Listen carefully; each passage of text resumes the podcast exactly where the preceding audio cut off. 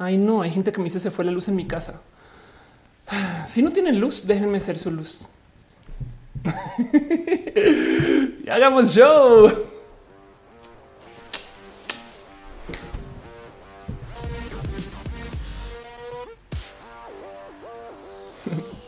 Vive en una piña debajo del mar. Hoy es roja. ay, ay, ay, Gente bonita, sean ustedes bienvenidos a Roja, el show que se hace desde mi casa, eh, que existe para que nos demos cariño, amor, que existe para que platiquemos acerca de temas de la vida, que se hace solamente porque de vez en cuando, de vez en cuando, toca reunirnos un ratito a nerdear. Capaz si ustedes no lo hacen durante la semana, capaz si ustedes tienen dudas acerca de qué está pasando con el mundo y yo estoy aquí para decirles no tengo la más mínima idea, pero por lo menos nos vamos a divertir tratando de solucionarlo. Hoy justo estoy transmitiendo en, plena lluvia, entonces si de repente llega Thor a opinar acerca de lo que estoy diciendo, tomémoslo como un aplauso. No es Thor diciendo sí a huevo Ophelia.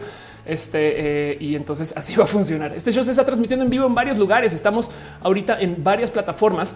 Este eh, em, aquí este, en youtube.com diagonal of course, en facebook.com diagonal of course, en twitch.tv diagonal of course, en mixer.com diagonal of course.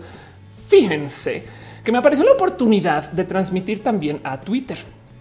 Eh, y yo no sabía que el sistema de Periscope estaba ya, o sea, que podría transmitir ahí también con una plataforma extra, pero no sé como que creo que mejor luego un stream, hago una prueba a ver cómo se siente y vemos qué tal para ver si traemos a la gente tuitera a la fiesta que es estar acá, porque acá está todo el mundo de fiesta. Sépanlo. Es una fiesta muy divertida de paso, pero pues tengo así como nomás en su corazoncito. Y pues sí, estamos en vivo en varias plataformas, lo cual quiere decir que pasan muchas cosas. Primero que todo, cada plataforma tiene sus respectivos sistemas de monetización, o sea, de abrazos financieros, o sea, de cariño, o sea, de adopte a una Ofelia. O sea, esos sistemas que me ayudan a yo a ser más roja, gracias a que ustedes se encargan de que yo pueda, no sé, cenar. También de paso, todo el dinero que me dejan ustedes acá, yo lo y con promesa para ustedes, yo lo uso para reinvertir en este show. Cámaras, las luces, los micrófonos. Han visto que yo lo he estado haciendo. Este tengo ya dos o tres cosas así como en radar para mejoritas para hacer más adelante. Estoy quizás considerando que por COVID hubo demora, pero puede que entrando hacia el próximo año este show se vuelva un show con staff pero vamos a ver cómo nos va con eso. Y de todos modos, como estamos en vivo también muchas plataformas, ustedes pueden escribir todo lo que quieran la suya, pero si puro chance ustedes dicen, ah, es que en YouTube está con medio feón, pueden saltar a Twitch. Si no les gusta Twitch, pueden saltar a Mixer y así, ¿no? Muchas gracias, gente bonita de todas las ciudades que están acá. Tutix, este, Nalemun, Sofía, Marigel, Ella Pérez, ya es lunes exacto. Este show se hace todos los lunes. Rafa Casares V, Regina Orozco dice que no había muerto Perisco. Pues resulta que no. Meterblood dice si se va al Internet, no es la lluvia, es Telmex. Ándale. También está acá Ricardo Ruiz, Héctor Herrera, muchas otras personas. Ahorita les doy una pasadita por los nombres, pero bueno, Disuriel escucha esta, puede que sí. Ni pregunta acerca de la laptop que uso y sí, justo este show se transmite usando este una ROG Zephyrus. Este es, una Asus muy bonita. Muchas gracias a la gente bonita de Asus por apoyar. Pero bueno, dice Angie Miranda, quiero saber tu punto de vista técnico. Eh, lo de préstamos que pidió México al eh, Banco Mundial, siendo que el último se pidió para combatir el COVID. Yo, mi posición, y esto es una posición muy neoliberal, es que un país que no toma ninguna deuda, o sea, que en, ningún momento se encarga de hacer acuerdos internacionales para tener más acceso a capital, siento yo que es un país que no confía en sí mismo. Porque si tú sabes que vas a hacer más, trabajar más y solamente necesitas un poquito de aquí apoyo, entonces simplemente pues nada, tomas dinero de allá y lo aplicas acá. Pero si no quieres tomar deuda externa, implica que tú estás pensando es que ni siquiera la va a poder pagar. Pero es un punto de vista de nuevo neoliberal y hay política tras de eso. Entonces no me quiero clavar con, pero como sea, ese es el tipo de cosas que hacemos en roja. Y de paso, justo como estamos acá en varias plataformas, entonces nada, quiero dejarles un abrazo especial a la gente bonita que me apoya desde todos sus caminos, espacios y formas y tamaños. Em, como por ejemplo veo que GNXDev me dejó unos bits. Muchas gracias. Besitos para ti, besitos muchos para ti también. Pues ahora sí de nuevo y ahora sí bien celebrados. Funiculi y Funicula me dejó un chingo de stars. Muchas gracias. Paola Vete también dejó stars. Eso es en Facebook por si tienen la duda. Y en el YouTube Brenda, María y Miriam también me están dejando cariños y abrazos. De paso también yo hago uso de plataformas de apoyo mensual. Entonces quiero darle un abrazo especial a la gente que está suscrita a las plataformas. Un abrazo a Santi Curí, Arturo Ale, a Ana Navarro, analógicamente a Aflicta, Ignis 13, Francisco Godini y Trini de Patacoins, quien este, me apoyan desde mi Patreon. Patreon es una plataforma para que justo le den cariño y amor a sus artistas favoritos y a los que odian. No sé, lo he dicho, cariño y amor. Pero bueno, también eh, de paso un abrazo especial a la gente que está suscrita en el YouTube. Una vez hágalo bien porque ahora me está pidiendo que hágalo bien. Em, para de paso, eh, eh, no más dejar hayan dicho que a medida que más gente se suscribe a YouTube, más me deja YouTube añadir emojis eh, que en este caso son banderitas que estoy usando justo para nada, porque hay que vivir la diversidad. Entonces, pues muchas gracias a Freya Alcántara, Brenda Stanz, Yolanda Suárez, Mike Lugo, Osmar Morino, Laura Lili G, Luis Maclache, Alejandro R. Simón, Luis Sánchez, Pablo Muñoz, Ángel Huerta, André VT, a Leumas Lucht, a Wendy Giselle Ibarra 8A, Wendy Giselle Ibarra 8 a Carlos Como, House of Science, un abracito, a Cat Girl Jesse, otro abracito a Brenda Pérez Lindo, a Jair Lima, Luis Gutiérrez, Rafita Barrera, Cheli Medina, Ma, a María Emilia Tigresa Letal, a Bedani Maldonado, a Dunia Flores, Lalo Pavan, Aranzat Seitzel, a Jera C, a Oscar Fernando Cañón, María Rom Galvez, a Mogli Isaac Ibarra, Fabián Ramos, Aflicta, Jairo Freddy Merchan, Hasa, Jenny Ramírez, Arturo Ale, Edgar Rigota, todo Leonardo Tejeda y a la pastela de la cocoa, la mejor pastela de la mejor cocoa. Que tiene el Internet para ofrecer. Gracias por estar acá. De paso, también gracias a Luis H, quien dejó un abrazote financiero. Gracias, neta, neta, neta, por cuidarme. Gracias a Lisbeth Hernández Anjines, que dejó un chingo así muy loco de stars. De verdad, lo aprecio mucho, mucho, mucho, mucho. Y pues sí, también de paso, hay mucha gente que está suscrita vía el Twitch. Entonces, de paso, también un abrazo especial a Anle Mora, Sora Daisuke, Yosaurus, Tia Letálico, Signio, Boniunia de Lightbear, In Luis 1917, a Ren Frick Tele, Rafa Casares, Sube Sushikis, Partenax, eh, Partenaxus 98, a Bren Verana, Omar CN07, MLBNTRDHD, a, a Danek quien bajo 12. Wow, ya aprendí a pronunciar eso. Madres. A Macha Fierce, a Musicarina, a Yol Hernández, a Minos Caubio, Orlando Lugo, a San Mascobro, a Jair Lima y por supuesto a Caro, Dale Caro y a Uva, Miss Uva, quien de paso están también en el team de moderación un besito muy especial a la gente que está en el team de memoración. Caro, Uva, Uriel, Fabián, Montse, Jesse Tutix, Aligo de Pato y por supuesto René, René, dueña de mi corazón, que de paso está aquí atrás. René me observa, pero también porque me está cuidando, carajo. Entonces, pues nada, muchas gracias, muchas gracias por estar acá. Em, y justo este show, nada, tiene muchas aristas. Em, quiero hablar de un tema en particular y luego nos vamos a ir por secciones platicando acerca de como noticias de la semana. Eh, me gustaría nomás hablar de cosas que he puesto en Twitter que mucha gente me ha dicho, Felia, ¿de qué hablas? en una sección que llamo de mucho cariño, me explico. Y al final hacer un pequeñito repaso latinoamericano de cosas que también son noticias. Son noticias, no sé si las queremos opinar o no, pero se las quiero compartir a ustedes para luego al mero final de todo el show hacer preguntas y respuestas. Yo sé que a lo largo del show voy a detenerme y leer lo que dejen aquí en el chat Muchas gracias por ser parte del chat. Es lo más importante de este show, este chat, porque no es un show de tele. Estamos en el Internet donde las cosas son más cool. Pero definitivamente me gustaría también dejar como esta como larga sección de responder preguntas, sobre todo son preguntas muy largas hacia el final. Solamente tenga, téngame chances si ustedes quieren platicar de una cosa que no esté como en escaleto, que no sea guion, eh, porque eventualmente llegaré a sus preguntas. y es más, les invito ahorita a que si quieren vayan por su consumible favorito de lo que sea que consuman cuando ven roja.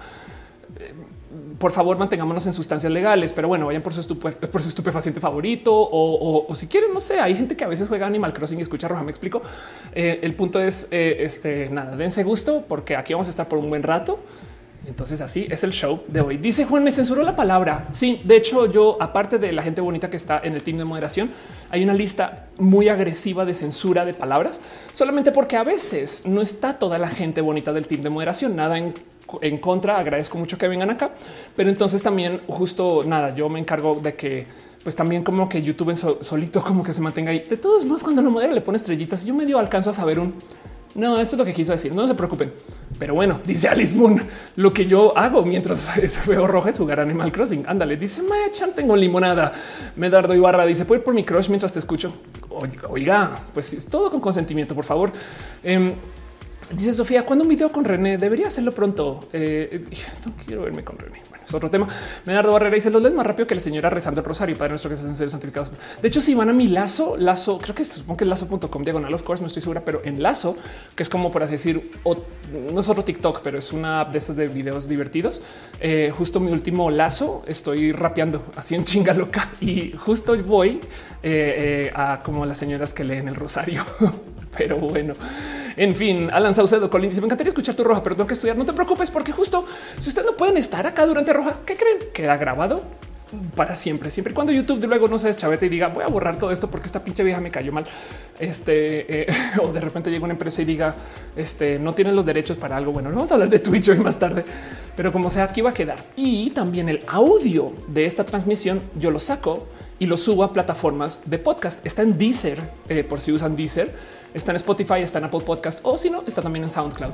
Y si quieren ahorita, ya en este instante, en este momento, hacer uso de eh, eh, un sistema de audio porque no tienen, no sé, suficientes datos y demás. Como estoy transmitiendo en Twitch, les recomiendo que sea una pasada por audio Twitch, donde ustedes pueden ir a mi canal o bueno, a la liga de esta transmisión en audio Twitch y solamente escuchar el audio. Pero bueno, Sara dice que si juego Animal Crossing hace rato no juego Animal Crossing de Switch, no he jugado, te lo pongo así, solamente en las otras consolas portátiles. Pero bueno, Oma dice: Estoy haciendo tarea de química y te escucho. Qué chido, hágala bien. si tienen tesis por hacer, trabajen en su tesis. Si tienen tarea por hacer, trabajan en su tarea. Y solamente porque ya es costumbre, solamente voy a decir, ok, Google, debería dar una orden después de eso, ¿no? Pero bueno, dice este House of Science que si Audio Twitch está para Alex, es una buena pregunta, es un website, entonces no creo. Isabel Cristina dice un saludo desde Bogotá, no sé si soy muy sensible, pero nunca había sentido tanto frío en Bogotá. Eso es mucho decir porque Bogotá, nada, en Bogotá se siente el frío. pero bueno, hoy quiero platicar de un tema que me llama la atención desde hace mucho tiempo y me gustaría preguntarles a ustedes si de puro chance alguna vez les han bloqueado un tweet o un mensaje en Facebook o les han quitado acceso a una cuenta o si lo han hecho ustedes, reportaron una persona y entonces en la red social borraron a esa persona. Saben como que si, si les ha pasado esto, eh, me encantaría nomás como saber, porque quiero hablar de eso, de las redes sociales y cómo deciden quién sí puede y quién no puede decir cosas que suena fácil de considerar si lo piensan pero puede tener ramificaciones así bien, bien profundas. Bueno, vámonos con nuestra primera sección. Vamos a platicar un poquito acerca de la censura en las redes sociales.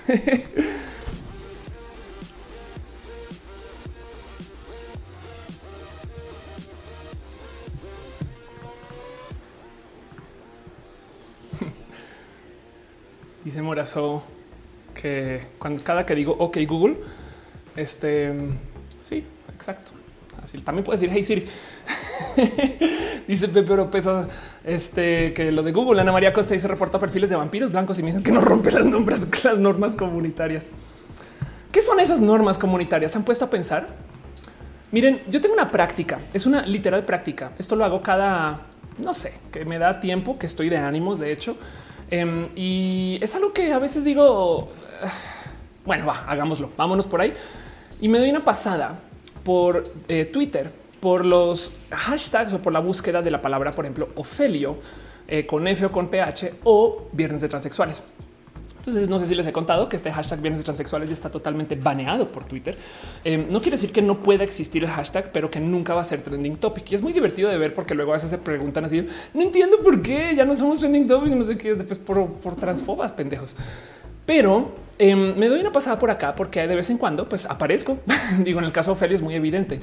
Es más, agradezco que me dieron el como título de Ofelio, porque entonces ahora la cantidad de hate que puedo bloquear solamente bloqueando la palabra Ofelio es altísima. Em, y entonces nada me doy una pasada y comienzo así a reportar cuentas, bloquear cuentas. Eh, y, pues lo mismo justo que con el tema de este hashtag de bienes transexuales, que por si no saben es un hashtag súper, súper, súper transfóbico. Y de hecho a veces eh, los trolls me lo dedican. Ay, qué onda con el of course, qué, qué, qué pedo, no, no ha dicho nada. Y es de pues, pues sí. Pero paso por acá justo em, porque puedo y porque los puedo reportar. Y entonces me queda a veces la duda de por qué raro que es. Lo normalizamos. Entramos a Twitter y como que tenemos una serie de reglas a las cuales nos tenemos que acatar, no? Y es raro si lo piensan. Digo, yo pongo reglas acerca de lo que se puede decir aquí en el chat y gracias a la gente bonita, el team de moderación se cumplen o, hay gente que eh, cambia su modo de escribir estas cosas. Y honestamente yo lo hago o se hace o se trabaja porque a veces saben cuando la conversación se vuelve tóxica, pues ya no tiene valor alguno. Le echándose ahí, ay, fíjate la chingada. Pues tú también, pues la chingada es tu mamá. Pues no, y es como ya bájenle dos, güey. Pero si lo piensan, las redes sociales son un espacio donde publicamos información, no? Y nos estamos comunicando usando estas redes sociales. Pero algún día se han hecho la pregunta de por qué se meten con lo que yo escribo, no? Con qué derecho? Y ahí donde lo ven, esto es un tema mucho, mucho, mucho más profundo que lo que creen, porque si lo piensan, la moderación de contenido en las redes sociales es algo que aparece en las redes sociales. ¿Cuándo? O sea, les pregunto, ¿cuándo han escuchado ustedes que otro servicio de repente decida qué se puede decir o no se puede decir. Se imagina estar hablando por celular con no, ¿cómo vas, tío? No, pues ahí me vi con los putos y se corta la llamada y dice llama. Su llamada fue cortada porque fue reportada como mensajes de odio. no es de güey, qué pedo, no? O sea, yo, estaba haciendo una llamada, yo pues sí lo que quieren las llamadas, no? Em, como que eh, eh, es difícil considerar eh, el, lo profundo que es que las redes sociales digan a ti, no, tú no vas a hablar de ese tema. ¿Por qué? Porque no me place. Pero pues también del otro lado, si no me place, también, pues digo, con, con razón. De hecho, las redes sociales son sumamente importantes porque eh, mucho de lo que sucede sobre las redes sociales, pues es el cómo vivimos hoy. Digo, suena así como muy volado, ¿no? Por ahí tengo mi último video en este canal, justo le estoy respondiendo la pregunta a alguien que me decía, ¿de qué importa todo esto, Felia? Hay 10 millones de usuarios en Twitter en México y hay 130 millones de mexicanos. Pero el tema es que Twitter le pelan los medios, el presidente está en Twitter, saben como que tiene mucha, mucha influencia.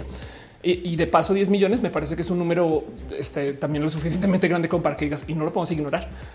Pero em, si lo piensan, las redes sociales, para que dimensionen lo importantes que son, son el único lugar donde se están organizando todas las protestas sociales, absolutamente todas. Y, no estoy hablando de que, ah, claro, Black Lives Matter, que de paso Black Lives Matter es un hashtag. No, todas, todas. O sea, la marcha LGBT, eso no se coordina en la tele y en la radio. O sea, no nos dicen en el noticiero al final del noticiero. Y recuerden, mañana vamos a marchar arrancando el ángel a las 12. Lleven pañuelos y un poquito de agua. Si van con su familia, no, eso no lo dicen en la tele. En la tele reportan qué sucede, pero no se planea, no? Entonces ahora piensen cuánto han crecido todos estos movimientos sociales desde que hay redes sociales. Evidentemente existen y se coordinan en las redes y si los medios las mencionan. Entonces, no son importantes, son importantísimos, son el cambio del por qué la gente está actuando como está actuando. Es el por qué de repente nos enteramos en chinga que este nada, que mañana a las seis hay lo que sea, concentración. Es el por qué nos enteramos que de repente, no sé, pasado mañana, este nuestra amiga va a publicar lo que sea. Saben como que las redes sociales tienen mucho, mucho más peso de lo que mucha gente le da crédito, porque la magia de las redes sociales es que tú solo hablas con una persona. Por eso es que la gente como que no logra aterrizar bien esto de las discusiones en redes porque cuando tú peleas con alguien en redes sociales, como que sientes que estás solo peleando con esa persona. Y la verdad es que no, tú estás discutiendo contra esa persona y su audiencia. Entiéndase, si tú le dices a alguien, estás bien, güey, porque ABCDFG, esa persona no solo se tiene que admitir a sí mismo o sí misma que está mal, en caso de que lo esté, y no solo tiene que admitirte a ti que está mal en caso de que lo esté, sino que también se lo tiene que admitir a sus cuates. güey. Entonces es muy difícil que bajen la cabeza prefiere más bien irse echando puños, ¿no? Y por eso tiran bobadas hasta que se acaba. Si quieren de verdad concluir una discusión en redes sociales o llevarla de modos sanos, váyanse a los DMs y van a ver cómo el tono es diferente. Pero el punto es que la magia de las redes sociales es tal que de cierto modo, pues la gente siente que está hablando de uno a uno. Y, y, entonces esto como que también habla un poquito acerca de las dinámicas con las cuales nos enfrentamos a la hora de entonces qué lenguaje puedo usar. Dice Ariadna, este amo que censuren la palabra con P. Si soy yo. Dicen en Baja California. Recuerden que en Baja California Sur, recuerden que el orgullo digital retransmitió en mi canal es proyecto de Sud California diversa. Qué linda palabra Sud California. Ada Silva dice sobreviviendo la inundación, las coladeras se taparon con hojas. Paulina dice que le puede decir a alguien que dice que la homofobia, feminismo y los trans son invertidos por Soros, que pues esa persona seguramente también cree otro tipo de cosas, sabes? O sea, posibles tierra planista, no creen las vacunas. Preocupante. Dice Julián Junior. Hola, hola, hola, hola, hola, hola, Julián. Dice Yuri Yalitz que hace meses mi proveedor de internet no repara mi conexión, así que me creó un script donde les envía tweets cada 10 minutos. No es que qué bonita idea. Me reportaron y me suspendieron. Ay, no, apelé, me volvieron mi cuenta. Ok, me alegro. dice Pablo, vimos una constante cacería de brujas algo así. Y Enrique dice mi perfil de Facebook no tenía fotos mías, me lo bloquearon permanentemente por asumo pasarme el antagonizando contra conservadores en los comentarios, aunque no recorría los insultos. Y créanlo no, también pasa algo muy divertido con esto de la censura en redes y es que la gente de derecha, miren, Trump ha hablado de esto, insiste en que las redes sociales siempre actúan contra ellos y ellas. Siempre ah, tienen un sesgo, no sé qué, bla, bla. Que no lo voy a negar. O sea, cuando salen eh, movimientos sociales, siempre salían con los movimientos. O sea, Twitter ahorita está muy en pro de Black Lives Matter, no? Pero luego también hay mucha gente de, eh, de polo opuesto, por así decirlo, de tendencias muy este, de izquierda, eh, em, o eh, eh, gente que simplemente no está con ese grupo conservador, que también siente que se les está censurando a ellos y a ellas. Como que todo el mundo siente que se le está censurando. Y yo creo que tiene que ver justo con la naturaleza de él, que es exactamente lo que está evitando el, digamos que robot de las redes sociales que quiere limitar el diálogo. Entonces, voy a llamar al estrado, a llamar aquí a que nos dé un poquito unas palabras a Nadine Strossen, quien es expresidenta de la Unión Estadounidense por las Libertades Civiles. En Estados Unidos puede que lo conozcan más eh, famosamente como ACLU, que em, tiene un video muy bonito que se lo recomiendo en el tema, donde literal lo que dice Nadine es que a medida que salen nuevos medios, a medida que simplemente más gente comienza a, negociar con nuevos modos de comunicación, siempre hay quejas de que uh, tienen demasiado poder. Saben como que em, eh, todos los medios sufren de que les, eh, no sé, de que la gente le asuste que existe. Y entonces justo dice que hay que tener un tantito de humildad histórica porque esto no solo sucedió con las redes sociales. Esto sucedió con cuando salió el teléfono. La gente se quejaba de que había demasiada facilidad para comunicarse. Este, la, con la televisión, la gente eh, también generó esta queja. Con el periódico, la gente generó esta queja. Y está bien directo porque dice hasta la imprenta despertó quejas de que se estaba manipulando la información y el papiro también despertó quejas de que se estaba manipulando la información. Entonces, que suceda con Twitter no es más, sino más bien algo que está relacionado con eso, o bueno, con las redes sociales. Eh, es más bien algo que está relacionado con esto de los procesos de adopción de los nuevos medios de comunicación. Y entonces hay muchos modos de eh, lidiar con cómo se bloquea la información hoy. Tanto que por mucho que me choque, Black Mirror tiene un bonito episodio donde eh, le propone a la gente lo que sería la realidad si tú pudieras bloquear gente, ¿no? Que se vuelve invisible la persona y por más que le digas hola, hola, no te ven, ¿no? solamente que en las redes sociales es aún más raro y perverso porque, y de hecho alguien lo comentó aquí en el chat, dice Denis Palacios, ¿qué piensas del shadow ban? Para la gente que no sabe lo que es el shadow ban, básicamente si ustedes me dicen algo bien idiota en mi página en Facebook, pues yo puedo, en vez de borrarlo y en vez de literal este responderlo, puedo simplemente esconderlo. Y entonces nadie más va a ver ese comentario, menos la persona que lo escribió. Así que la persona que lo escribió es de, hoy escribí esto y nadie me peló, qué raro, qué raro, ¿no? pero ahí está, no? Eso es Shadowban. Em, entonces, eh, estas dinámicas son raras y se manejan em, porque la verdad es que las redes sociales, de nuevo, pues también, honestamente, no así, si tienen poder. Y hay gente que de plano abusa. Es un ejemplo muy trillado ya en roja, pero bueno, lo seguiré usando porque todavía me parece espectacular para este, para este caso. Pero es el famoso ejemplo de las fábricas de eh, trolls rusos quienes básicamente son personas que se sentaron a hacer grupos de Facebook falsos con influencers falsos que se encargaron de energizar a que dos grupos opuestos, o sea, dos grupos que no se llevan este, bien, salieran a protestar a la calle. Entonces, esto ya los cacharon, ya dieron sus este, declaraciones, ya hubo su respectivo eh, orden legal detrás de esto.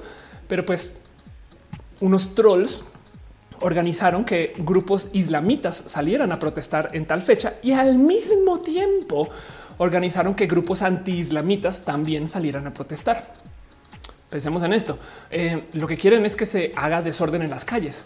Así que de cierto modo, estos y con todo perdón, pues genios rusos de haber sido rusos, em, lograron hacer una cantidad ridícula de desorden social solamente poniendo posts en Facebook y la gente les creyó.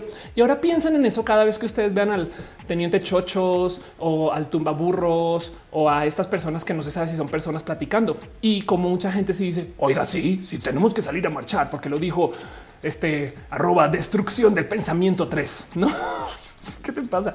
O sea, ¿por qué le crees a una persona anónima? No, pero el punto es que esto es pues de plano abuso del poder de las redes sociales. Y entonces el usar las redes sociales como arma también de cierto modo debe de despertar un poquito de rarito en el corazón de no sé si esto se debería de permitir. Y, de nuevo, eh, con esto que decía Nadine, pues esto seguramente también se pudo haber organizado en los periódicos, se pudo haber organizado en los noticieros, no?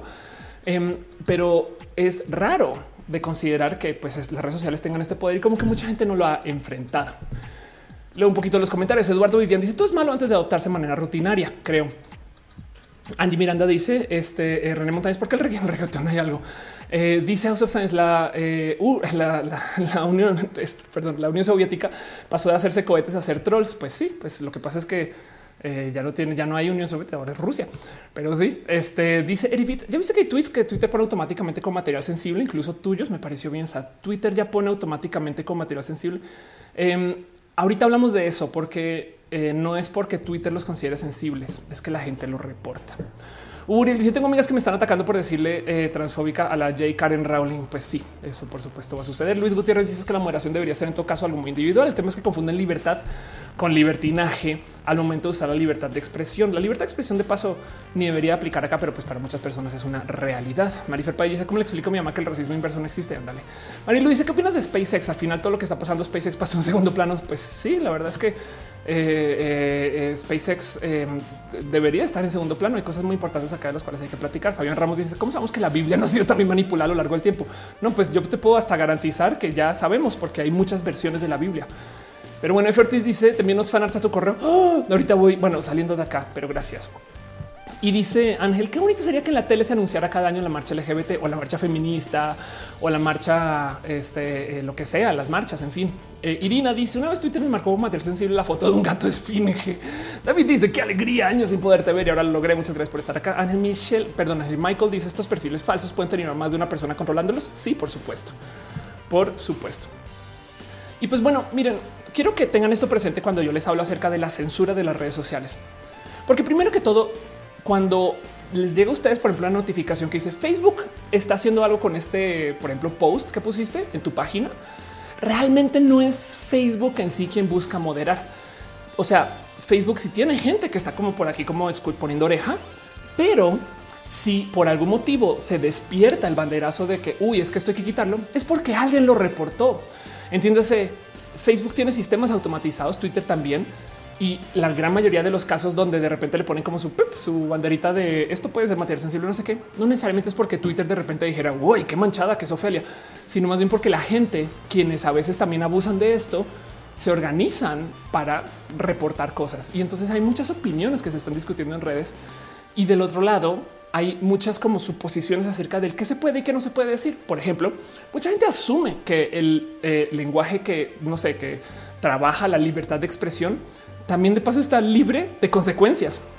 Y la libertad de expresión realmente lo único que quiere decir es que tú puedes decir cualquier cosa y el gobierno no te va a perseguir por eso.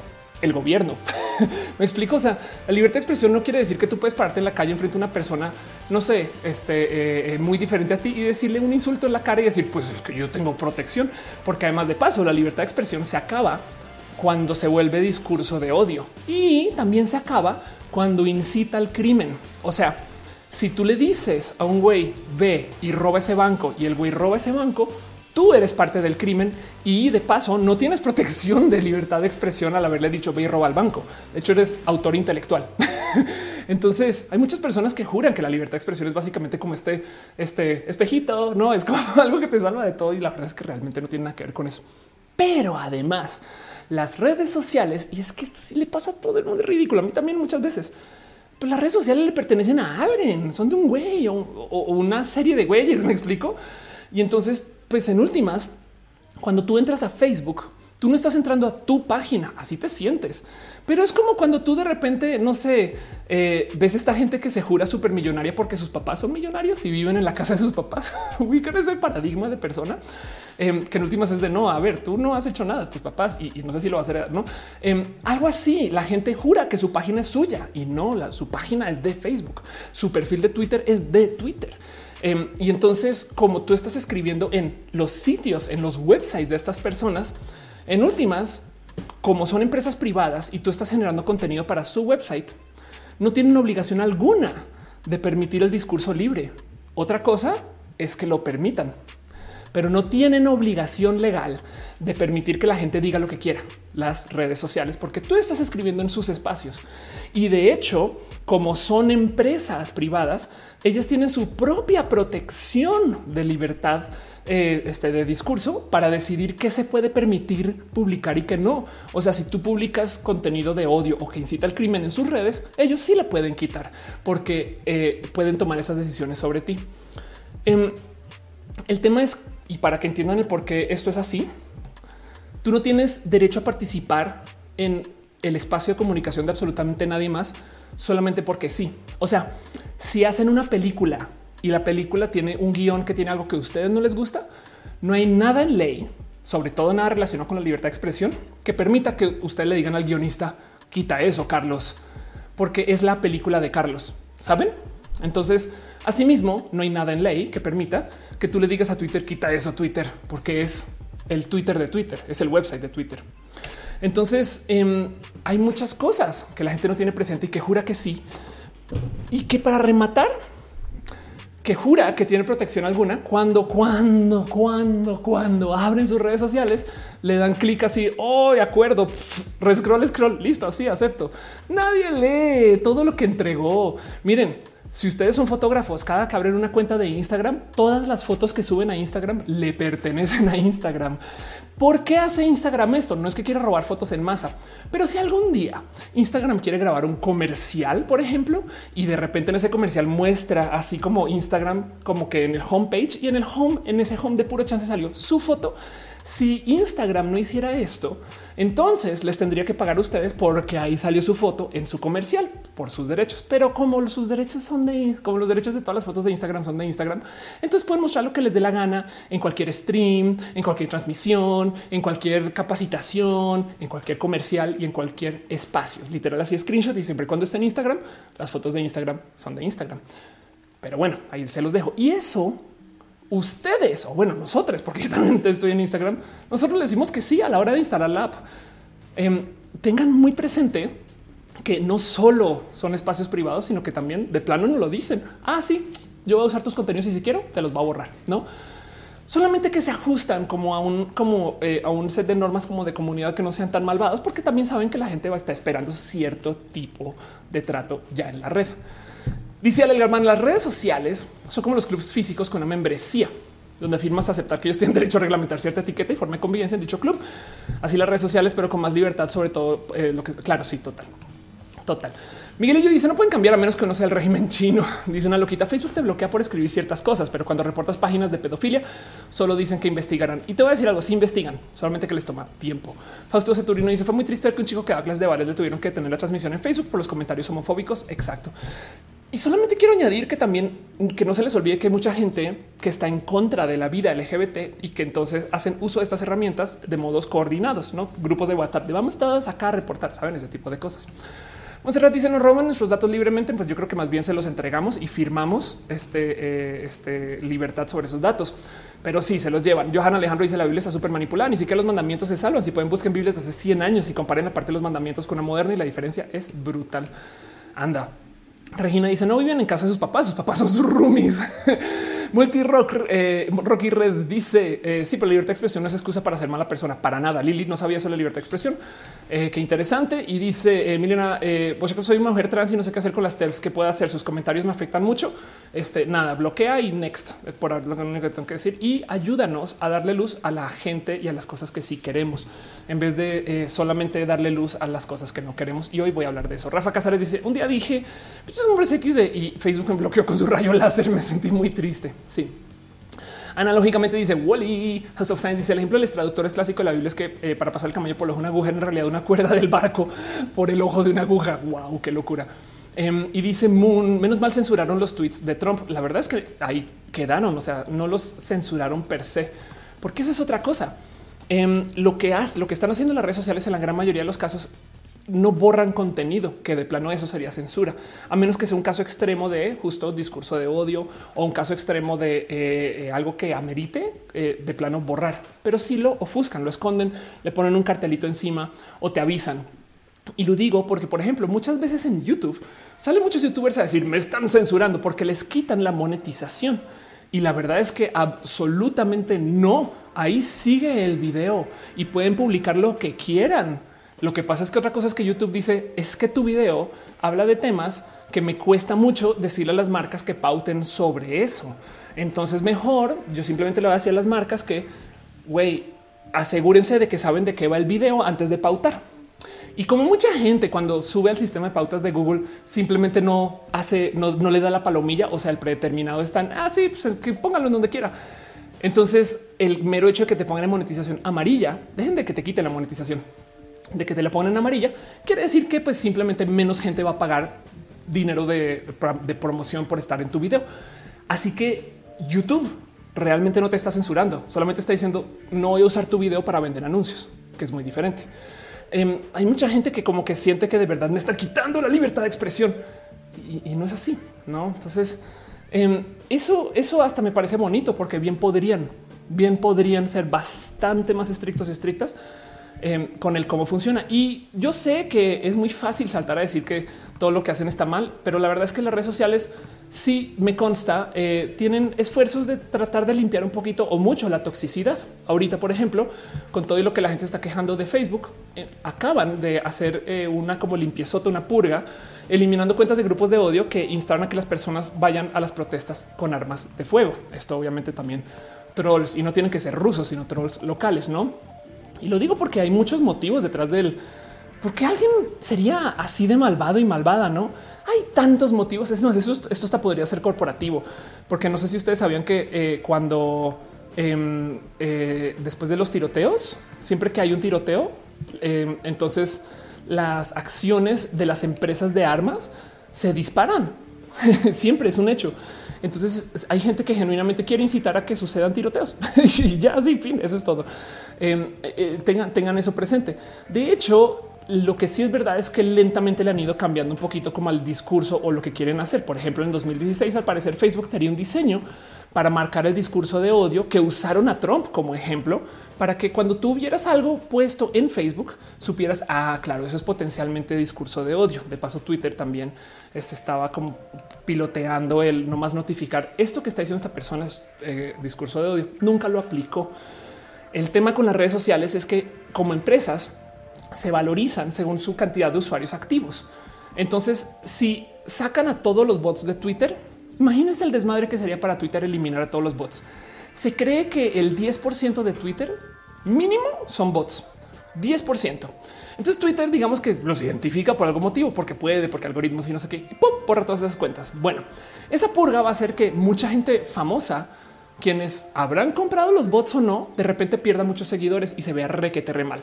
Entonces toda la gente famosa quejándose de Twitter, pinche Twitter me está haciendo ver muy mal pendejo. Bueno, ok, eso, pero todos los famosos, me explico, esto sería un real problema viral. Luego, em, al quitar todos estos bots, mucha gente estaría hablando menos en Twitter porque hay menos discusiones, güey. Y como hay menos discusiones, entonces Twitter como plataforma se achica. Así que la gente usa menos Twitter, así que Twitter tiene menos oportunidades de vender anuncios y entonces pierde dinero y pierde inversionistas. ¿Ven el problema? Digo, los dueños de las redes sociales igual van y van limpiando cuentas y sí eliminan toxicidad. Pero quiero dejarles ahí presente que hay incentivos para que no limpien todo de golpazo. Y de hecho Facebook en particular ahorita lo pusieron muy a la prueba porque cuando sucedió todo este cuento de, eh, cómo Twitter estaba justo notificando que Trump está diciendo de cosas, Facebook dijo aquí no nos vamos a meter con eso porque justo no querían que eh, la gente usara Facebook menos o que se sintiera como amenazada o estas cosas. Y, y luego le salió el tiro por la culata, no? Dice Ernesto Justicia para tomar mi dinerita. Qué bonito que es tomar mi dinerita. Ribelete dice que parece que finalmente dejan de vender armas en Walmart. Te lo uso las marchas de BLM. Qué bueno, me alegro. Este eh, eh, me alegro, me alegro. Dice eh, Frank, eso te pasó a ti. Te quitaron miles de bots que tenías. De hecho, sí, exacto. Esas purgas las han hecho, pero te digo algo. Em, faltan muchos bots por quitar, o sea, muchos, muchos, muchos, muchos, muchos. Entonces dice Uriel, así que solo quitaron el 2%. Ponle, por así decir. Dice Juan, es difícil ser un activista o persona mediática en la actualidad. No, para nada. Hoy en día con las redes sociales es mucho más fácil que nunca. Y dice Irina, eh, los bots se volvieron fauna indispensable dentro del eslabón. Sí, eso sí es verdad. Pero evidentemente las redes sociales nunca lo van a aceptar. No es que también esa es otra. Ellos, eh, su posición tiene que ser en contra de la toxicidad, no necesariamente en contra de los bots, porque del otro lado, y eso es una pregunta muy este Blade Runner, pero ¿cómo sabes bien que una cuenta es bot? no, y no simplemente alguien que te está llevando la contra o que, o que alguien que sea como un bot humano, o sea, una persona muy radical, que es el equivalente a alguien que no está pensando, tan, poquito está pensando, que simplemente es un bot, ¿no? Pero bueno, em, dice Belén con un ojo en el final del semestre y el otro en roja. Puedes hacer también todo esto usando audífonos si quieres. Víctor dice, considerando el gusto por estar, que creen llamarse piña Borgs o tal vez ciberpiñas. Exacto. Exacto, exacto. Em, ya le había dicho a GNXDev, este eh, GNDXDev por eh, un aplauso por sus bits. Este espero que sí. Si no, muchas gracias. Cerverale también dejó este piñas, este perdón, stars y Luis Lalo también dejó stars. Muchas gracias. La gente bonita que deja su cariño y su amor en Facebook. Eh, lo aprecio mucho, mucho, mucho, mucho, mucho. Ernesto hice justicia para mi dinerita. No me eso. Marilu dice: Yo me la paso anunciando los comentarios machistas, homofóbicos y odiosos. Al cabo de unos días terminan borrándolos. Es un trucazo. Sí, yo recomiendo que se haga eso. Carolina Hernández dice: Pero redes sociales, pero somos nosotros eh, por lo que, lo, solemos olvidar. Exacto, el producto somos nosotros. Chai dice: Soy ilustrador y subo mis diseños a Instagram. ¿Significa que ya le pertenecen o les di algunos derechos sobre ellos? Sí, ya les diste derechos sobre ellos para que lo usen, para que los usen este, en su promoción y no sé qué. No van a vender tus, tus, tus ilustraciones. Instagram no de repente agarrar todas esas cosas que está ahí, ponerlas en un mercado y hacer dinero con eso. No, pero si hay alguna legalidad de, tus contenidos que está en manos de Facebook ahorita. Pero no, digo, no más por si quieres ser muy, muy, muy, muy psycho con eso. No dice evita un voto humano. Qué posmoderno suena eso un poco. Sí, eh, Uriel dice que rudo. Pepito dijeron toma dinerita y YouTube literal lo hizo. Aren dice tal vez poniendo tu ID en el registro se garantiza que eres humano si existiera esa opción. Eso lo pongo en duda, pero sí, la verdad es que sí. Igual si comenzaron a hacer ese tipo como de pruebas, el otro alguien decía y si ponen un captcha con cada tweet, te imaginas si antes de Twitter tuvieras que pasar por un captcha? Em, en fin, es un tema complejo, pero, pero, pero pues sucede, ¿no?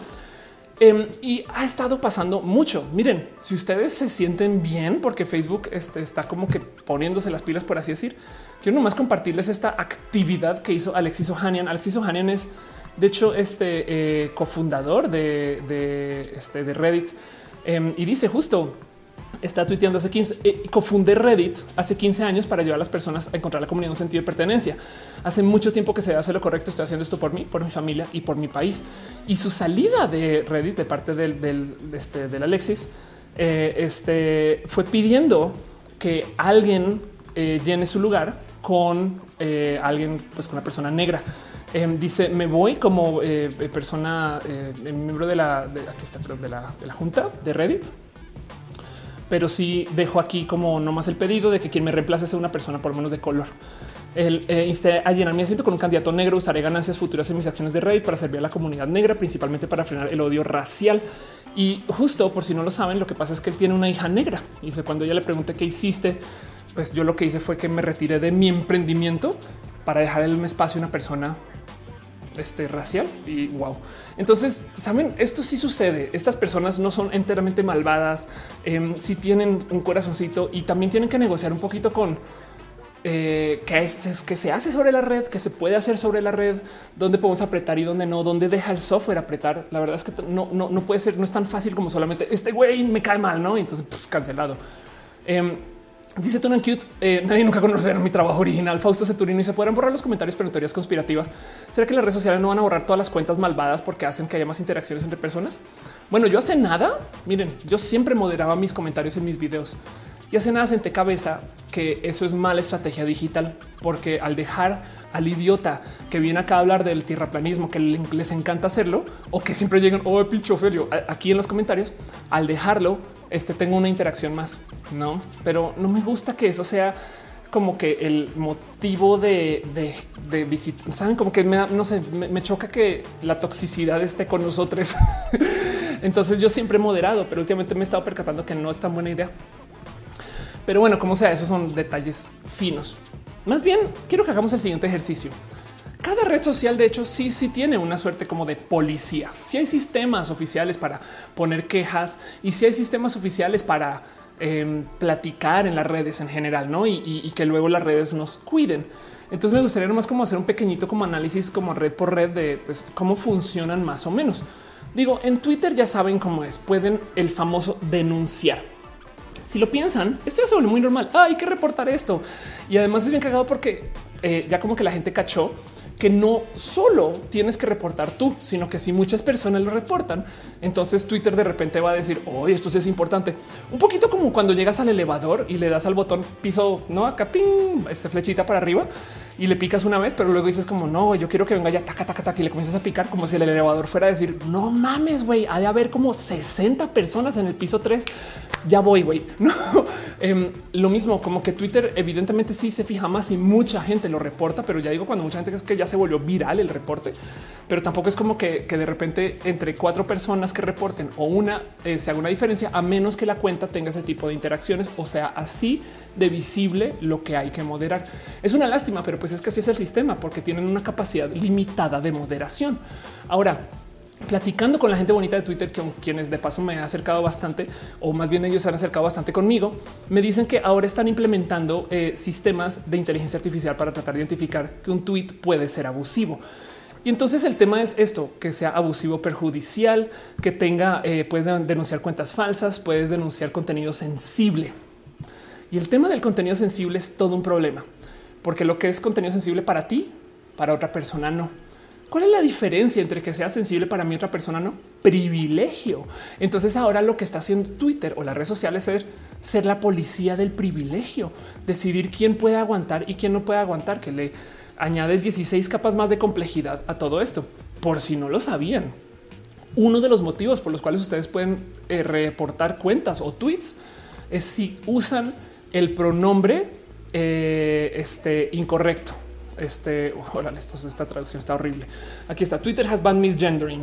Básicamente, si ustedes le dicen a una mujer trans él, así Ofelio, eso es reportable. Por eso me gozo tanto que los idiotas escriban pinche Ofelio, porque como ya es es mal generizar, entonces eso ya es reportable y Twitter está de mi lado. Otra cosa es que le toma un buen de tiempo pasar por esas cuentas, pero es una de las cosas que Twitter considera contenido sensible y con toda razón. Hay mucha gente trans que tiene pues, muchas complicaciones con el tema, por lo menos de autoestima.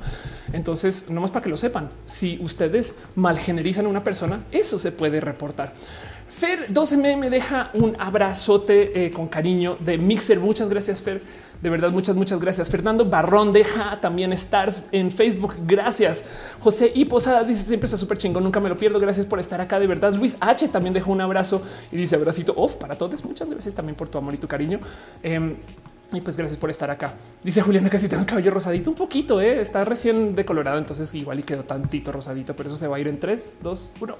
Calitos dice buenas noches. Hey, me dice como cuando se va la luz en tu cuadra, te pones de acuerdo con tus vecinos para que reporten y la CFTP. Exacto. Eh, sí, Pegamedra dice mi Twitter es de corte político y musical. Hace un mes publicó en resumen de unas leyes de Congreso con el fin de informar el contenido desaparecido juntos. Mis Twitter, eh, claro. Este eh, y, la verdad es que apilarse, hacer grupos, hacer como eh, manada, sí ayuda. ¿eh? Dice Evita, en la página de ensamble de Facebook nos llegaron death threats porque señalamos el machismo que ha sufrido Yoko. Es una página sobre música japonesa. Guillermo Ramos dice quién te espía más desde tu webcam, Facebook, Twitter, Apple, Microsoft. Sería divertido pensar eso, no? Una como fila de espías así de en este momento no te puedes conectar a espiar a Ofelia Pastrana porque la CIA la está espiando. Dese por lo menos 10 minutos y vuelva para poder activar su cámara. Em, una loquita dice hice un bot, te manda piñas. Lo que hicieras, pues yo acepto eh, mi futuro con robots. Eso sí, no lo dudes 10 segundos. Em, que además de paso, también hay algo que decir acerca de justo el, cómo eh, quien decide el que se atiende y que no se atiende, pues en últimas sí tiene tantito como del ok, vamos a platicar de este tema, porque por ejemplo en junio, el mes del orgullo LGBT, es muy probable que Twitter esté más sensible al acoso y al abuso LGBT que al de otras causas. No, eso sí, no, se, no lo duden, porque también que no se les olvide. Detrás de Twitter hay gente y hay gente que está chambeando y gente que en últimas, pues yo les conocí a estas personas bien cool que están del lado de la diversidad, no como que no crean que son de repente estos entes malvados que están pensando cómo hacemos para sacarle el alma a la gente que comente en roja. No, no, güey, es gente que también quiere que su plataforma funcione, pero es una bestia que ya están en empresas que son grandes y pues nada, creo que me atrevo a decirlo, viejas Em, que tienen algunas prácticas que ya son muy difíciles de mover. No es que imagínense, vean cómo Facebook a veces saca apps que dices quién chingados desarrolló esto, pero es que desarrollar para Facebook ha de ser un desmadre porque va a haber 36 frameworks, 10 em, mil modos en los cuales interactúan, 96 plataformas diferentes eh, y eso solamente para interactuar con Facebook Business y no todo el mundo usa Facebook Business. No em, es como lo que le pasó a Microsoft, que eran los punks del código en los 80s y luego en los 90 ya se les conocía como los viejos dinosaurios ¿no? Entonces también hay que tener eso presente, pero eh, lo digo porque justo el cómo se eh, eh, llevan, pues en últimas puede ser una cosa de tiempo y tiempo es un decir. Em, voy a hoy justo me pasaron el dato de una persona troll quien cuando se estaba comentando de una chica que abusaron en las marchas en Guadalajara se perdió, estaba perdida. Esta persona le dio por abrir una cuenta y decir ya aparecí, muchas gracias.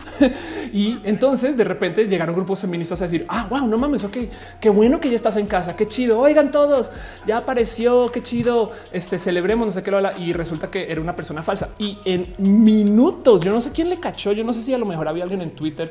Yo no sé cómo fue, pero en minutos suspendieron la cuenta. Fue impresionante de ver.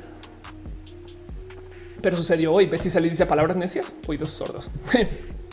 Dice José Sáenz, mi tweet del, feministo, del feministómetro ha sido mi tweet más movido. No me gusta la idea. Sí, de hecho, eso pues también hay que tenerlo presente y ya ahorita hablo de ese tema. Ana Luisa Valderas Contreras dice yo reporté una foto en Facebook de un niño desnudo de la cintura para abajo y me dijeron que no había gente disponible para hacer la revisión y más ahorita en el COVID, bueno, en, eh, ahorita que somos coronautas.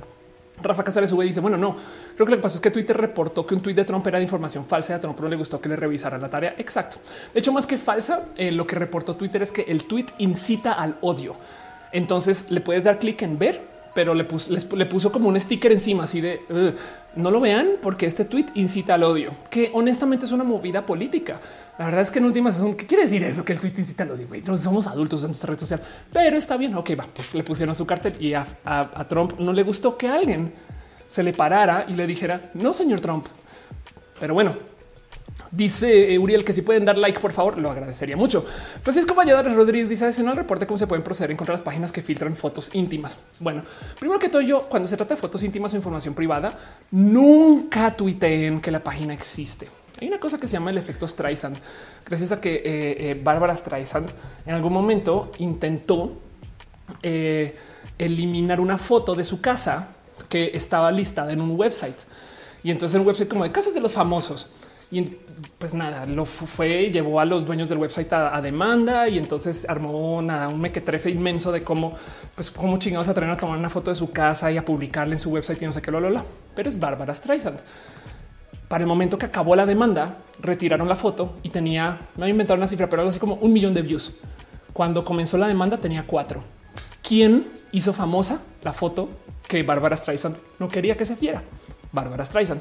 Así que lo mismo, si hay información privada, lo último que pueden hacer es tuitear, oigan todos, demanden esta, porque entonces ahora le están dando luz a acosadores, no estas cosas. Lo mejor que se puede hacer es simplemente por redes internas privadas decir la gente no lo publiques, pero reporta. Y, cuando se trata de datos íntimos, sí toman acción tantito más rápido. Pero bueno, Alorejel dice cómo olvidar cuando Spotify dio debajo unas cuentas con su contenido violento contra la mujer, cuando sus lineamientos dice que lo pasan por filtro. Eso nunca pasó. Em, bueno, también que ten presente que lo que se sube a Spotify no se sube a Spotify. Tú usas agregadores. O sea, vas por ejemplo a CD Baby o a disqueras y, entonces Spotify les dice a esas personas súbelo. Es como cuando eh, Netflix hace una serie. Netflix no hace ninguna serie. Netflix compra contenidos de series hechas de productores y de gente que tiene capacidad de producción. Entonces, bueno, pueden tener tantito diferencia de hoy vamos a comprar una serie de fútbol, pero no la hacen Netflix, saben? Entonces, si ustedes quieren que, por ejemplo, se haga una nueva club de cuervos, vayan, escríbanle a cómo se llama Gaza las Raki, vayan escribirle a la gente, a la productora que hizo Club de Cuervos. Me explico. No es Netflix. Es más, eh, pudo bien haber sido, no sé, Amazon Prime. Em, lo mismo con Spotify. Spotify tiene tantito de control, este, pero, pero ellos dejan que la gente suba sus cosas usando sus agregadores. No piensen de paso lo mismo también con Deezer.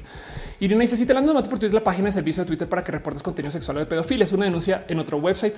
No es directo desde el tweet. Este eh, más bien, eh, si alguien tiene esa necesidad o algo así, pero sí tengan presente justo que el, sistema de denuncias de Twitter es eso: es ir a poner una denuncia y, no, este, eh, no andemos más porque quería nomás más bien platicar acerca de cómo le hacen cada red. Entonces, nomás para volver al tema, Twitter lo que hace es que tiene un sistema de denuncias. Y si tú denuncias, sí tienes estas como sistemas de inteligencia artificial para tratar de priorizar cuáles van primero o tratar de automoderar inmediatamente. Pero la verdad es que son personas. Ahora Twitter, créanlo no, no es una red social tan grande. Facebook tiene un desmadre mucho, mucho más grave, porque Facebook hace uso de seres humanos y es gente que se tiene que sentar a ver absolutamente todo lo que se reporta. Por eso, cuando Facebook va y verifica una cuenta, les llega a ustedes un mensaje que literal dice hola, voy a darme chance para ver si esta cosa que me dijiste que viera, pues a ver si sí si, si, ofende o no. Y es tan grave que imagínense que el trabajo de estas personas es justo día con día ver hate y ver abuso y ver violencia y ver las peores cosas, las peores cosas que tiene el Internet para ofrecer y, desnudos, pero quizás no chidos y, saben cosas horribles que suben a Facebook. La gente que está muy rota, que igual lo hace, no? O sea, seguramente esta gente todo el día ve Gore Gallery y a la vez ve a las feministas diciéndole qué pedo y luego las terfas quejándose y luego todos los pedos que se imaginen. Motivo por el cual Facebook tiene un problema donde los moderadores de Facebook este, ya se sabe sabe que están pasando por eh, un tema de salud mental y están demandando a Facebook por esto, porque es gente, contratan gente para ver hate. Y, esto también es otro problema. Y ahorita con esto de la cuarentena se volvió aún más cucú porque pues básicamente no había personas para moderar ni verificar todo. Todo el mundo se fue a la casa y están buscando un poquito el cómo hacer que pues, estos moderadores puedan seguir trabajando desde casa. René deja una rosa, te amo bebé. Gracias por estar acá. Gracias, gracias por estar acá. Este y así David Miranda dice que opinas que a. Rowling le caes mal. Pues yo le caigo mal a muchas personas y ni modo. J.K. Rowling está bien huella, pero bueno. Tutix dice el morbo con Gore Gallery. Eh, Metalboot dice eh, Evilman Evangelion solo tocando el tema del anime. Exacto. Irina dice en Facebook además hay grupos privados de contenido explotación infantil y cosas. Sabes, hay gente que se tiene que infiltrar esos grupos y ver esas cosas para poder hacer reportes. Total. Monserrat dice supongo que los conservadores son muy activos y dan guerra por millones. Sí, sepan ustedes también que hay gente que está en contra de la diversidad, que genuinamente están ahí para ir a hacer desorden con la gente de la diversidad. Saben como que es, que es muy organizado, la neta. Eribit dice eh, M fue quien cachó que una cuenta falsa, la de Melanie cuestionando a brujas del mar e hijas de la sal. Por eso no todos ahí. Ah, pero todos ahí andamos denunciando. Sí, exacto. De hecho, tengo el tweet este eh, deme, pero como tiene candadito, eh, entonces como que tuvo un poquito de eh, no quiero mostrar, pero bueno, pero sí, en la historia de, de, Melanie estuvo ruda. Morgan Jupiter dice cómo funciona eso cuando yo escribo hombre y soy reportada en cuestión de segundos, pero páginas enteras de sofilia, pedofilia siguen muy tranquilas.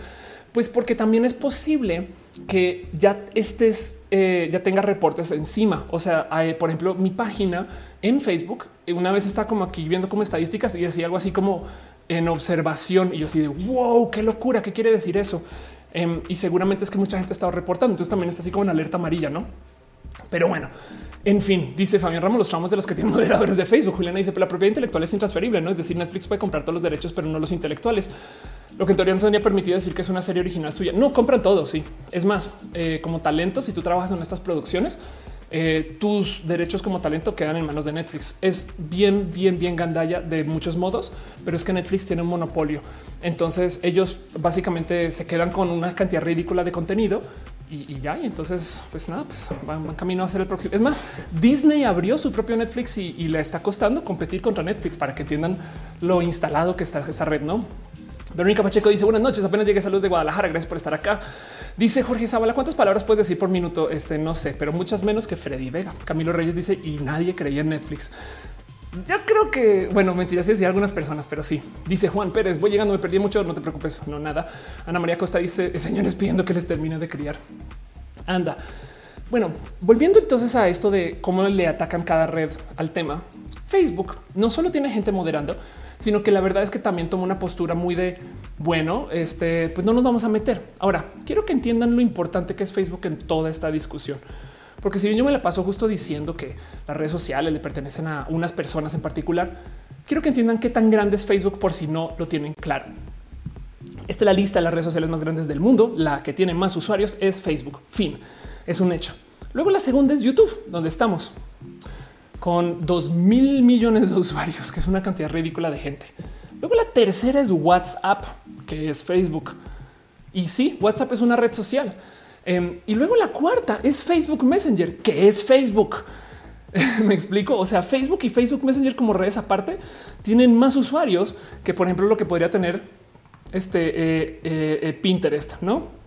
Bueno, luego comienzan las chinas, WeChat, este, pero luego viene Instagram. Este WeChat es chino o es coreano. Bueno, este luego viene Instagram, que también es de Facebook. Entonces, miren, Instagram, WhatsApp, Facebook Messenger y Facebook son las 1, 2, 3, 4. O sea, están como en las seis redes sociales más grandes del mundo y sumadas todas tienen muchos más usuarios que, por ejemplo, Reddit, que de paso, por si no sabían, Reddit tiene más usuarios que Twitter. Twitter es una red social muy pequeña, pero bueno, este. Em, nomás para que dimensionen lo importante que es Facebook en toda esta plática. Perdón, veo que eh, este Ariel Bello Rosas también deja un abracito. Muchas gracias. Y este dejas este eh, eh, nada, un perrito muy, muy feliz, un chiva. Gracias por este apoyar y dar este cariño y amor. Wendy LM también dejó estrellas en Facebook. Muchas gracias, Wendy. Y Eric Campos deja stars. Gracias por ser parte de esto. Voldemort y Fer 12MM también dejaron cariñito de Mixer. Gracias por apoyar. Gracias por su cariño. Piñas para ustedes.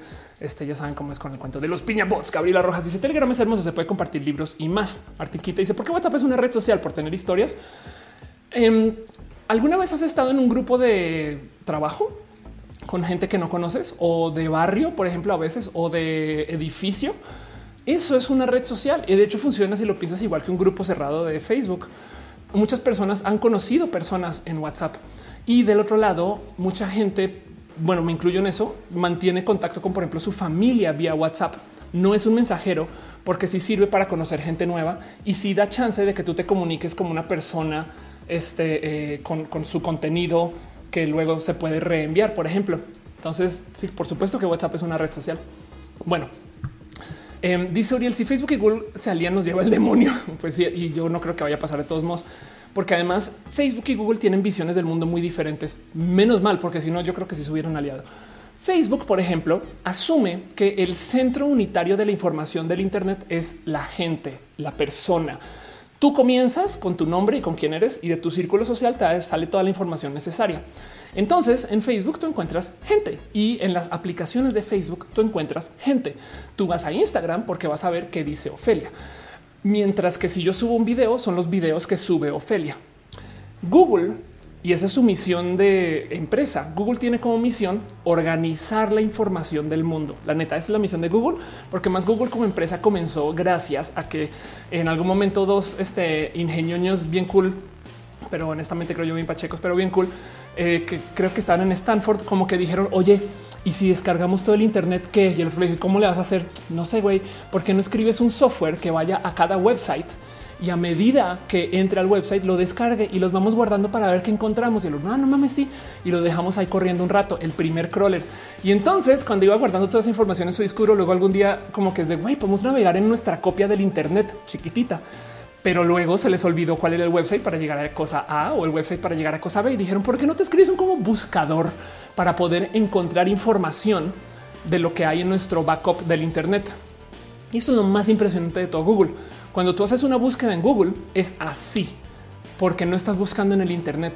Google tiene un respaldo del Internet donde hace sus búsquedas. O sea, si se acaba el Internet, Google, por eso de repente hay páginas que tienen caché, por ejemplo, no? Em, porque Google tiene su propia versión que es uh, loquísimo. Pero bueno, también Google es la misma empresa que un día le dijo como a sus ingenieros, ¿saben qué deberíamos hacer? Tomarle fotos a todas las calles del mundo. Como jefe, sí, a todas las calles del mundo. ¿Y cómo le vamos a hacer? Pon cámaras encima de coches y vete a manejar. Bye, adiós. Y lo hicieron. Google Maps es una realidad y Street View es una realidad. Pero el punto es que Google relaciona la información como unidades por su propia cuenta, no, no alrededor de la gente. Por eso es que tú en YouTube no es el canal de Ofelia. Bueno, en este caso sí, pero puedes tener un canal que es de nadie, es de seis personas, es de 100 personas. Mientras que en Facebook los contenidos todavía necesitas hacer login como persona y luego como persona ir a los contenidos, ¿no? Y por eso yo creo que es la, eh, eh, eh, la incompatibilidad entre Facebook y Google, porque Facebook está tratando de organizar la información de la gente y Google está tratando de organizar la información del mundo. Y como son incompatibles, honestamente creo que de acá que se alíen tendrían que primero negociar eso y va a ser bien difícil. Pero bueno, en fin, dice este em, Elias eh, Schreibner, un poquito off topic, pero ¿qué opinas de la nueva creación del movimiento LBTAM, eh, excluyendo a las mujeres trans del feminismo eh, e incluyendo a los hombres trans? Pues que, ay, cómo joden, güey. Pero Yagama dice que tú me perdí nada, absolutamente nada. No más le puedes preguntar aquí a este Tito el ajolotito. Juan Arias dice entonces ¿Cómo es buscar en el Internet? Si buscar en Google no es en el Internet, es la copia. Sí, exacto. Estás buscando en la copia. Es más, de hecho, si buscas en, en Google, ahí te dice cuánto tiempo le tomó buscar en su copia, sabes? Pero bueno, Daniel Cardona dice: ¿Crees que algún día existe una red que literalmente esté en el aire? O sea, sin servidores. ¿Cómo funcionaría eso? Este tiene que tener servidores, no? O sea, de a menos que ponga los servidores a volar. Este es como tratar de conciliar la geografía física con la geografía social. Exacto. Jackson dice cuál es el tema general. Las, redes sociales es la censura en redes sociales. Pablo Betancourt dice: ¿Tienes algún secreto para tener buena memoria? Este eh, eh, eh, tomo chocolate en las mañanas. Dante Romano dice: Desviándonos del tema que crees acerca del COVID, ¿crees que la enfermedad existe? Por supuesto que existe. ¿Cómo hacer una conspiración? ¿Qué te pasa? ¿Cuál opinión? Es una realidad. Ve ya a un hospital y pregúntale a un doctor. Eugenia Brunner dice entonces no puedo publicar capítulos de un libro propio ya que las redes se adjudican. No se le adjudican, tú se las entregas. Cuando abres tu cuenta, les das permiso. No te están robando nada, tú les das permiso. Mora dice WeChat es chino. Eh, Ubaldo Lugo dice bien, eh, gracias, buenas tardes. Tienes toda la razón. gracias, eres amable de su parte. Muy Gabriel dice Telegram es hermoso y se puede compartir libros. Exacto. Y dice Edgar Pérez y en Internet ORG está la Wayback Machine, que es otro respaldo del Internet. Exacto. Omar Galindo dice Depende, no es que se los ubiquen como tal, pueden hacer promoción con tu obra. Exacto. Gracias, Omar, por eh, Osmar, perdón, por explicar eso. Bola Mundo dice: Tenemos suerte que Google y Facebook sean incompatibles. Y dice Moon Wattpad, literal. Exacto. Pero bueno, entonces eh, volviendo a esto que les decía, justo en las redes sociales em, tienen ¿no? como varios motivos de mantenerse como al control de eh, como que nos ofrecen y que no. Facebook si tiene ahorita un buen depresión para comenzar a meter como sus manitas en los contenidos, cosa que antes como que no lo quiso hacer. Zuckerberg en algún momento de plano dijo así un no saben que yo este, ya vi lo que pasó con Twitter y entonces yo pues, mejor ni me meto. No, y entonces la empresa, pues nada, respondió. Le hicieron una huelga a Zuckerberg. Mucha gente comenzó a trolearlo. De hecho, como Zuckerberg dijo, yo no me voy a meter a decidir qué es válido y qué no es válido en mi red social acerca de los contenidos porque es una red social. O sea, escriba lo que quieran, no? Y ahí ustedes solitos se van a hacer sus propios policías, no? Y pues entonces comenzaron a hacer todo tipo de, por ejemplo, anuncios diciendo que Zuckerberg era pedófilo ¿no? y que tenía todo tipo de este casos de abuso. Y pues ahí sí Zuckerberg, Zuckerberg se volvió y dijo: No, no, no, no, no, esperen, a ver, a ver, a ver, a ver. Este si van a difamar de mí, entonces eh, yo creo que mejor si monitoreamos. y entonces, este ahora Facebook eh, sí está eh, eh, revisando eh, sus políticas sobre el uso de fuerza de supresión de votantes y no sé qué. O sea, como que ahora sí decidió entrarle a tratar de asegurarse que el discurso sea por lo menos no tóxico. Y es un decir porque pues esa cuenta gotas. Perdón, vi que dejaron un abrazo financiero. Este, muchas gracias por darme tu cariño, Osmar Morín. Gracias desde el fondo de mi corazón. Me dejaste este lo que en el canal de René se conoce como una ñoñita. Pero bueno, una loquita también deja este un, cariño, un, cariño con una ñoña voladora. Gracias por ser parte de esto. Piñas para ti. Saúl León Torres dice buenas noches. Gracias por estar acá. Mi escena final dice tuve un problema con Bumble por ser gorda. No me dejan subir fotos mías en traje de baños sensuales que no parte de su comunidad. Está bien idiota como hacen eso. ¿eh? Dice Guillermo, ¿recomiendas una Wacom para tirar el mouse? Recomiendo una Wacom para tirar el mouse cuando trabajas en casa. Si es para una laptop, una laptop, eh, guarda el mouse, ¿no? Pero bueno, el caso, el punto es que Facebook ahora este, eh, sí definitivamente está metiendo como que las manitas en tratar de por lo menos reducir un poquito este discurso de odio. De hecho, ahora ya están notificando cuando una página eh, le pertenece a algún medio que sea controlado por el Estado, porque mucha gente como que ya no lo sabe, pero RT es Russia Today. Obviamente tiene un sesgo pro Rusia. Me explico. Eh, AJ Plus es Al Jazeera que también tiene un sesgo, ¿no? Y, no pasa nada, como que en cierto también tú aceptas estos sesgos porque pues las otras cosas que reportas son buenas, pero ténganlo por seguro que si les gustan las notas de RT, eh, luego si de repente se van a decir Rusia es el mejor país del mundo para pongan eso en duda, ¿no? Solamente mantengan eso presente. Y justo por eso, porque como hay que tener criterio para tomar estas decisiones de a quién y a cuándo le creo y sobre qué, es que Facebook como que decidió nomás dar como una notificación de esta página que estás leyendo le pertenece un medio que lo controla el Estado, ¿no? Miren, si lo piensan, capaz si hay alguien en Bolivia que no tiene la más mínima idea, no quiero hablar mal de la gente de Bolivia, o nada en contra, sino lo digo porque simplemente alguien que no es una persona mexicana que el día de mañana podría estar diciendo ay, qué bonito noticiero este, la mañanera hoy con ese viejito que presenta. bueno, yo creo que estoy siendo es demasiado desingenuo con eso, pero saben como que la mañanera podría ser todo un canal de noticias y de vez en cuando habla el presidente, pero de resto nada, pues simplemente siguen las noticias y pues obviamente todo lo que se diga en la mañanera show pues va a ser pro México. Me explico para que entiendan un poquito de dónde viene como esta notificación de Twitter. Este dice: Bueno, mundo, ¿crees que surja algo más grande que Google y Facebook en el futuro? Súper sí. Eh, pero hay que ver qué pasa. Lau Fox también dejó un abrazo financiero. Muchas gracias. Besitos para ti. Eh, gracias por apoyar.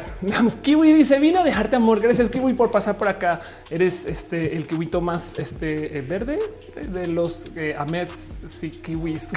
Lorena señor dice escuché que Instagram tiene un acuerdo con Victoria's Secret para que solo ellos puedan publicar ese tipo de fotografías de mujeres con lencería. Eso es falsísimo y te lo puedo ni siquiera no solo hablar de mujeres en lencería en Instagram, sino hablarte de hombres en lencería en Instagram. Pero bueno, Sergio Andrés dice me encanta cómo sabes hilar también. Gracias por este, estar aquí en roja y dice em, Jason eh, Chitiba. De hecho, RT es un canal que tiene más dinero que la BBC. House of Dice necesito unas clases para llevarlos en vivo como tú. Nada, tiempo es lo único que te puedo decir.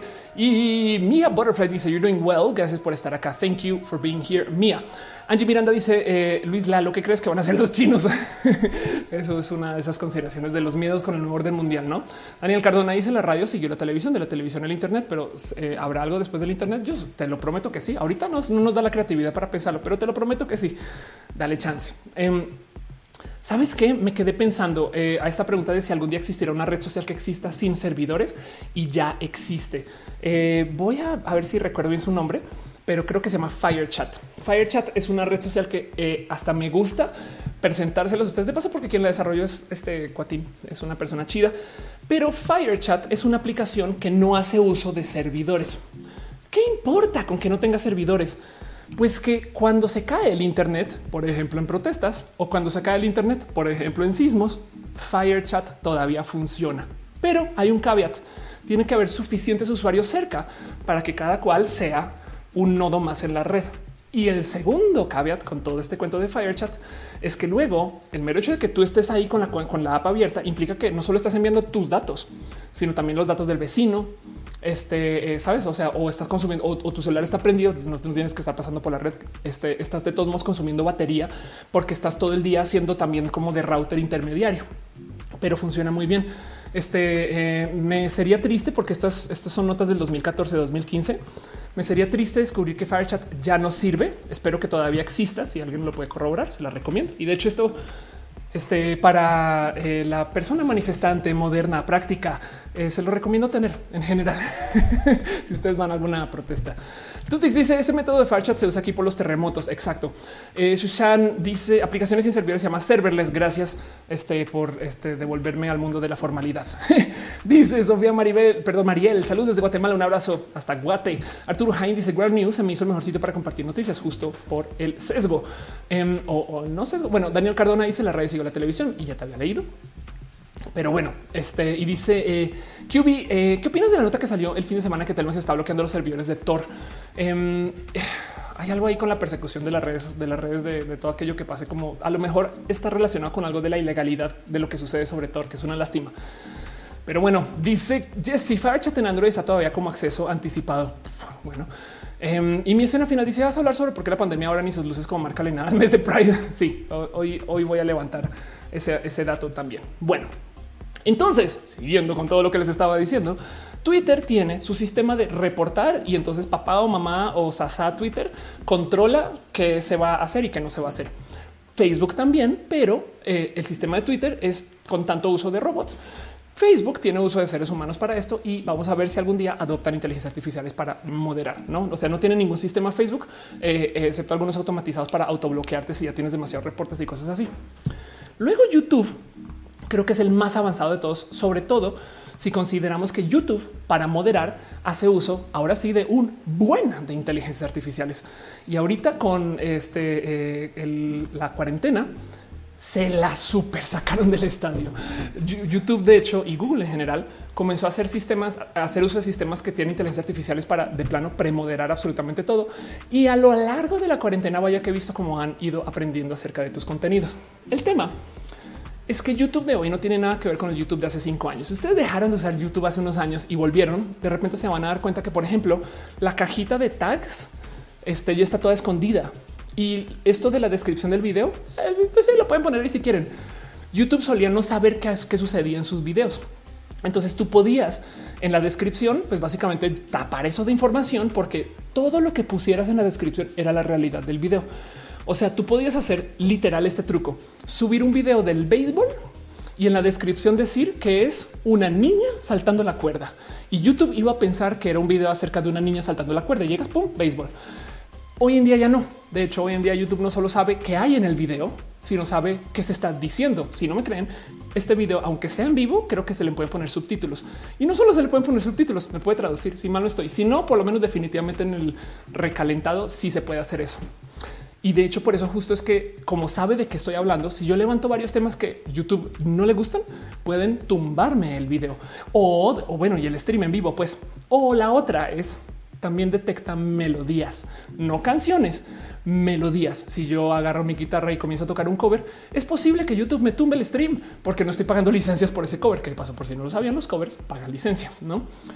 ¿Qué están haciendo muchas personas alrededor de eso? Es negociar con YouTube acerca de esto, los derechos de autor. Pero el sistema de moderación de YouTube es violentamente avanzado porque para esto de los derechos de autor, pues básicamente ya decidieron como sentarse a tratar de hacer que todo lo que suceda en video en YouTube, que de por sí es una cantidad ridícula de video, se detecte de modos automáticos. No hay seres humanos, sino hasta como por ahí la capa 9, cuando ya de repente se pusieron seis quejas y se elevó tres veces el problema y se fue a help y no hay con quién hablar ese tipo de cosas. La moderación de YouTube es este, eh, eh, pues de lejos, yo creo que la, más avanzada, pero porque YouTube hace uso de Content ID. Content ID está súper, súper, súper trabajado y entonces eh, saben ¿no? que es todo lo que hay en todos los videos. Es más, si el video es en 3D, también sabe que es en 3D. Si el video es en, realidad virtual, también sabe que es no. O sea, es impresionante la cantidad de información que YouTube levanta de sus videos de modo automático y por consecuencia el por qué modera como modera. Ahora YouTube por lo general no toma decisiones de moderación, sino toma decisiones legales de contenido, no más para pues, limitar sus problemas con esto del copyright. También es una red social solo de video y pues es la segunda o la primera más usada en el mundo según el país, no? Bueno, en el país del mundo según el país. Eh, y entonces también por eso como que son como tan directos con esto. Quieren eh, eh, usar otra red que tiene temas de derechos de autor y luego vamos a hablar de Twitch. No se preocupen. Vean cómo no son tan, tan estrictos o estrictas. Dice Suriel en YouTube no se puede, pero en Facebook que puedes poner subtítulos en vivo. Anda. Arturo dice qué significa cis. Cis viene del latín de alinear Raúl Jiménez dice soy licencias. este no. Eh, Cristian Plata dice qué opinas que ahora en Twitch ya no permite la música con copyright? Nunca la permitió, solamente que una cantidad de streamers de repente se dieron cuenta que existe la ley. Güey, em, yo llevo haciendo streams eh, con teniendo mucho cuidado con mis derechos de autor hace mucho tiempo y me sorprende que ahora los, los twitcheros de repente se quedan así. Oh, no. Bueno, em, este, pero, pero pues yo creo que también habla un poquito acerca de lo, profesional que se está volviendo Twitch también. No, o sea, yo creo que con el tiempo igual esto iba a pasar. Rafa dice que me llama la atención con muchos hombres y hetero lo idolatran como gran líder supremo. Este, de quién hablamos. Hola mundo dice tal vez el Internet del futuro saca una mente colmena donde todos nos conectamos con telequinesis. Un poquito ya lo es. ¿eh? De hecho, el Internet fue diseñado como una red que, aunque destruyas la mitad, sigue andando. Es una red que va a sobrevivir la guerra y entonces por eso es tan adoptada el Internet como, como red. Por eso tantos países dijeron va, yo le entro, no? Porque bien pueden haber hecho otra forma de comunicación, no? Monserrat dice: Ese no tiene nada que ver, pero me cae muy mal. ok. Juliana dice: ¿Cómo le pasó a Luisito Comunica que bloquearon un video porque puso una foto suya? Pero como salió noticiero de CNN, entonces YouTube le dijo que estaba usando una foto de CNN sin permiso. Sí. Y de nuevo, recuerden que el problema aquí no es la red. La red es intermediaria. Quien abusó de su poder en lo de Luisito fue CNN. Y además fue CNN porque cometieron un error nivel becario.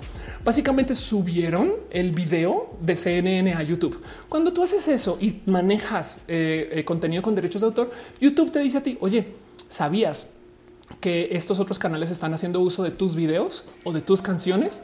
Y entonces tú puedes decir, ah, ok, chido, pues que lo sigan haciendo, pero que me den a mí la monetización. CNN, por ejemplo, o túmbaselos, no? O solamente, ok, va chido, pero solamente en Alemania y en los otros países del mundo que ni vean ese, ese video, no? Porque es mío. Pues bueno, ah, lo que sucedió por si no saben es que Luisito lo entrevistaron en CNN. En la entrevista mostraron un trozo de un video de él lo subieron a su canal de YouTube y literal el becario, porque quiero hoy en día quejarme de un becario por motivos este, random. El becario vio eso, le notificó hoy ya hay un otro usuario que tiene este contenido. Luisito comunica y el becario seguramente dijo: ¿Y este quién es? Güey, pinche youtuber. O sea, no mames quita el y pues güey es Luisito, no? Que de paso para que entiendan Luisito no es cualquier youtuber, es de los youtubers más grandes del mundo. Ese señor, este seguramente tiene ahí en su mesa de noche un botón rojo así donde es este tiene dos botones, un botón este así este eh, eh, eh, brillante que le llamas al señor Google y un botón rojo que le llama al señor YouTube, no? Y si los pica el tiempo llega PewDiePie a su casa como que también Luisito evidentemente pues tiene todas las de ganar acá, no? Pero, bueno, igual lo tenía, me explico, pero, pero para que entiendan también lo que sucedió ahí. Pero eso no fue YouTube. O sea, YouTube dio la plataforma, pero alguien metió las patas usando la plataforma, no? Eric Frank dice creo que también son las medidas. Twitch solo censuraba la grabación de video grabado, pero nadie los ve recalentados en Twitch. Anda. Este Lenny dice salúdame y Mary dice salúdame. Saludos a las dos, les dos. Tú te no es que lo invitaron a entrevistas en N, aún así le querían robar su contenido, peor aún. Güey, nada, yo no creo que fue un poco más como de bobadas a la hora de subirlo a la plataforma. Jorge dice, entonces habla rapidísimo para que no detecte las palabras. Estaría cagado eso. Estoy aquí siendo la persona más, más, más veloz del Internet solamente para que pueda hablar de lo que quiero hablar. Yuri Maldonado dice: ¿Cómo de Saúl Reina que rompió su placa YouTube del millón de suscriptores en protesta que YouTube no promueve los videos educativos? Que ese tipo de cosas traen views Digo, también la protesta es válida, pero cuando se trata de gente así muy famosona, también hay un factor trae views. Sí, Medra dice en Twitter, mis followers son árabes. 4000 de 5000. ¿Será que me espían? Eh, pues si no tienen ningún contacto con eh, ese tipo de audiencia, es probable que alguien te haya comprado seguidores falsos más bien. Uriel Montes dice, o sin, bueno, a menos que, en fin, dice Jesse, porfa, eh, ¿Qué dijiste, Jesse? Por aquí arriba te dar eh, evita spam. Ah, gracias, gracias, Jesse, por este, estar moderando. el fondo de mi corazón. Uriel dice: La neta, no creo que sean becarios, son empleados ignorantes o de plano vale madristas. Sí, también eso es verdad. La gente que trabaja en los espacios televisivos eh, no les importa mucho lo que pasa en las plataformas digitales. Eso estoy eh, totalmente de acuerdo con que sucede. Pero bueno, entonces el cuento es el siguiente.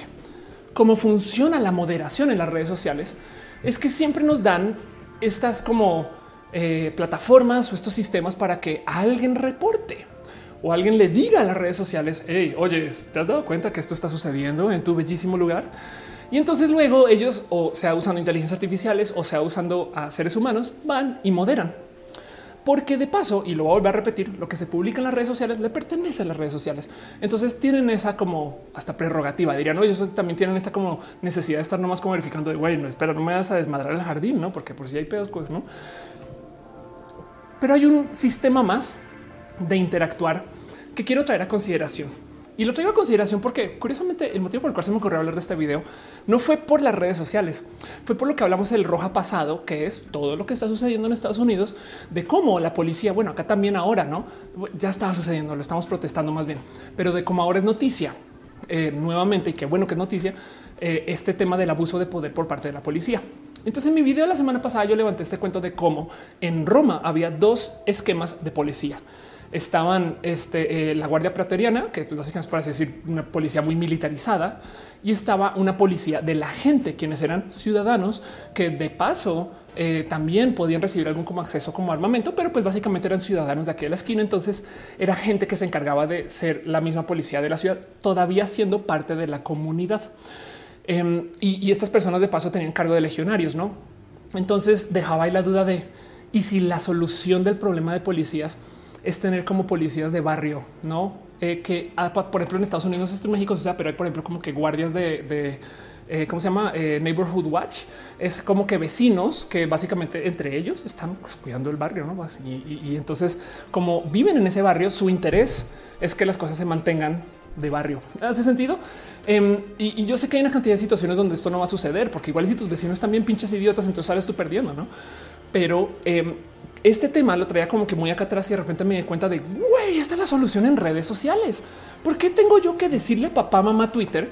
Oye, esto aquí está acá bien abusivo, sino simplemente podría, no sé, existir una como suerte como de legionarios del Twitter quienes se encarguen de moderar. Y el problema es que luego entonces cómo les mantienes a estas personas en, control, no? Cosa también cómo manejas el poder en una dinámica así. De repente habrá gente que se juega en los muy, muy como en Wikipedia hay editores de Wikipedia que como que yo creo que sienten su power trip y te da un poquito de cosas. Y del otro lado también se presta para que las redes sociales entonces digan no, no, no, no, no, nosotros no vamos a moderar, ¿eh? se están moderando ustedes solitos por allá, que también es muy peligroso porque no tomar postura es tomar postura. Si eh, hay algo que ya es opresivo, no, por ejemplo, la heteronorma. Si la gente sale a decir ah, a mí no me molesta, ¿eh? que hagan lo que quieran, básicamente le están dando una entrada al sistema opresivo. Entonces, o, dilo de corazón, ya acéptalo. No me vale a la chingada con la gente homosexual. O entonces vamos al otro lado y tomemos una postura. Em, cuando, cuando hay sistemas de opresión, no tomar posturas, tomar postura y, dejar que la gente sea su propia policía, también se presta para que los, dueños de las redes sociales entonces se laven las manos de no, no, no, esto ya no nos importa a nosotros, nosotras. Em, porque justo yo me pregunto mucho, ¿deberían las comunidades de este, cuidarse a sí mismas?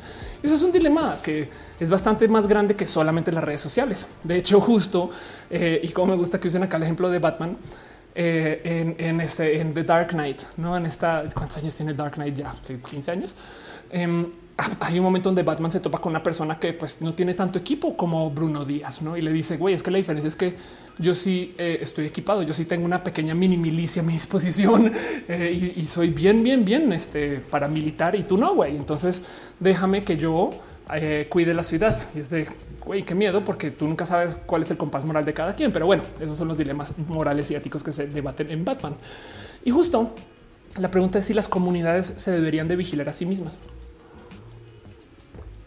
Y, y entonces quería platicar de esto, pero luego me topé que si hay redes sociales que se vigilan a sí mismas. Oscar Urquía dice eso se parece a mi concepto de la zona de confort cero. Eh, Mundo dice qué opinas del Internet chino. Es una lástima que a tanta gente se le dé eh, poco acceso a la información. Andrés Togas dice no tomar posturas como Mussolini o el PG. Estás con nosotros o contra nosotros. Bueno, también ¿eh? dice Tutix como las chaquetas amarillas. Exacto, que en México las chaquetas amarillas son otra cosa, pero sí, este, las chamarras amarillas. Daniel Cardona dice aquí en España pasa que los pueblos son tan pequeños unidos eh, que eh, parecen claro. Sí, y cada uno tiene su cuerpo de policía. Es un sistema muy eficiente. Qué bonito escuchar eso o leer eso. Fernando Barrón dice donde vio mis vecinos colgar un letrero que dice entre vecinos nos protegemos. Si te hemos robando, te linchamos. Y, y el problema es que va a pasar cuando si linchen a alguien. Uriel Montes dice la denuncia ciudadana vía Twitter en la policía eh, vial de Guadalajara suele funcionar chido. Wow. Jorge Zavala dice gente que está viendo el stream de Facebook, pásense a YouTube, se ve 100 veces mejor. Orales. Eh, René dice de hecho con el narco esto ha subido un buen los polis se defienden eh, con el narco usando claro hace que la gente se defienda usando armas y entonces eso escala un poquito la violencia. Eso es verdad. Calcul decir la gendarmería es como se le llamaba a esa policía. Gracias Jesse. Exacto. Cala Díaz dice el otro día que en contacto en Facebook cuando hizo una publicación y puso una norma o clave donde manifestaba, donde manifestaba que no permitía que Facebook tuviera poder sobre la foto. Eso está bien tonto. Si esta gente que pone este, es, pongo este mensaje em, como un acuerdo legal para que mi foto no es de no, güey, así no funciona, así no funciona la ley. Es más, por si no sabían, los eh, disclaimer legal al final de los correos electrónicos tampoco tienen validez legal. Ninguno, ninguno están ahí solamente para asustar a la gente. Es un tema, es un, es un esquema o para hacerse ver importantes. No, eso que ponen eh, la información contenida en ese correo electrónico. Eh, no, todo eso no tiene validez legal. Pero bueno, Rafa Casares dice: Me parece chistoso que los cristianos gringos saben la policía brutal. Es como si leíste tu cómic. eh, Fausto Ceturino dice en las comunidades donde no llega la policía y que la gente toma la justicia en sus manos, literal, los linchan y extrañamente los delitos en esa zona bajan. Este eh, pues ve, no? Entonces, justo quería platicar de esto porque luego me percaté que sí, sí hay redes sociales que se automoderan. Em, y yo sé que ustedes, no todo el mundo tiene la edad que yo, em, pero quiero que nos demos un viaje. Vamos al pasado. Vamos a visitar eh, un pequeño museo que encontré en el Internet, uno en varios, de hecho, pero vamos a conocer un paradigma de la comunicación que mucha gente no tiene presente hoy en día que existe. Esto va a sonar un poquito como la abuelita hablando cuando el teléfono no tenía botones, pero es que si era así. Ahorita vivimos en la época de las redes sociales de video, TikTok, Lazo, YouTube, em, y la gente consume mucho video. Bueno, antecitos de esto, teníamos las redes sociales en imagen, ¿no? Instagram y demás que todavía siguen muy presentes, ¿no? Pero cuando era lo que más dominaba. Antecitos de esto teníamos las redes sociales en texto, Twitter, antecitos de las redes sociales en texto teníamos los blogs y los blogs entonces eran espacios de publicación donde básicamente se hablaba de un tema o, si, o si se hablaba de varios temas era como que alrededor de un eje rector. Antes de los blogs se hablaba de los portales. Los portales de noticias como MSN son lugares que te daban todas las noticias posibles eran lugares que ya no tenían especialización y tenían todas las noticias que tú quisieras consumir en un solo lugar por secciones. Antes de los portales, teníamos un paradigma de la comunicación espectacular que me da mucha risa que tantos expertos del Internet salieron a decir es que el Internet 2.0 ha llegado. Oye, ¿de qué trata el Internet 2.0? Es el Internet de dos vías. La gente va a poder responderle a su autor. Dice, no, eso lo tenemos hace mucho tiempo y se llamaba los foros. los foros de comunicación son espacios desarrollados con una cantidad altísima de sofisticación.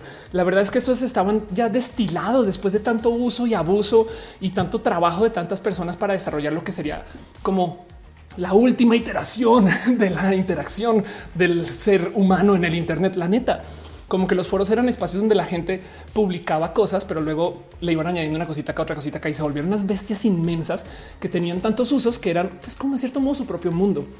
Y entonces, de paso, así como a youtubers, eh, hay instagramers, así los de los de video, así como hay instagramers, hay stars, o sea, los de texto, y así como tweets, así como hay stars, este también hay blogueros, no blogstars o, o la gente que eran famosos por escribir y tener sus blogs.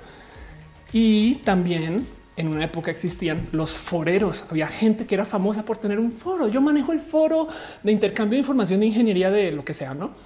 Em, entonces mucha gente no sabe bien cómo funcionan los foros y me eh, di una pasada por un random, un es un foro random, es un foro al azar. Esto es un foro este que se llama foros automotivos, eh, bueno, automotive, foros de coches. Em, y pues miren, les quiero mostrar un poquito más o menos cómo era la dinámica en estos foros. Porque primero que todo, esto que estamos viendo seguramente es software viejo, es más, lo más probable es que lo hayan firmado al fondo. Este eh, aquí está B-Bulletin eh, y tiene el copyright desde el 2000 hasta el 2017. Es una versión medianamente nueva. Como no he hecho login, entonces pues básicamente ya me dice las cosas que no puedo hacer, eh, pero todas las publicaciones son en fila. Entonces alguien escribe algo y luego le va respondiendo entrada por entrada, publicación, publicación. Yo sé que hay mucha gente que se ha usado foros, pero créanme que hay gente que no conoce los foros de verdad.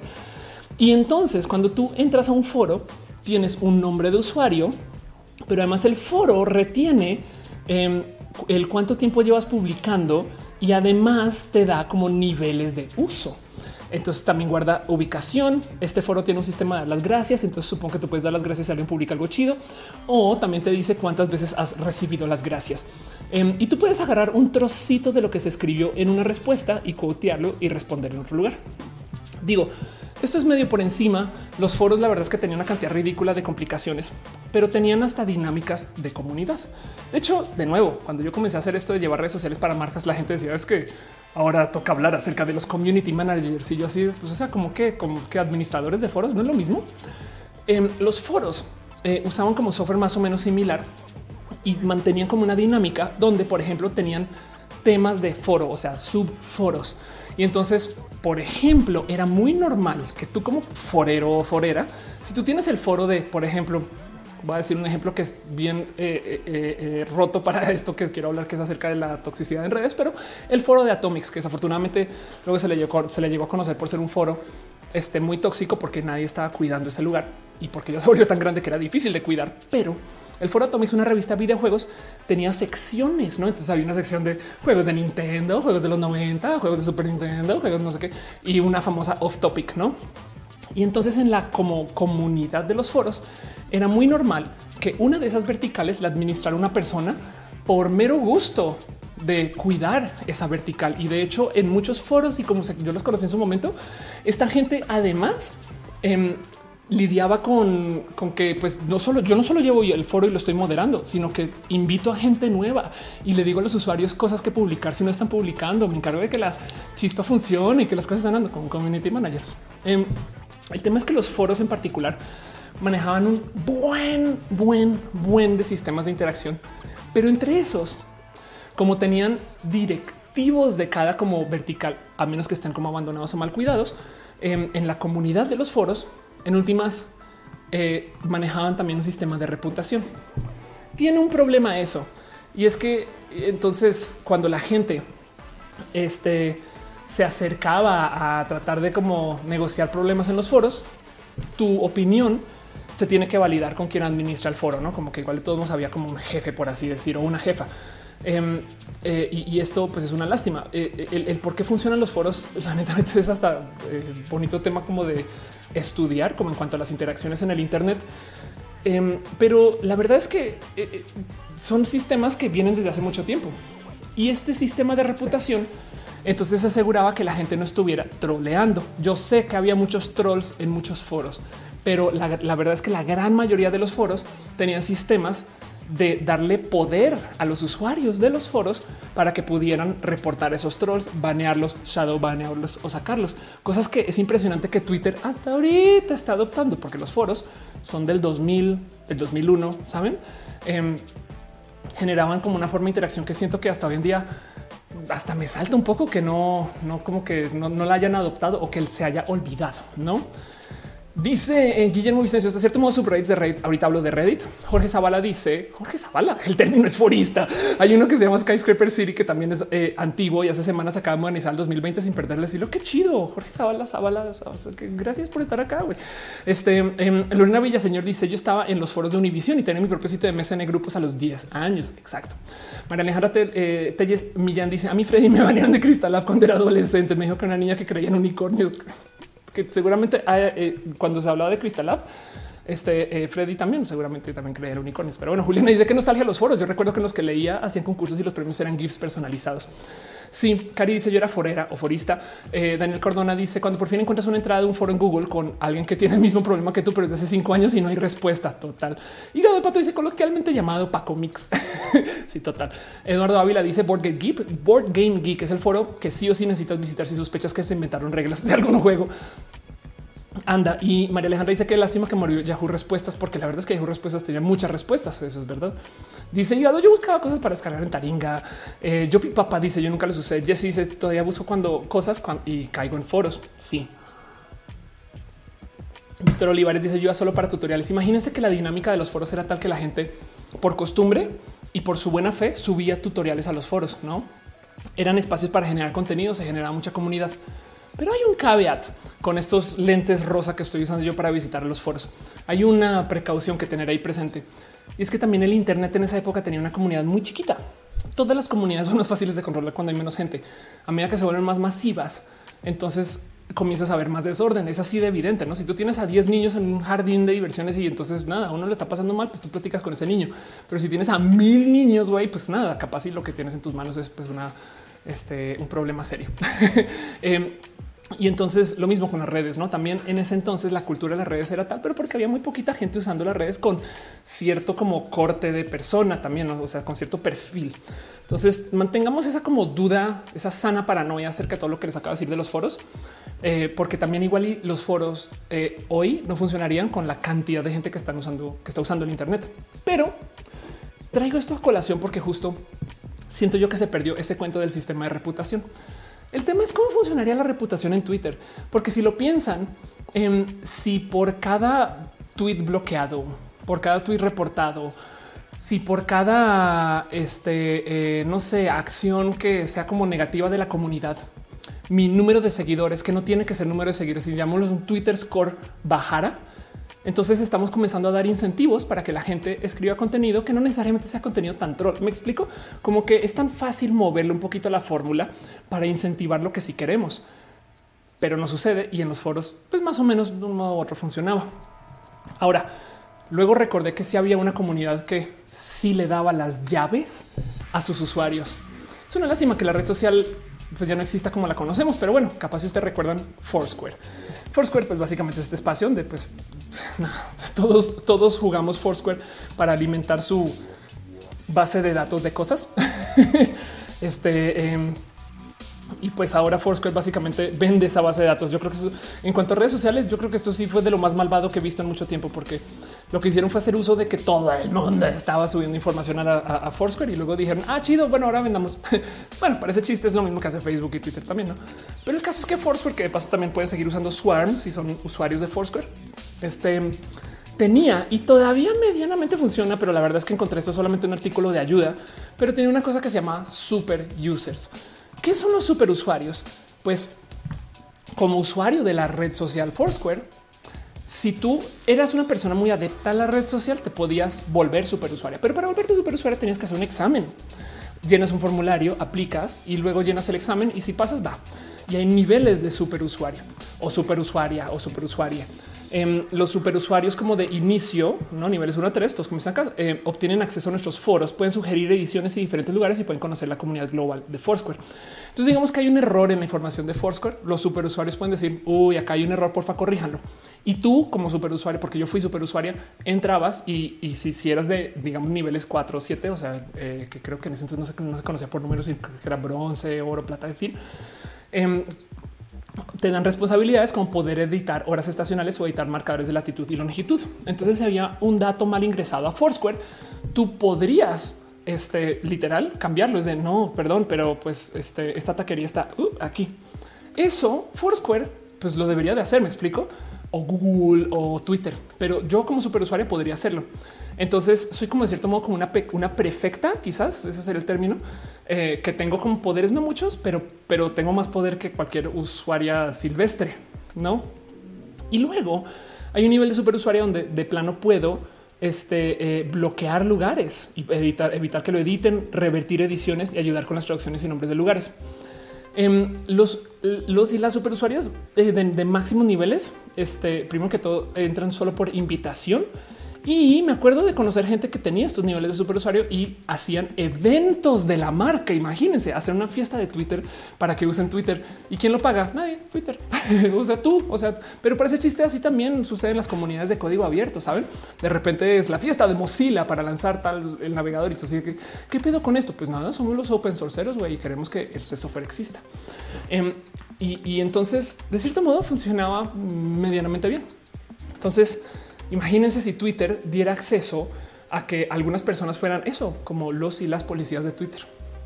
Qué miedo o no, porque igual y entre el, entre el sistema en sí se asegura que la gente que tiene acceso a este poder se lo merece. No sé, saben como que, en fin, dice Tony Takachi, eran tres niveles. Yo era superusuario dos. Gracias, claro. Gracias, Tony, por estar acá. Qué chido ver tu nombre. Eh, Ana María dice ICQ, Daniel Cardona dice: Muchos youtubers plagian al calco conversaciones de foros para hacer sus videos. Claro. Juan Arias dice tú cambias automáticamente las cámaras. Yo las muevo. Yo, yo solita tengo aquí este mi, de hecho uso mi mouse y este, tengo OBS y yo hago los cambios. Pero bueno, Mike Lugo dice un poco fuera del tema de los foros, pero está también el chat de eh, Mirk 32 que tenía algo similar para la moderación y se manejaba por salas de intereses en común total. Giovanna dice porque algunos youtubers roban o copian, o copian contenido, pues porque dan dinero por eso, básicamente. y es una lástima eh, y porque tiene views también, no? O sea, porque hay gente que lo consume desde la copia y no es del original, pero bueno. Mm. Y de paso, eh, la gente que tiene el contenido original puede pedirle y decirle a YouTube, oye, quita eso, no? Pero bueno, en fin, Mitzi Lizette dice también los Google Maps tienen niveles. Tony Takachi dice sería como el pin parental el permitir que la gente en Twitter tenga acceso a moderar. Giovanni dice, porque algunos youtubers ya te había leído. Em, y dice Pablo, ¿te refieres a una calificación como la que tiene Uber? Pues podría ser, no? Quizás ese sería un modo de verlo. Miren, hay una red social que no sé si llamarlo red social, porque igual es el último foro que sobrevivió. Bueno, yo sé que hay muchos foros, pero que eh, definitivamente en cuanto a foros va, si hay un foro que es el foro más grande del Internet, pues ese es Reddit. Em, puede que conozcan Reddit o no. Eh, eh, Reddit básicamente es este espacio em, donde tú entras y consumes contenido como si fuera foros. de hecho, Reddit básicamente tiene verticales. entonces, este, tú, por ejemplo, puedes visitar, a ver, reddit.com diagonal este, Tech News. Vámonos a uno un poquito más cercano a casa. Vamos a ver este diagonal R, diagonal México, no? Porque estoy mostrando R México en mi stream, porque tanto así quiero a la gente que usa Reddit. Pero bueno, este es el subreddit de México, no? Y en esta sección entonces tú puedes ver básicamente el contenido que se sugiere que la gente quiere compartir para la sección solo de México. Cuando tú subes información a Reddit, tú puedes subir o un enlace o tú puedes subir este, información como un post y cuando tú la subes, entonces esos posts quedan sujetos a votos. Entonces suele ser que se maneja una cierta comunidad según el subreddit en el que estés. No, esto es, una evidente broma de no más con la represión, em, pero entonces todos los posts que subas quedan sujetos a votos. Tú puedes votar este a favor o en contra de lo que se comparta. Imaginen que el contenido que ustedes suban a su muro en Facebook quede sujeto a votos o al del otro lado que el contenido que se suba a Twitter, así sea un reply a una a un tweet, también esté sujeto a votos. Yo sé que ahí me gusta, yo sé que está la manita y yo sé que no sé si todavía me, me disgusta, pero lo importante de cómo funciona en Reddit es que si las cosas este, eh, tienen suficientes me disgusta, entonces de plano se desaparecen se comienzan a bajar aquí en la fila y este eh, ya el mero mero final, este ya tiene por ejemplo cero puntos. Este, este tiene un punto. No he hecho login, pero bien que si le doy acá flechita para abajo, yo podría hacer que se desaparezca ese tweet. Bueno, perdón, ese post, esa respuesta. Entonces imagínense si en Twitter, por ejemplo, el contenido tóxico simplemente esté sujeto a votos y, y por consecuencia, entonces generamos un problema. Reddit puede, por supuesto, que eh, puede generar este como factor. Nos alimentamos de la cámara del eco. Eso puede suceder. Y entonces hay un, eh, hay un subreddit en Reddit, una sección, una vertical eh, creada que es famosa por ser tóxica, pero pues que Reddit nunca censuró. Bueno, no censuró chido, que es de Donald. Y mucha gente de hecho dice es que ahí fue donde se dio a conocer Donald Trump, y que es estirar un poquito la realidad, pero sucedió. Y el tema es que el sistema de los votos siento yo que definitivamente sí cambia la dinámica del consumo. Como que Imagínense si pudiéramos en todos los posts escritos simplemente decir esto no me gusta en vez de reportar, en vez de decirle hey, mamá, Twitter, por favor, ven, ayúdame. No es simplemente un oye, no me gusta, clic. Y si suficientes personas dan no me gusta, desaparece. De paso, esto también desbloquea un sistema de interacción que me parece sumamente bonito de vivir que es que también te deja ver si alguna publicación es controversial, porque igual y tiene un post neto, perdón, un voto o un punto neto, pero tiene 700 positivos y 699 negativos.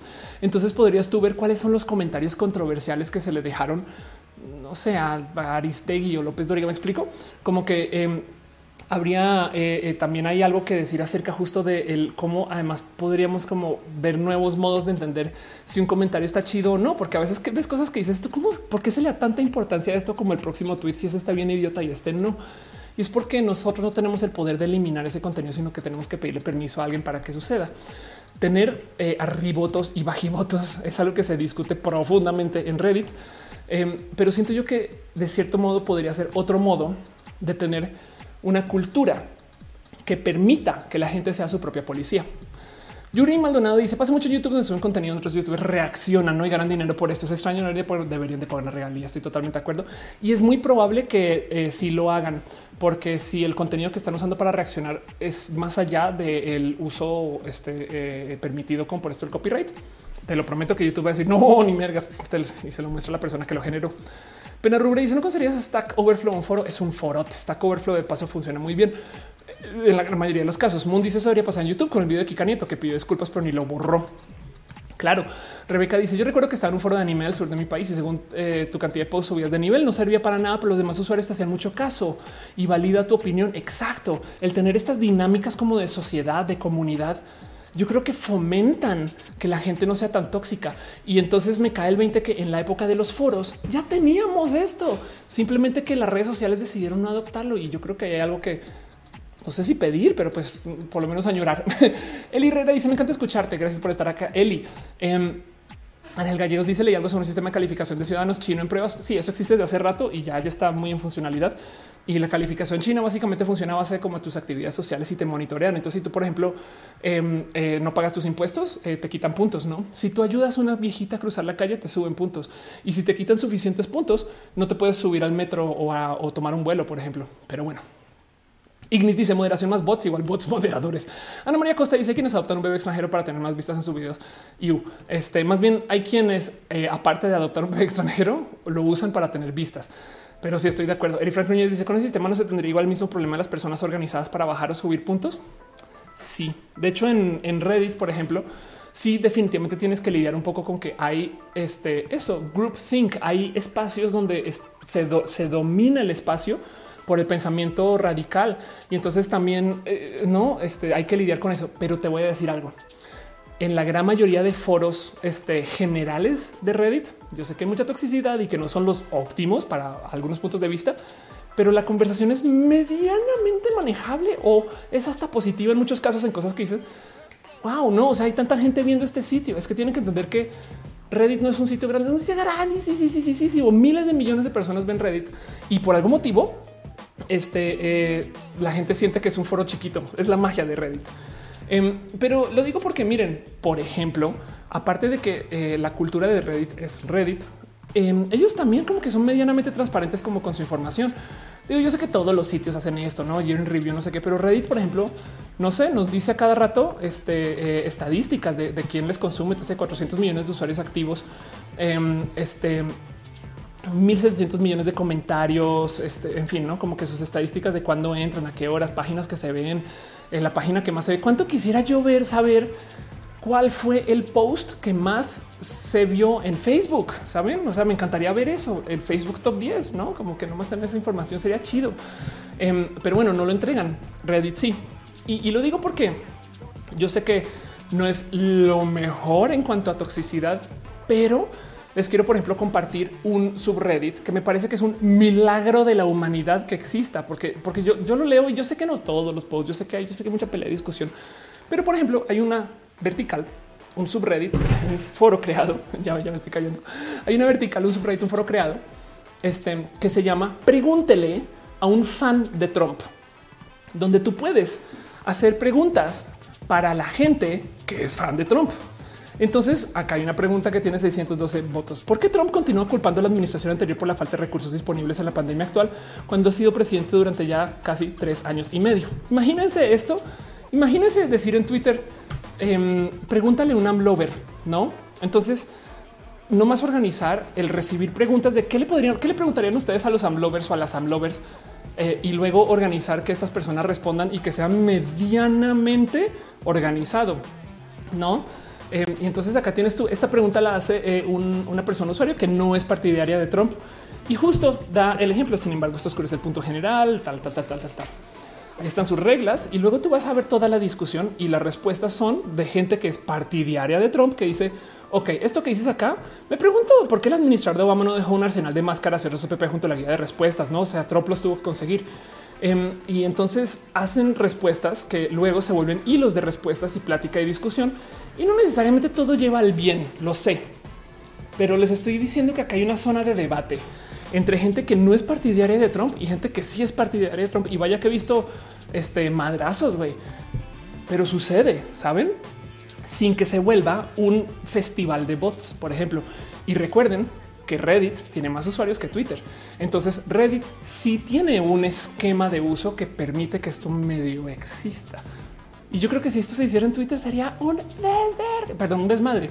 Em, y, entonces como que me da un poquito de claro la diferencia es que Reddit sí le da a sus usuarios la capacidad de hacer esto. E importa, ¿no? Muy peculiar, dice tal vez no sé más, pero me gustaría saber que una red Carrier Class Ayer vi que Jalisco está instalando una red de Internet llamada así, no sé qué, no sé bien qué, tipo de redes, pero pues eh, hoy voy a hablar un poquito acerca de las antenas falsas de celular. A lo mejor va por ahí. Dice Juan Arias, ¿qué ventajas tiene usar Reddit? Tiene una comunidad, un buen de comunidades muy chidas. Lo recomiendo. De paso, Mauricio dice Facebook tiene like, pero también tiene otras reacciones como care, sad, angry, love. Sí, pero no se batallan. O sea, si tú le das suficientes este angry a un post, no hace que se desaparezca, por ejemplo. Javier dice yo consumo Facebook más que nada y me baso en las reacciones para la credibilidad a un post. Si tiene muchos me divierto, me enoja. No creo que sea un tema serio. Eh, eh, perdón, te dice aprovechando que Minnesota se desmanteló la policía en otros estados, está pensando creo que vale la pena retomar esta idea de los foros que mencionas. Este y dice Camilo lo de China en parte es bueno, pues es bueno si no le pones valor alguno a la este, libertad este, de la población, no? Dicen y yo no me lo viví en foros de Z. Eric Frank Núñez dicen YouTube están los dislikes, pero supongo no tiene efectos. No tiene efectos. Sí, o sea, si tú le das suficientes dislikes a un video en YouTube, no vas a hacer que este desaparezca. Pero bueno, este dice Tutix es como vivir en Black Mirror. Pues es justo darle poder a tus compañeros y compañeras a que te como que monitoreen. Eh, y entonces la pregunta es si eso sería chido o no. Y eso era un poquito lo que quería platicar, porque les voy a decir algo volviendo al video de Nadine con el que comencé toda esta sección hace dos horas, em, este el tema de la libertad de expresión es que la libertad, o sea, como que lo que implica tener una forma de libertad de expresión o abogar por la libertad de expresión em, se mide por lo general por lo que se discuta alrededor de cómo se propone. Eh, ok, voy a tratar de simplificar eso. Lo que dice Nadine es la gente juzga la libertad de expresión cuando hay problemas. Saben como que se propuso esta regla, esta ley, pero salta cuando hay problemas. Es un poquito como este cuento de los ingenieros de este, no sé, de redes que nadie, que la gente piensa que no existen, pero justo cuando tú piensas que no existen es porque están haciendo su trabajo bien. Si tú sabes que existen es porque hay que arreglar cosas y hay problemas con la red. Entonces, por consecuencia, no son buenos los ingenieros de redes cuando tú sabes que existen o no es buena la red, no también y tienen mucha chamba. Pues algo así con el tema justo este de la libertad de expresión. Em, el problema es que la libertad de expresión se diseña para eh, proteger a un segmento de la población, pero como justo existe frente a los ojos de la gente cuando la gente está quejando. Entonces, desafortunadamente también le da acceso a la gente que está en la posición de presión a usarla en contra de las minorías. Em, y entonces eh, eh, la solución de el quién decide qué sí se puede decir o qué no puede decir es bien compleja cuando se trata de esto de la libertad de expresión. Pero si entonces no vamos a aplicar libertad de expresión a la hora del que se puede decir y qué no se puede decir, y vamos a dejar que las redes sociales sean quienes decidan qué se puede decir o qué no puede o qué no se puede decir, entonces quiere decir que nos vale gorro el acuerdo social y lo que nos interesa es entonces la twitterocracia o la facebookocracia. Saben? Eh, lo que dice Nadine es que le da más miedo que la solución al problema de censurar las redes o que si te pueden censurar o eso implica que a quien se le está dando poder del qué se puede decir y qué no se puede decir es a Mark Zuckerberg y a estas personas y no a una entidad por la que por lo menos se pueda votar. Saben? Em, como que filosóficamente hablando, el que Twitter sea esta gran policía de contenidos implica que hay alguien en Twitter que va a tomar la decisión un día de saben que hoy día no quiero que nadie hable de China. Pum, ah, listo, que bye. y adiós. Bueno, a menos que sea un caso donde pues, digo, los gobiernos también podrían hacer eso, supongo, no? Pero el punto es que técnicamente los gobiernos son reemplazables. Me explico. O sea, tú no puedes cambiar, tú no tienes inferencia en lo más mínimo en quién administra YouTube, a menos que seas tan millonario que compres YouTube. Eh, pero bueno, en fin. Em, y, entonces estas son las dinámicas con las que hay que discutir. Dice Gustavo, hasta cierto punto eso me gusta. Eh, ya voy para allá. Este eh, dice Arena, más que en publicidad, ofertas de empleo. Dice Aren 93. A mí pasa igual. Si tiene muchos, me divierte la publicidad. Dudo de su veracidad. Claro, sí, la verdad es que depende de la misma gente. Este, pero, pero bueno, dice eh, Luis Roja debería tener un subreddit. Eso es verdad. Debería. Roberto Hernández, hablamos el rey de Roja. Debería tener un subreddit. Si eso es verdad. Soy muy fan, soy muy redditora de paso. Em, y yo creo que hay, alguien en Twitter lo sabe porque justo les estaba hablando del, Alexis este, Ohanian. y pues, o sea, el fundador de Reddit. Y hoy fui a ver este el, de su cuenta y me topé con este fino dato de que eh, Alexis Ohanian este nada, no cuando eres demasiado reeditora. Em, pero bueno, dice Gama, el mi super chat. Ah, perdón, sí, perdón. Eh, dos segundos nomás. Eh, dice Gama, me metí a un grupo de Facebook gringo. Gracias, perdón, Gama. De primero que todo, un abrazo para la gente bonita que me están dejando sus, abrazos financieros, que de paso justo me embobé. Ya está tan metido en el tema, pero en la maestra María Gasca dejó un abrazo financiero. Muchas gracias. Lau Fox dejó un abrazo financiero. Gama Volantes dice: Me metí un grupo de Facebook gringo y me deprimió ver el nivel de racismo que manejan allá. Mil blancos negando el privilegio blanco. Es una lástima y es una conversación que menos mal se está teniendo ahorita, pero sí estoy totalmente de acuerdo que pues hay que tenerla. Em, dice Osi Morín eh, de Hastars. Perdón, muchas gracias. Itlali Mungía de Hastars. Gracias mil. Este eh, Michelle Garduño, eh, Leo Salud, Eric Campos. Gracias por dejar su amor y cariño este, este Facebookero se aprecia mucho, mucho, mucho, mucho, la verdad. Pero bueno, dice Mauricio Rono, pero tú estás usando otra plataforma. Si no te gusta una red social, entonces usas la otra. Puede ser, ¿eh? si es verdad. Adri dice es que libertad de expresión es hablar por hablar o violentar. Totalmente de acuerdo. Em, pero también del otro lado, libertad de expresión es este eh, también, eh, o sea, está ahí para empoderar. Es como el copyright que todo el mundo lo ve malo, pero pues existe por un motivo sano. Pero bueno, Dice eh, eh, Scarlett, eh, ¿qué, piensa de las empresas que ponen la bandera LGBT en junio, pero es puro lip service? Pues que menos mal lo hacen, por lo menos. O sea, prefiero eso a que no hagan nada, la verdad, porque entonces luego tú por lo menos se los puedes echar en cara. Este, pero sí, la verdad es que ojalá sea más que lip service, pero pues prefiero eso. O sea, bien, bien que pueden no hacerlo. Este, pero bueno, oye, de hecho, justo estaba también eh, tuiteando un poquito como del tema acerca de em, esto de lo que sucede en las redes. Em, y el tema es que tenemos algo que negociar ahí acerca como de la autoridad, que está como complejo. Rebeca dice, perdón, Rebeca Jara dice, ¿vi alguna vez una iniciativa de hacer un sindicato de creadores de contenido por lo fácil que te reclama la monetización de un video, como el caso de Luisito Comunica que se en el reclamo un video porque salía su programa un fragmento, un video del sí, exacto. Y la verdad es que Luisito tiene más poder que CNN en YouTube, no de lejos. Este a Anul dice sería bueno que exista un marco jurídico que regule los medios de comunicación en cualquiera de sus formas. Y es un punto buenísimo porque aquí les va la gran hipocresía de las redes sociales. Son el medio en el que todos los medios publican. La neta, los periódicos sí se acabaron. ¿eh? Se van a acabar los periódicos, el print, no sé qué. Sí, sí se acabó. Viven en las redes. La gente lee o ve el periódico o ve el noticiero en Facebook, en Twitter, en YouTube. Saben? Este y sí, todavía habrá quien todavía lo consume en la tele, pero mayoritariamente hablando, todo es digital. Em, y el tema es que entonces controlan el donde todos los medios publican, pero Facebook son los primeros en decir no, no somos una empresa de medios, no nos tenemos que regular como empresa de medios. Y es de que sí, somos una red social, es otra cosa, es otra cosa, no se metan. Y yo creo que eso este, es una lástima, porque entonces, por ejemplo, em, no responden en lo más mínimo, en lo más mínimo a esto de las leyes de difamación. Ahora, si obligáramos a Facebook a ser responsables por las leyes de difamación sobre Facebook, entonces se los prometo que el día de mañana Facebook ya no nos deja postear. a menos que una persona verifique todo, no? Pero bueno, Roberto Gines dice eso me refiere con la analogía de Gramsci. Son unos intelectuales orgánicos. Anda. Este dice Daniel Cordona. YouTube tenía como propuesta que la comunidad decide si un video se monetiza o no. Mis videos, cuando yo los subo, me deja decidir este, si, si este, tienen contenido monetizable y luego me castiga si, si no, este, si no latino, no, pero si me deja, si me pide a mí, tú, sé tu propia policía, dinos a ver si en tu video hablas de estos temas y dice wow, wow. Pero ya, eh, Dice Yuri Maldonado hablando de ese tema de libre expresión. ¿Qué opinas de la situación del, coreano blogs que subió un video de su mudanza y fue seriamente criticado por mudarse eh, y discriminar a sus vecinos con COVID? No, no sé exactamente cuál fue ese caso, pero pues sí, la gente mira, em, cuando la gente interactúa con las redes sociales, eso es lo que quieren. Es fin, fin de la historia. Eribit dice: Este em, eh, me parece algo súper terrible que el copyright dure 120 años gracias a Disney y la gente artista no tiene ningún derecho a su obra. Eh, eh, bueno, no al revés. Este tú como artista, si registras un copyright y dura 120 años, tienes protección por 120 años. Este, pero más bien Disney lo que está haciendo es que está protegiendo su material este, más allá de lo que es justo, no? Lo que pasa es que del otro lado, el ratón Miguelito todavía se sigue usando. Entonces es gandalla. Si están usando el dinero de Disney, que es infinito para hacer esto. Sí, pero del otro lado, pues Disney, que te digo, sigue siendo dinero de la, de la, no sé, de la sirenita, que es una cosa requete vieja.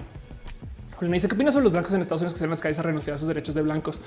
Este, eh, pues suena, suena chido, no? O sea, sí, bueno, no, sé bien, no, no, no, sé bien, pero pues nada, es, es parte de la negociación que estamos teniendo justo de lo moralino, porque entonces les voy a mostrar una otra solución. Ya les dije hoy que en los foros y en la sociedad tenemos un problema de autoridad donde quizás una solución es permitir que tengamos policías ciudadanos, no gente que sea parte de la comunidad, pero que como son todavía pues están inscritos en su edificio, en su barrio, entonces también se van a encargar de que las cosas no se pongan tan tóxicas porque güey, perdón, pero yo vivo acá también, no?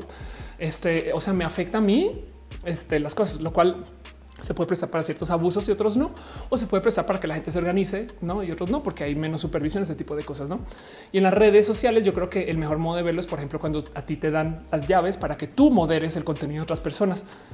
Qué raro, pero existe. No, la otra solución es hacer uso de la libre y completa y descuidada anarquía y permitir que la gente haga lo que le dé la gana. Hay un foro del cual habrán escuchado ustedes mucho, un foro que se llama 4chan, que de paso hay muchos hijos de 4chan. 4chan de paso es una copia estadounidense de un foro japonés que se llama Nichan, o sea, 2chan. Eh, y entonces, cómo funcionan las cosas en 4chan, es, así como cualquier foro, tú te puedes registrar si quieres y publicar, pero también puedes publicar sin registrarte. Voy a este, hacer lo que podría ser el suicidio de canal más rápido del mundo, pero voy a entrar en una sección de cuatro voy a entrar a auto, la sección vehicular, eh, nomás para mostrarles un poquito el cómo funciona. Igual que Reddit tiene secciones, este, subsecciones, me explico, noticias, este, eh, este, eh, saben, este auto, te habla. Em, pero bueno, entré aquí a auto porque el tema es que si tú puedes postear sin registrarte, tu entrada en el foro aparece como Anonymous. Entonces ahora les voy a decir algo. ¿De dónde creen que nació Anonymous? 4chan es famosísimo porque mucha gente se organiza acá y toda la gente se organiza acá anónima. Em, de hecho, eh, este, hay gente que le hace uso muy chido y muy bonito a 4chan, eh, que de paso mucha gente se queja como dile 4chan.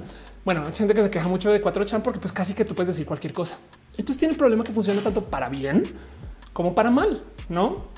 Puedes publicar cualquier cosa. Y la otra cosa que pasa en 4chan es yo abrí este eh, hilo en uno de los este, eh, eh, defaults, pero pues en chinga la gente sigue publicando de cosas. De hecho, en el pues, digo, en, este, en, el foro más visto de 4chan, que no es home, este, eh, los posts duran a veces 30 segundos porque publican tantas cosas.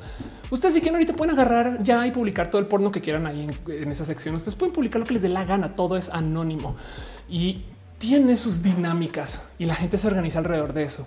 Es como dice Maya, es una jungla, es una locura lo que pasa en 4chan y es una dinámica que es bien rara de vivir. Em, de hecho, yo una vez hice un clon de 4chan, este vamos a poner en la búsqueda a ver si aparece algo, a ver si hay puro chance. Este, pero me fue al dominio. Pero puede que ustedes conozcan o no. Esto sí es conocimiento eh, súper de antaño del mundo digital. Pero en una época yo decidí lanzar un foro anónimo que se llama Hablemos. Eh, y, cagado si hay posts. Vean esto. 8 de mayo del 2009. Hablemos un experimento social para decir lo que quieras sin tener este, eh, que registrarte. Escrito por Lina Ceballos, donde estará Lina. Si alguna vez has preguntado qué pasaría si hiciste una website hispana donde el usuario tiene total libertad, deberías saber que ya se creó un foro abierto para decir lo que quieras de forma abierta, cuyos responsables son Leon Lambertini, Oscar Yasser este, y eh, el artista famosamente conocida antes como Mauricio Pastrana.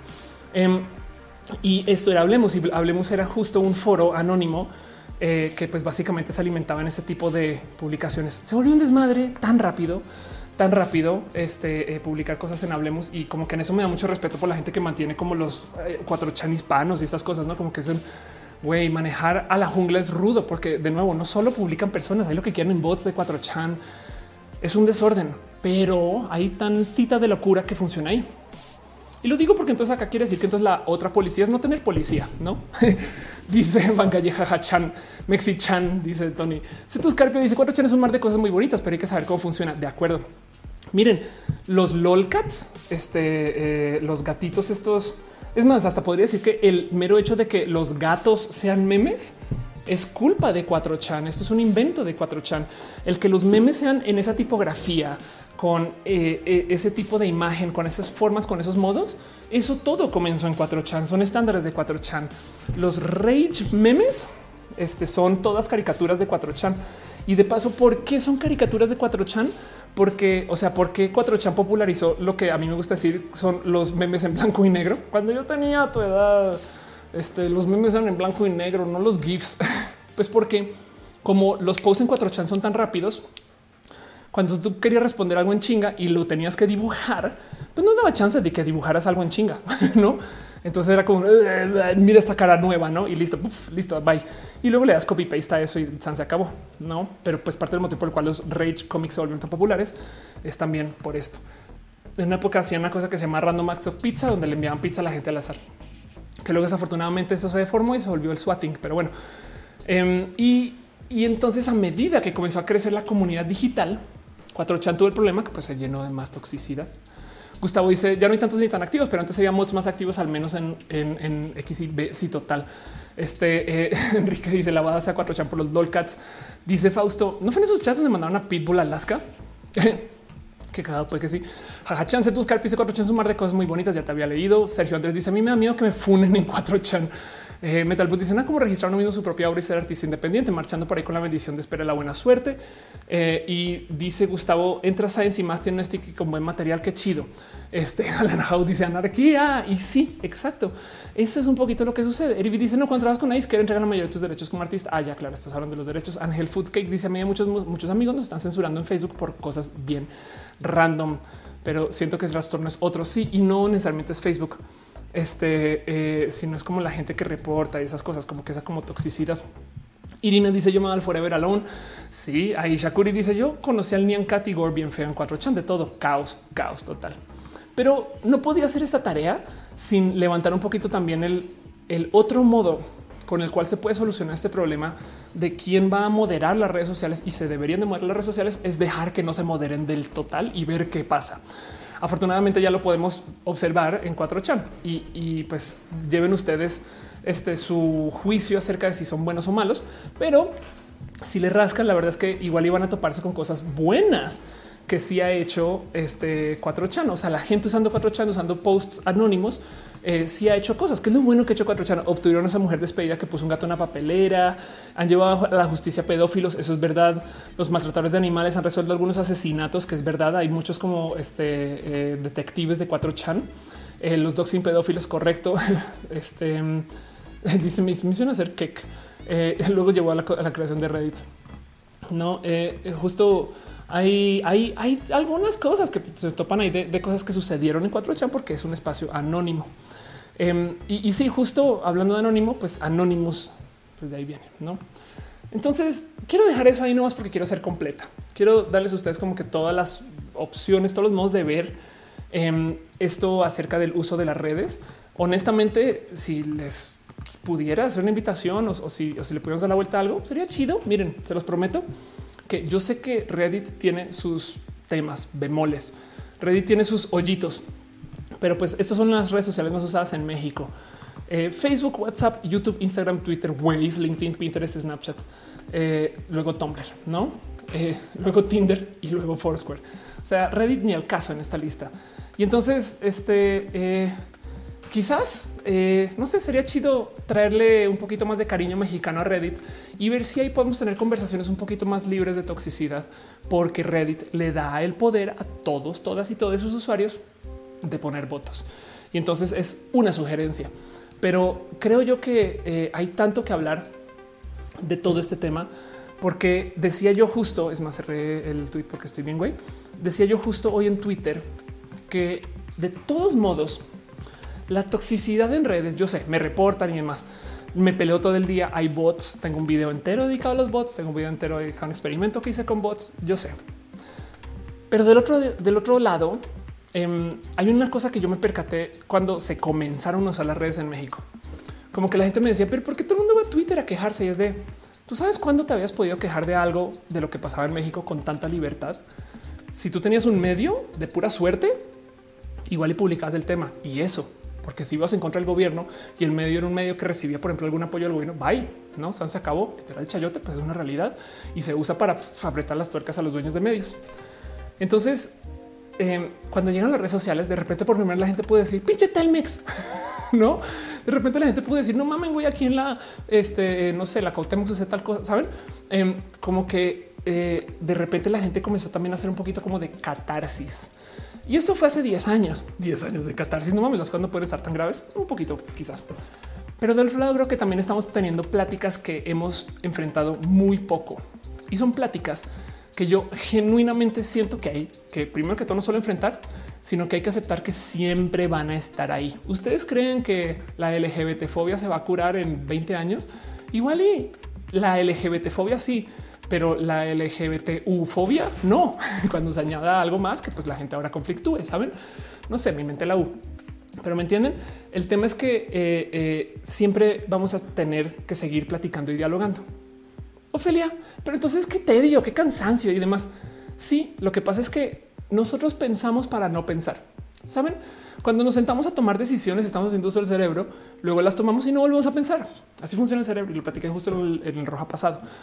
Em, lo mismo con el tema de lo social. Hay gente que ya tomó sus decisiones de lo social y decirles, hey, toma en cuenta que hay gente negra en el mundo. Desde entonces tengo que volver a pensar para reconsiderar cómo hablo, con quién me comunico, las cosas. Sí, sí, tienes que volver a pensar. Usa tu energía 10 segundos. No usas perezas o perezas. Em, y esta conversación es una de honesta conversación social que se viene teniendo desde hace mucho tiempo, pero que ahora está disparada y con mucha energía. También porque el coronavirus, dentro de todo, nos retiró de la realidad, nos quitó la cotidianidad y como la gente ya no está ocupada trabajando, tiene tiempo de sentarse a ver que wow, si está la chingada eso que está diciendo Alfaro. Me explico. No mames, está la chingada esto que está pasando aquí en Yucatán. No, wow, no puedo creer que esto siga sucediendo. Todas esas cosas. Entonces decía yo en Twitter que la neta, neta, a veces cuando tengo, estoy de buen ánimo, cuando tomo café y estoy feliz, justo cuando acabo de hablar con René, que siempre me alegra, digo, admito que me gusta el caos tuitero. Saben, me gusta que exista este caos tuitero pero porque es un proceso de discutir y dialogar entre nosotros cosas que antes se nos decía desde arriba. Antes teníamos una iglesia que nos decía toda la gente así está mal y ya no, tienes que pensar nada. Listo, perfecto. ¿Por qué está, porque está mal? Porque lo digo a la iglesia. Yo tengo fe. Pero ahora que tenemos que sentarnos a pensar si está bien o si está mal, no? Pues eso implica que estamos teniendo conversaciones también internas. Así que el desorden tuitero también está ahí porque genuinamente la gente por primera vez está teniendo pláticas honestas de cómo nos vamos a comunicar, cómo nos vamos a referir a de o con la gente, cómo nos vamos a, no sé, organizar en el mundo y cómo vamos a tener sistemas de gobierno. Como miren, así sea vía memes. Estamos viendo la época donde la gente está más enterada de todo lo político que yo creo que hace mucho tiempo. Quizás hace 50 años la gente está muy enterada, a lo mejor por la guerra. Me explico, pero ahorita de repente hay chamacos de 14 años que saben cosas de, no sé, gente que está en el gabinete, que yo no sé si cuando yo tuviera 14 a lo mejor, no sé, igual yo a lo mejor yo manejaba un privilegio que pues, no tenía ciega eso. Pero el punto es que justo nos estamos cuestionando muchas cosas y estamos aprendiendo a dialogar. Lo único es que al con el pasar del tiempo, estos diálogos siempre van a estar ahí, siempre van a estar ahí. Entonces tenemos que comenzar a trabajar en el cómo los hacemos menos tóxicos pero de resto suceden pues porque nos estamos cuestionando la iglesia, la moral, el gobierno, los sistemas establecidos. Y a eso le doy la bienvenida. Y con eso cierro la sección, leo un poquito sus comentarios eh, y les dejo usted la pregunta de cómo se sienten con el que las redes sociales les censure o cómo se sienten con el que alguien decida que sí pueden decir o no versus ustedes, eh, no más por mera curiosidad, pero bueno. Dice eh, Francisco que qué pasó con el tema de los MAPs es, falso y existe. El, tema de los MAPs existe hace como por lo menos casi 12 años y es falso. Es, comenzó de hecho en Tumblr, pero justo también se movió vía 4chan. Fabián Ramos dice: Me tocó ver conversaciones en Twitter que sí terminan reflexiones positivas. Qué bonito. Gabriel Ramírez dice: Como visa TN para trabajar en Estados Unidos, me pidieron mis usuarios de redes sociales.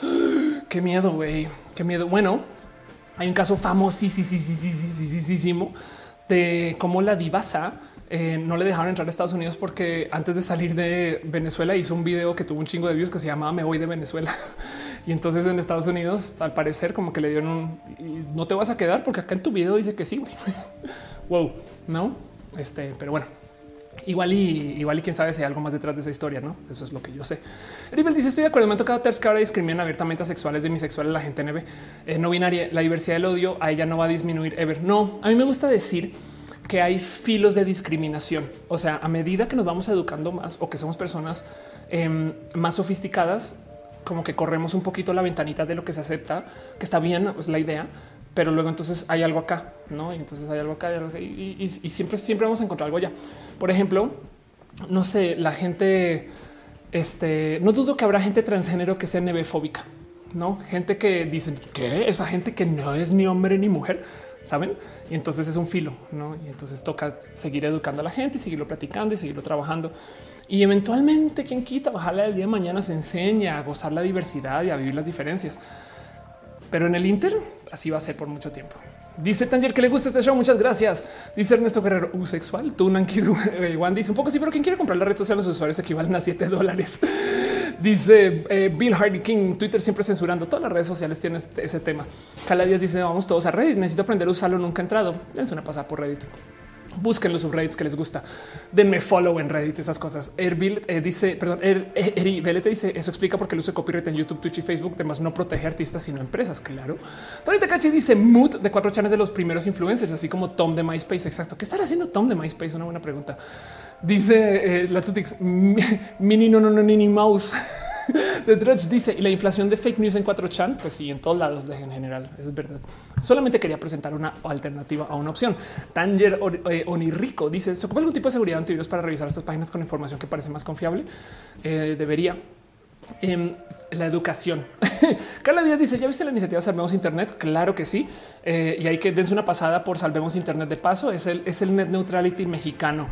Jackie Ramírez dice qué opinas del pin parental. Está pendejo, perdón, está idiota, perdón, está tonto, perdón, está este retrógrado, perdón, está fuera de lugar el pin parental para tantas cosas. Porque primero que todo, digamos que sí creo en el pin parental. Yo, Ofelia, digo, no va. ¿Cómo lo van a ejecutar?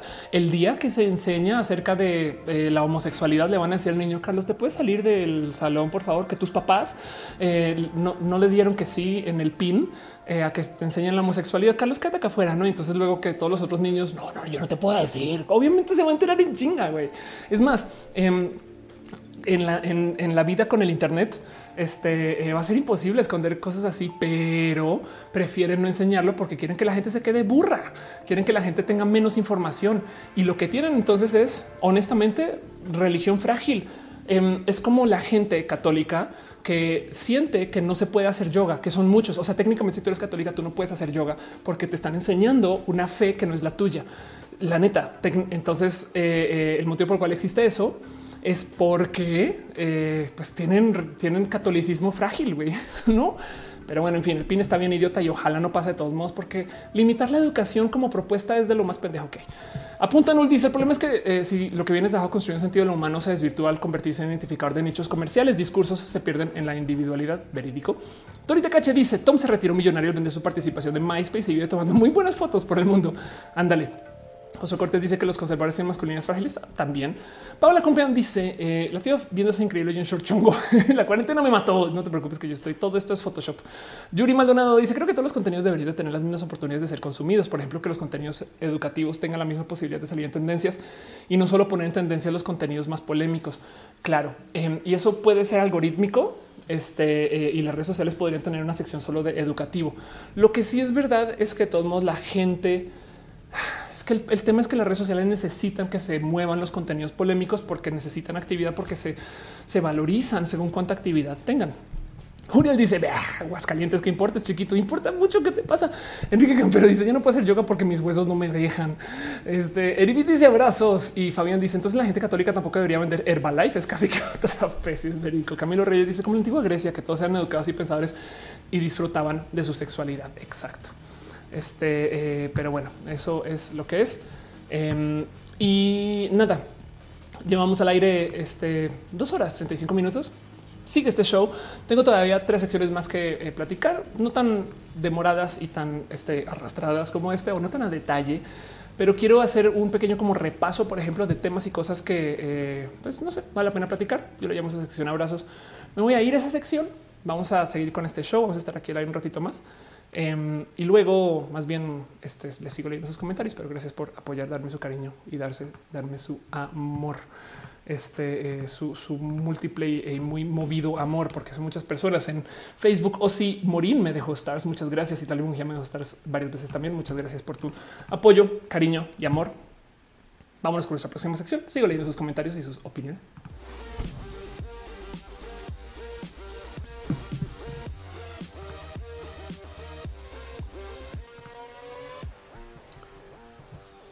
Dice Eri Frank Núñez, me retiro. Todo bien. Gracias por estar acá y que no se te olvide que este show queda con su recalentado para que lo puedas consumir después. Gracias por ser parte de esto. pero bueno, a veces cuando suceden cosas me gusta nomás darle abrazos a las noticias. Estoy tratando de justificar el nombre abrazos porque esta sección antes se llamaba balazos, pero eh, no está chido decirle balazos a las cosas y ahora tampoco se le puede decir abrazos porque por la salubridad. Entonces abrazos distantes por la salubridad. Pero la primera cosa que quiero repasar y no más como calidad de abrazo, una pequeña mención, una noticia muy rápida, eh, no más para discutirlo y ver un poquito qué piensan ustedes de esto, em, es considerar que pues se acabó la Susana distancia, se acabó la jornada de sana distancia, que de paso por si no sabían una sugerencia Em, y ahora entramos al sistema de los semáforos. Traigo esto aquí a colación solamente para uno documentarlo, porque quién sabe luego después repasando este roja puede ser, ah, no mames, fue roja después de la cuarentena. Em, pero luego también porque pues nada, quedan tantas cosas como hay al aire. Curiosamente, se acabó, es un decir, se acabó, este, pero ahora tenemos el sistema de semáforos em, y los semáforos pues, básicamente son estas limitantes que dicen que pues, no puedes hacer absolutamente nada. Tenemos el semáforo en rojo, lo cual quiere decir que nos deberíamos de quedar en casa, usar cubrebocas, sana distancia, estornudo etiqueta, medidas de higiene, o sea, lo mismo que la sana distancia, exactamente igual. Em, pero como hubo cambio de comunicación, la gente la neta sí dijo, oh, ya se acabó, listo, vamos. Yo también he estado de paso saliendo con mucho cuidado, cubrebocas, este, no, muy lejos de casa, cosa que antes no hacía, no hice, no sé si estuve encerrada por semanas. Em, y pues deja como que muchos pensar es el, que significa la cuarentena, cómo se acabó. De hecho, me, me mucho esta caricatura porque pues es como que listo, cuelga su traje y pues entonces ahí está la peluca y no se alcanzan a ver que hay atrás enfrente de lo que soy filas de personas. Em, es bien triste, Susana de distancia, no more. Pero les quería preguntar cómo se siente con esto. De hecho, los cines en algunas ciudades ya abrieron y si no, la próxima semana ya van a abrir. Entonces, como que un poquito de mm, eh, no sé si todavía están a salir y todavía hay este contagios más por día. Todavía hay este todo tipo como de eh, eh, no sé. Digo, puse una opinión en Twitter donde decía que este en rojo están los estados que pinté de rojo, en morado están los estados que pinté de morado y en azul están los estados que pinté de azul. Esta es mi opinión acerca del semáforo, pero ustedes pueden que tengan otra opinión. pero se los dejo ahí nomás también como a calidad de abrazo, pequeña mención, porque pues es algo que sucedió en la semana y entonces me gustaría nomás saber cómo están. Pena Rubra dice referencia a Spider-Man por su pollo. Em, dice Arturo, ¿qué haremos sin ti? De paso, mucha gente me está invitando a ir a sus eventos. O sea, tipo, oye, ven a dar un show como el veintitantos y, me cuesta tanto decir que no, pero el otro lado es un como que yo no, yo creo que en junio no me voy a parar en escenario porque no quiero tampoco invitar a la gente a que salga de casa y que entonces saben que, que nos hagamos daño por vernos. En fin, Angie Ramos dice qué bueno que continúa porque sigo trabajando. Esta cuarentena me hace trabajar triple. Ándale, tú te dice falsa alegría. Caro dice empieza la verdadera crisis. Viene la crisis del sistema de salud de no atenderemos eh, que nosotros la gente no se cuida. Sí, total. Bueno, esa crisis lleva un rato, más bien se va a extender. Pero sí, de acuerdo. Eric dice, pues el subsecretario de salud ya aclaró que no pueden hacer ninguna de esas cosas, que no podían volver a actividades no esenciales. Sí, pero pues bueno, que te digo, cine, Cinépolis ya lleva dos días abierto. Ari 93 dice va a empeorar. Y de paso, hablando del tema del cine, Em, están bien güeyes porque están tan urgidos por abrir, pero la industria del cine sigue en cuarentena. Entonces no hay películas de cartelera para proyectar. Así que volvieron a abrir con pelis como de enero y febrero. Y es como de eso. Neta que otra vez Sonic, güey. Bueno, Aaron dice va a empeorar porque viene la temporada lluviosa, se van a disparar los contagios. De acuerdo. Irina dice mi novio no, ya se iba bien feliz una comida. Y yo así no seas de eso. Y menos si es de los que se toma fotos diciendo yo necesito cubrebocas, no? Em, me divierte mucho que justo se pongan como en las manos de Dios, no como que eso también es un poquito de qué clase de qué pasa por tu cabeza. Iván dice, pero puedes hacer más shows acá. Muchos estaremos agradecidos. Estoy haciendo más shows acá, pero sí, muchas gracias, muchas, muchas gracias. Este y dice Cristina, ya te retocaste. Pues ya les dije que ya salí de la casa. Exactamente. Sí, pero bueno, en fin, eso sucedió a calidad de abrazo. Luego, otra cosa que les quiero compartir y síganme dejando comentarios que yo les leo. Eh, no más descubrí algo esta semana. Eso yo llevo un rato, pero es que estaba platicando con la gente bonita de la marcha lencha que tanto las quiero. Eh, bueno, y les quiero porque gente este, eh, en este, o Transmask. Pero em, nada, tuvimos una plática muy bonita acerca de la nueva bandera lésbica. Y entonces que del cómo que la nueva bandera lésbica, pues bueno, muchas personas puede que ubiquen esta bandera que yo no sabía. Esta bandera se la adueñaron las feministas transodiantes. Esta era la bandera lésbica y de hecho la persona que eh, la diseñó eh, es una, este, eh, una mujer lesbiana bien, bien, bien, bien, bien discriminante y bien terfa al parecer. y pues justo la usan ahora como, como nada, pues como está como imagen del lesbianismo pues tóxico. Em, y entonces se hizo un rediseño que he visto en muchos lugares y que luego me percaté que la diseñadora tiene 23 años y un momento de qué hacías tú a tus 23, Ofelia. Aparte de los, no como que en fin, se los quería como compartir un poquito nomás que se los quería compartir. Entonces, a ver cómo que piensan de eso y se los pues no es nada para que lo tengan presente. Calidad de abrazo. Dice Ángel Morales, ya está bisónica en Facebook. Rebeca Jara dice que México está dividido en estados, lo mantiene bastante desordenado en la cuarentena. Es verídico. Es como digamos que un fail del sistema de estados, pero el sistema de estados existe nada hasta por motivos históricos importantes. Sam deja un corazón. Muchas gracias. Dice Maya, las vikingas lesbianas. Sí, totalmente de acuerdo. Em, luego dice eh, Einar, capitalismo power, ya también quieren abrir plazas. Sí, la verdad es que más que power, capitalismo desespero. Eh, y entonces como que ya no saben qué hacer, ¿no? Básicamente. Pero bueno, Enrique Campero compartió el stream. Muchas gracias por apoyar este, este stream y así las cosas. Dice José Cortés, ¿por qué tanta bandera? Pues porque la diversidad es así. Mientras más banderas, mejor. Mientras más letras, mejor. Quiere decir que somos personas más sofisticadas, que vivimos más la diversidad, que somos personas más diversas. A mí me gusta tener 10 mil millones de banderas, como que a mí me gusta el desorden de la diversidad, que, que, sea difícil que la gente le cueste y que tenga que pensar, que tenga que pensar que soy yo, que no soy yo. Cuando la gente dice es que me haces cuestionarme mi sexualidad como si fuera algo malo, cuestionatela adelante. Pero bueno, de que Ramírez dice en Michoacán, el interior del estado, muchas personas piensan que se acabó y que no hay pandemia. De paso, diría día tras día aumentan más los casos como no eran antes de la normalidad. Qué lástima. Pero bueno, luego otra cosa que sucedió y ahora sí, este puede que esto le llegue al corazón a muchas personas o no. Pero quiero platicar acerca de eh, un caso en particular de una cierta red social a cual le debo mucho y agradezco que me dejen transmitir en su red social. No quiero hablar mal de ellos, ellas y ellas, pero de repente de la noche a la mañana em, llegaron muchos reclamos masivos contra videos musicales con los derechos de autor en Twitch. Entonces quiero hablar de esto un poquito porque eh, básicamente para la gente que no sabe, Twitch es una plataforma donde tú puedes transmitir, no? Entonces ahorita yo estamos transmitiendo en Twitch. Gracias. Hola, gracias a la gente que está en Twitch. Un besito, un abrazo. Cuando tú transmites en Twitch, luego él graba el video y lo guarda ahí. Durante la, trans, la trans, eh, durante la transmisión, hay gente que puede agarrar pequeños trocitos de eso y guardarlo como clips. Y eso es como contenido extra, porque a veces de repente estás en plena transmisión y dices una pavada, una bobada, este dices algo cagado, hiciste una jugarreta chida, lo que sea. Guardan ese clip. El tema es que a diferencia de YouTube, Twitch no tiene a su policía de contenidos. Twitch es una red social mucho más pequeña que YouTube. Entonces, como que se puede dar el lujo de eso. Eh, no, este, no están transmitiendo con música. Obvio, no. Sí, claro que no. Ah, señor abogado, quieres checar? No pasa nada. Aquí están los videos de este trans, de este Twitchero y ve que los, o sea, hay unos que no tienen audio que se lo quite. No, no, pues porque no, o sea, pero no, no están transmitiendo con música. No te preocupes, porque si tú transmitías música con derechos de autor, te la detectaba y ¡pum! le pone un mute. En esos clips que agarraba la gente, el audio sí se mantenía y resulta que muchos de esos había una cantidad ridícula de canciones. Esas canciones no pagan derechos de autor y de hecho deja la duda de por qué están transmitiendo tanto con música que no les pertenece, pero eh, entiendo el por qué y de dónde viene, porque además es como gran parte de la cultura de Twitch. O oh, hay muchos videojuegos que tienen música que tiene derechos de autor. Si tú transmites juegos como, no sé, Just Dance, eh, eh, ¿qué haces? no? Entonces, eso es como parte de lo, del problema aquí. Y de repente, de la noche a la mañana, entonces llegaron los abogados y le dijeron a Twitch em, que recibimos muchos reclamos masivos. Pasaron una cantidad de cosas rudas, como por ejemplo, twitcheros recomendándole a otros twitcheros, no, tú deja, o sea, ya, si te cae la chota, te cae, si te cae la migra, pues ahí, te las ves, ¿no? El tema es que si te ponen tres strikes, te pueden cerrar tu canal y es de, el peor consejo que pueden acatar ustedes es dejar que les caiga la, la poli cuando les caiga. Güey, si tienen estos videos en su canal, por favor, vayan y moderen, chequen, no, eliminen, cuídense. Y porfa, también de paso comiencen a considerar que la música que deben de usar o pagan derechos este, o, usen música sin derechos como roja.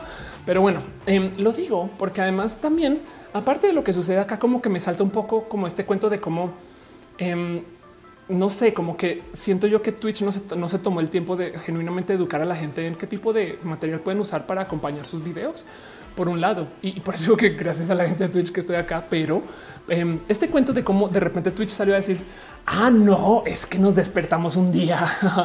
Y de repente llegó pues alguien a decir, uh, hicimos reclamos masivos contra videos musicales se los súper riquete mega prometo. Pongo la mano en las llamas de que esto fue acordado. No fue como que de repente sentaron a 10 abogados aquí. Vamos a poner reclamos hasta que no, güey. Mandaron una base de datos así inmensa a Twitch y le dijeron: Mira, aquí están los videos. listo, bye. Los detectamos usando este bot y ya me explico. O sea, por supuesto que Twitch tiene que ser sobre todo cuando son masivos. Así sea, no más por la mera entrada a la base. Digamos que sí sentaron a los becarios ahí a poner los reclamos. Seguramente Twitch es de güey, ¿qué está pasando? cuando estaba pasando?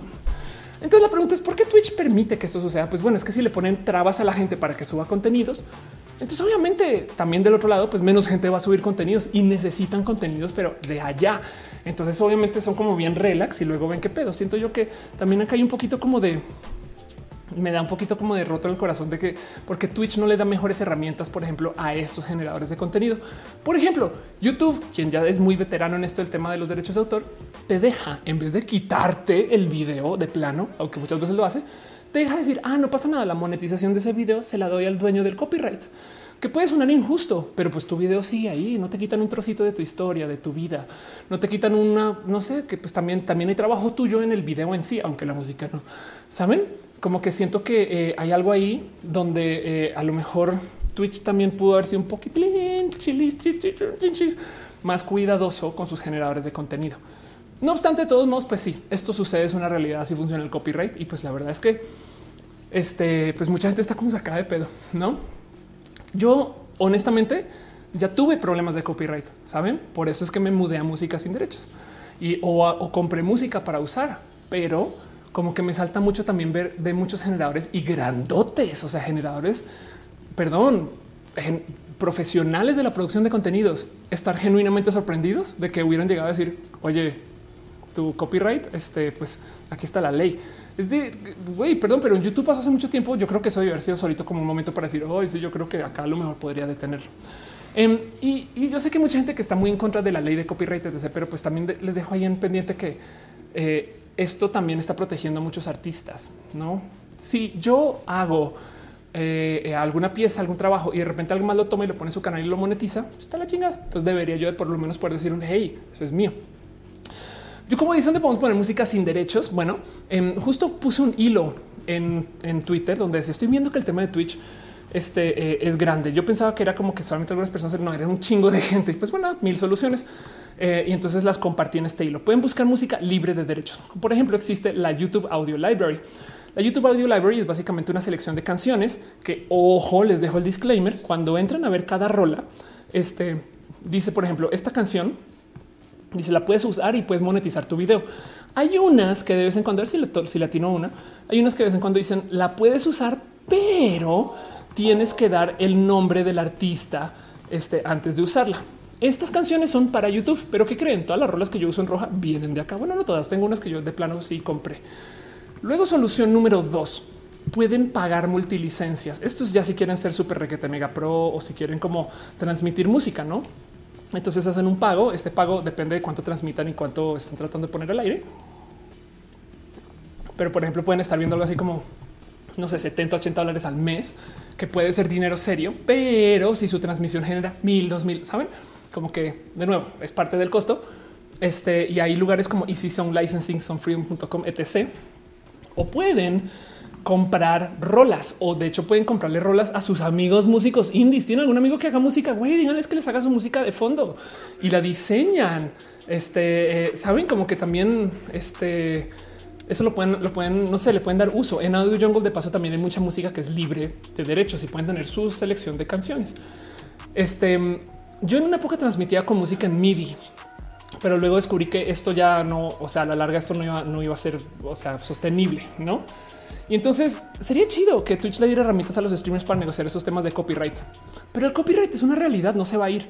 Es más, es como ser artista joven y cometer fraude con sus impuestos. Cuando eres artista joven y desconocido, digamos que te sales con la suya. Pero cuando llegas a eh, tener una fama nivel Shakira, que es lo que quieres de paso, se lo super prometo que la policía va a estar así. Vamos a ver todas sus estadísticas, vamos a ver todos sus números, ¿saben? Y de hecho, por eso es que estos famosos a veces de repente tienen estos escándalos fiscales de cosas que hicieron cuando pensaron que nunca nadie les iba a voltear a mirar. El hecho de que estas disqueras estén viendo a Twitch como un espacio de toque ir a imponer la formalidad pues también habla un poquito acerca de cómo Twitch se profesionaliza y los twitcheros también pues, son personas más visibles. Entonces yo creo que eso por lo menos lo celebro. Este hay tanto que se puede hacer con el tema de, los derechos de música que en últimas les voy a decir algo. Si su stream es famoso porque están poniendo las canciones más cagadas de Luismi y porque están poniendo cómo se llama el, caballo homosexual. No sé si su stream es famoso por la música que ponen entonces, genuinamente, a lo mejor lo que es bueno de su stream no es su stream, sino la música. Y entonces dejo ahí la duda, ¿no? Dice René, yo no quisiera jamás tener la fama de Shakira, me encantaría salir al súper en fachas. Podemos ir al súper en fachas igual si quieres. Maya Chan dice Epidemic Sound es una librería con música libre para videos. Este eh, dice eh, que regresó de Mega Man X. ¿Cómo? Eh, o sea, hay un nuevo Mega Man X. Eh, Mandalas y Sentag les dice: Existe una gran eh, oportunidad de hacer mini clips de música loops y sound effects a precio accesible libre de copyright. Alguien de Twitch está opinando acá arriba. Perdón, perdón. Ignis dejó un abrazo financiero y si te retocaste el caballo. Muchas gracias. Estoy más merci hoy. Sí. Aren dice es gratis. Hay muchas que son gratis. Sí, Erivit dice a ah, la de YouTube es totalmente gratis. Erivit dice sigo diciendo que está súper roto. O sea, aún si compras música, pero se parece a otra una disquera. Well, strike. Si haces cover, strike. Eh, bueno, espera, los covers sí tienen que pagar licencia. ¿eh? O sea, eso es un hecho. Em, no, creas que los puedes tocar así solo, así como así. Pero si tú tienes una rola que se parezca a una disquera, puedes. O sea, tú tienes el documento que dice esta rola es. Me explico. Em, y entonces también del otro lado eh, eh, o sea, esa rola no podría existir en ningún lugar si, tuviera strikes de cualquier, de cualquier momento. Y te lo digo como alguien que usa música libre de derechos en casi que todas sus producciones. Tan este, eh, instalado en mí tengo el usar música libre de derechos que hay este famoso comercial de Ricky Martin donde usaron una canción libre de derechos porque los codos no quisieron comprar una o mandar a hacer una.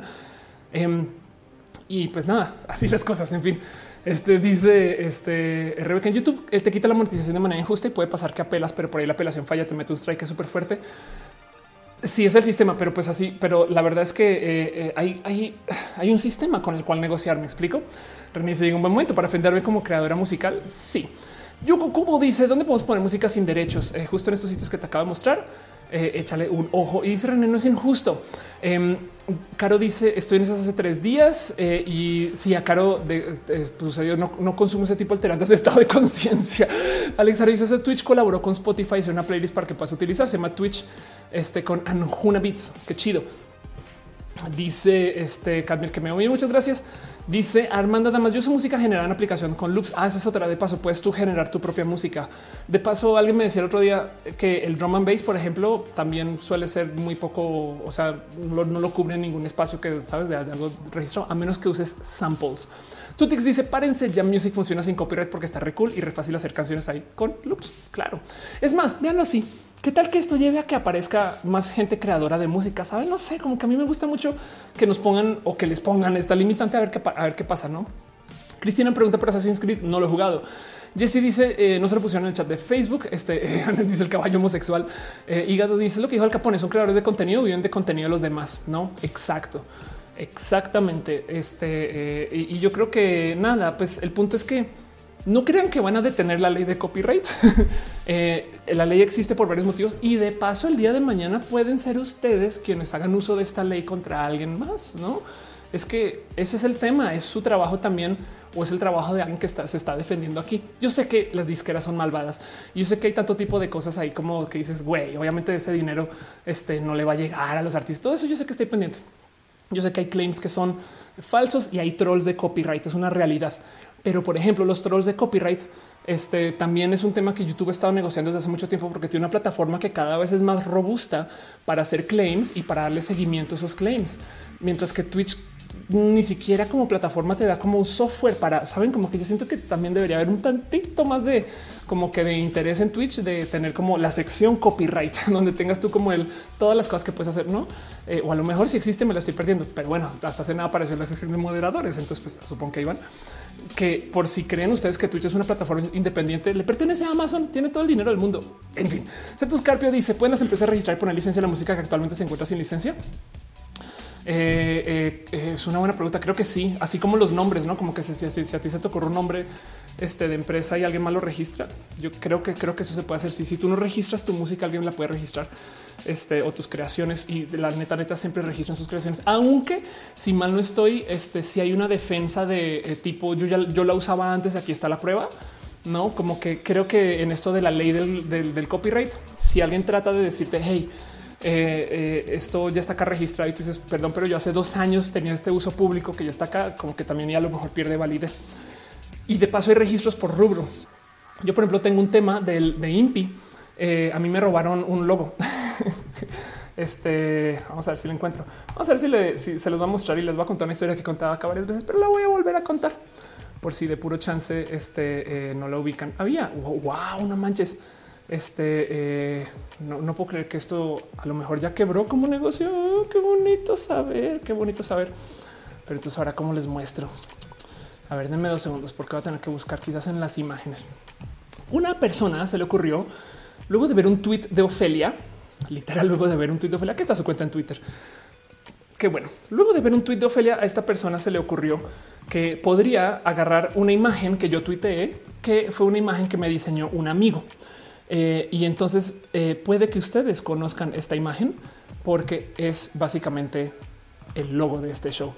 Y entonces el cuento es así. Yo estaba en Estados Unidos en un evento que se llama South by Southwest y estaba hablando acerca de mi transición y cómo ser geek y no sé qué esas cosas. Y un amigo Iván Ceja, arroba ISEF, me envía un diseño que luego yo tuiteo.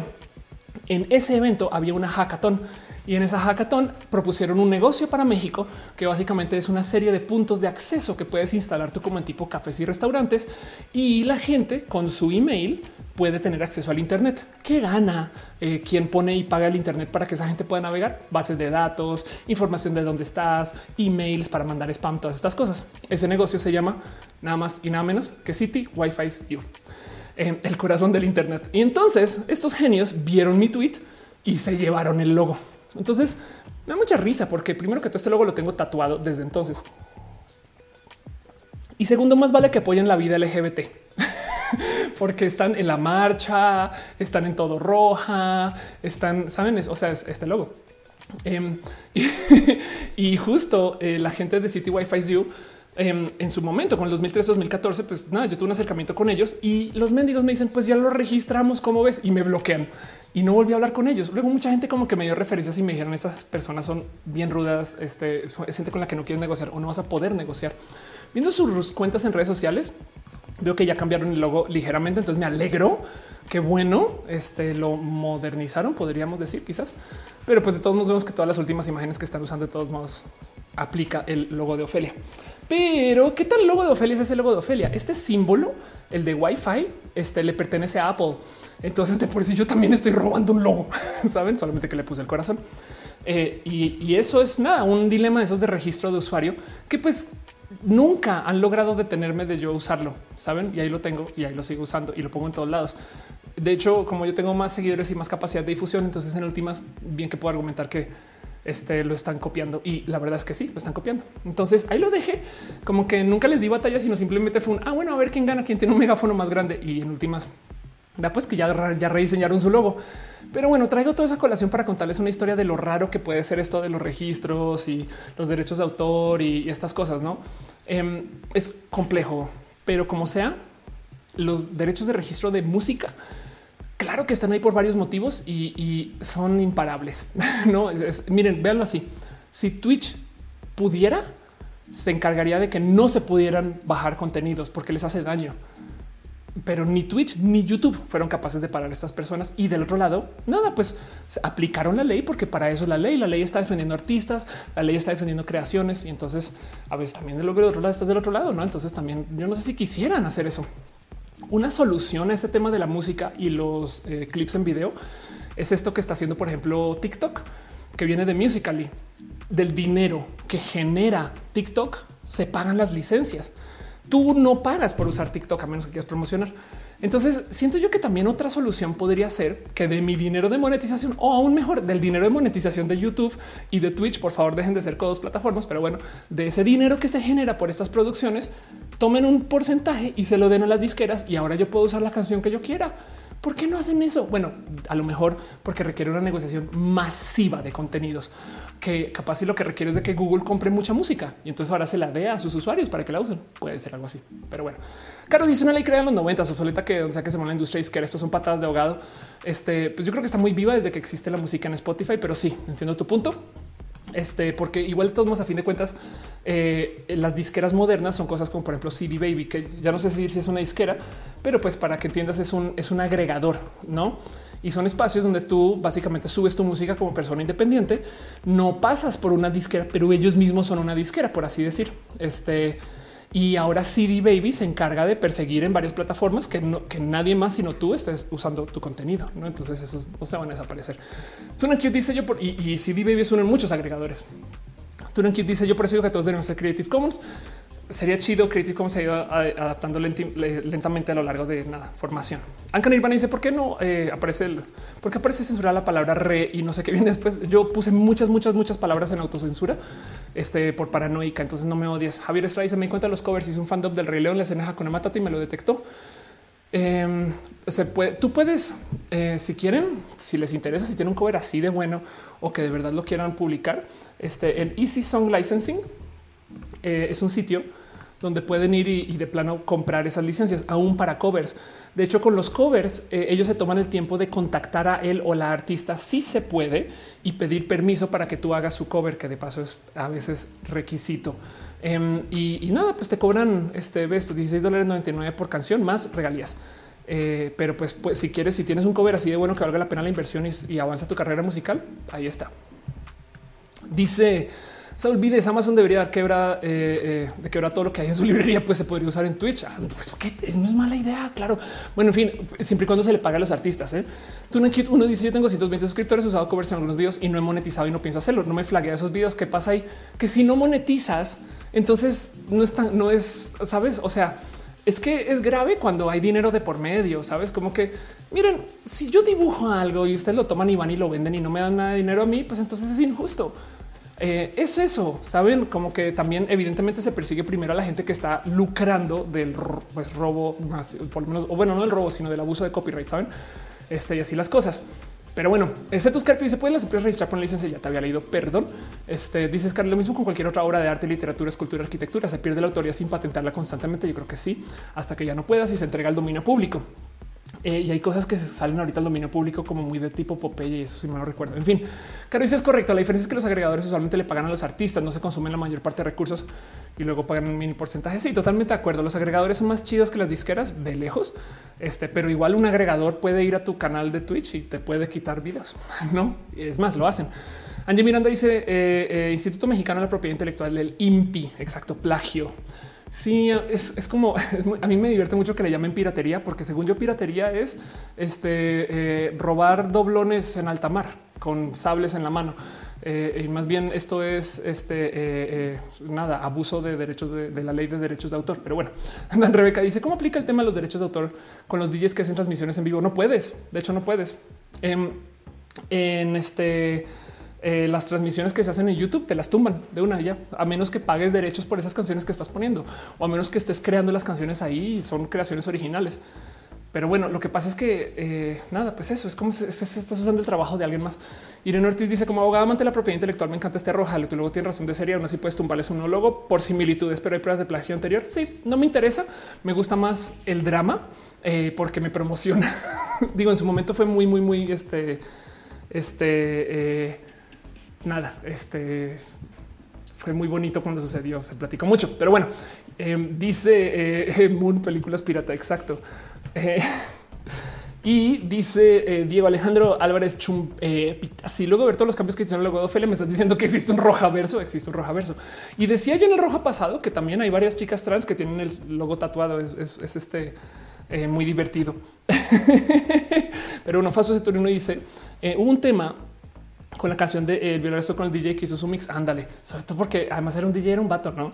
Este, pero bueno, en fin, eso también es como, no sé, este, pedir donde no deberías, quizás. en fin, este mm, Ignis, eh, nada, habías dejado tu cariño y tu amor. Muchas gracias. Noiscast compartió este stream. Gracias por compartir el stream. Y pues bueno, sigamos un poquito con las noticias, cosas, menciones, cosas que pasaron la semana que les quiero platicar y compartir. No más para que me den sus opiniones. De todos modos, sigan comentando aquí en el chat y luego si están viendo esto en recalentado aquí abajo, que yo también leo sus comentarios post facto. Em, pero bueno, quiero nomás platicar de eh, cómo hace una semana yo les platicé acerca del desmadre que hay con el tema de la sobreproducción de petróleo. Básicamente por esto el coronavirus y que hay menos consumo y de que un chingo de países dijeron no, no vamos a bajar la cantidad de, producción petrolera, etc. Bla, Pues se hizo, se sacó tanto petróleo de la tierra que no hay dónde ponerlo. Esos tanqueros estaban ahí estacionados allá afuera esperando a ver a dónde voy. De hecho, por eso el petróleo se acuerdan que el barril tuvo algún día precio negativo porque el costo de tenerlo por fuera Em, era tal que pues ahora ya casi casi que te pago si, te lo llevas, ¿no? Hicieron este desorden. Y decía yo en ese roja que ojalá y no se les ocurra que una solución es simplemente tirarlo porque es petróleo. Me explico. O sea, ya lo sacaron, pero pues saben, el mundo capitalista es capitalista. Entonces hacen todo tipo de estupideces, como que, por ejemplo, casual hubo un derrame de petróleo en Rusia, un derrame de petróleo en Canadá y ahora hay un derrame de petróleo en México. Fuerte derrame de petróleo crudo en la laguna de Mecoacán, el Bellote en Paraíso. El tema es que es difícil asignarle culpa de claro, lo están tirando porque es de, porque ya hay demasiado, ya sacaron demasiado, pero que casual tengamos, que casual tengamos este eh, eh, tres derrames. eh, si, deja un poco y, no como que da un poco de no puedo creer que saben, no igual. Miren, es posible que hay esta cantidad de derrames estadísticamente hablando siempre y ya lo tienen así como los libros de esto se va a derramar y se va a perder pero pues da rabia, no? O sea, eh, honestamente siento yo que más bien este, esto responde un poquito al hecho de que hay pues nada, superávit de, producción. Y entonces, pues este, ahí les comparto que eso está pasando. Entonces se los dejo nomás. Eh, pero pues esto es una realidad. Hubo derrame de petróleo en Rusia, en Canadá y en México. Y si comienzan a aparecer en otros lugares, pues de nuevo, este, no se sorprendan porque pues básicamente lo que hay ahorita es exceso de petróleo. Pero bueno. Dice Selenático, hola, hola, caro. Dice Russian Arriola. Creo que deberían apostar por otro tipo de energéticos, ya que como hay tanto petróleo fuera, este eliminar el petróleo ahorita tristemente va a ser muy difícil porque va a estar tan barato por tanto tiempo que entonces la gente se va a ver, o sea, hay muy pocos incentivos para buscar algo más chido y es una lástima. Pero bueno, Adri dice la represión las marchas de todos los gobiernos. Ya voy para allá. Ricardo Ruiz dice: De hecho, no acuerdo de la OPEC este fin de semana. La secretaria de Energía no se presentó y México quedó ya fuera. Órales, no vi eso. Este es una notición. Qué locura.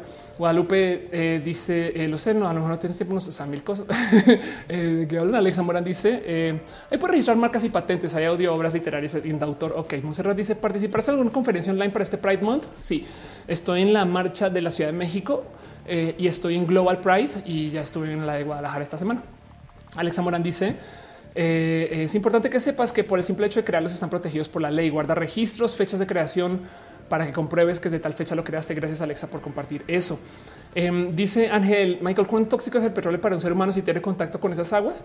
Eh, wow, debería de ser bien. O sea, más que tóxico es un tema de limpieza, se queda contigo y entonces sabes, o sea, no es fácil. Si has visto como cuando se lo limpian animales, o sea, es, es feo. La neta, los derrames de petróleo no son chidos, pero bueno, se los dejo ahí en calidad de abrazo porque es algo para lo cual no tengo además mucha información para opinar más que el muy golpista. Claro, lo están tirando porque les sobra y estas cosas que pues hay que ver para creer. Capaz y genuinamente son coincidencias que tres países que tenían surplus de petróleo lo derramaron. Piensen ustedes lo que quieran pensar. Em, quiero irme con el próximo abrazo. Leo sus comentarios ahorita de todos modos. Vayan diciendo lo que piensan de esto, pero quiero platicar un poquito acerca de las antenas del 5G que en México no son de 5G, sino son de 4G y de cómo me salta, me da rabia un poquito de toda la plática que hubo de que las antenas de 5G nos van a hacer daño y las antenas de 5G nos van a hacer males y cómo son los conspiranoicos de efectivos y de prácticos y de chidos para mover esas noticias. Y cuando hay cosas que sí vale la pena preocuparse con el tema de las antenas, les vale gorro, güey. Pues bueno, resulta que casual hubo una investigación por Project Poder este, eh, que habla acerca de temas de transparencia y más, donde toparon que hay un buen de antenas irregulares en la Ciudad de México ubicadas cerca de oficinas de gobierno, cuarteles militares y espacios públicos. ¿Qué son estas antenas? Pues literal son antenas falsas puestas en varios lugares para levantar datos. Este em, eh, eh, como que da un chingo de rabia. Es más, va a ver si puedo encontrar el, al nota el Padawan, Padawan, este antena. A ver si lo encuentro así como así. Em, porque eh, es esto. Aquí está, pues investigación revela antenas falsas para espionaje. Esto quizás sea mejor. Em, y pues cómo funcionan, básicamente ponen antenas con receptores legítimos y tu celular se conecta y pues ahora tienes que pasar por esa antena, pero capturan todo lo que envía ahí. Una investigación del equipo chileno de South Lighthouse descubrió al menos 21 antenas sospechosas en la Ciudad de México que pueden ser torres falsas de telefonía, también conocidas como IMSI catches o Stingrays. Esos dispositivos hacen pasar por una estación base con el objetivo de intervenir los teléfonos celulares que se le conectan a ellos y pueden recolectar información sobre los usuarios sin su autorización. Miedo por los millones. Entonces, pues lo único que les puedo decir ese tema es échenle ojo al tweet de eh, Lu, quien de paso es una persona bien cool. Denle follow a Lu si les interesa. Pero pues sepan que esto está justo cerca de oficinas de gobierno, cuarteles militares y espacios públicos, porque lo que quieren es información ah, relacionados a esto de la seguridad. Así que sépanlo, no, no más que esto sucede. Este dice antenas de 4T. Em, puede ser. Julián dice las obras artísticas no se patentan, los patentes son registros específicos. Em, dice Ángel Gallegos adoptar es un cachorro eh, husky sería bien bonito. Sí, Rodrigo Gélez dice un abrazo desde Chile. Un abrazo. Dice Ángel 5G es tóxico. El líquido de las rodillas es el nuevo oro. De hecho, el líquido de las rodillas es lo que se usa para alimentar las antenas 5G. Em, pero bueno, nada, sepan que esas antenas existen eh, y hay gente espiando, literal instalando antenas falsas y, da mucho miedo porque hay muy poquita información, como que son las cosas que se comentan muy poco. Se los aviento ahí para ver ustedes que pueden pensar con eso, si sienten paranoia o no. Si quieren investigar más, vayan es una pasada y si no, por lo menos chequen a si les puedo recomendar a alguien que pueda hablar mucho, mucho del tema. Denle a follow, denle follow al Padawan, este quien es nada, es eh, una persona bien pinche cool que justo lidia con esto de, privacidad, libertad de expresión, cultura libre. Eh, hay tantas cosas detrás de lo que hace Padawan que este, todo solamente es una persona chida de esto de la información en el Internet. Está en Puebla, pero bueno, Guadalupe dice el problema es que el petróleo tiene todo tipo de sustancias orgánicas. El cuerpo humano es muy bueno para absorber sustancias orgánicas y pues muchas son cancerígenas. Otras son sustancias que pueden intervenir en los procesos químicos del cuerpo, modificarlos o estorbarlos. Sí, total. Dirty Dan dice en los 70 hubo una fiebre por la energía nuclear cuando cayeron los precios del petróleo. sería súper bonito eso. Pero también en, los 70 estábamos también como un planeta negociando la Guerra Fría. Entonces, pues quién sabe, no? En fin, próximo abrazo, cosas que pasaron esta semana.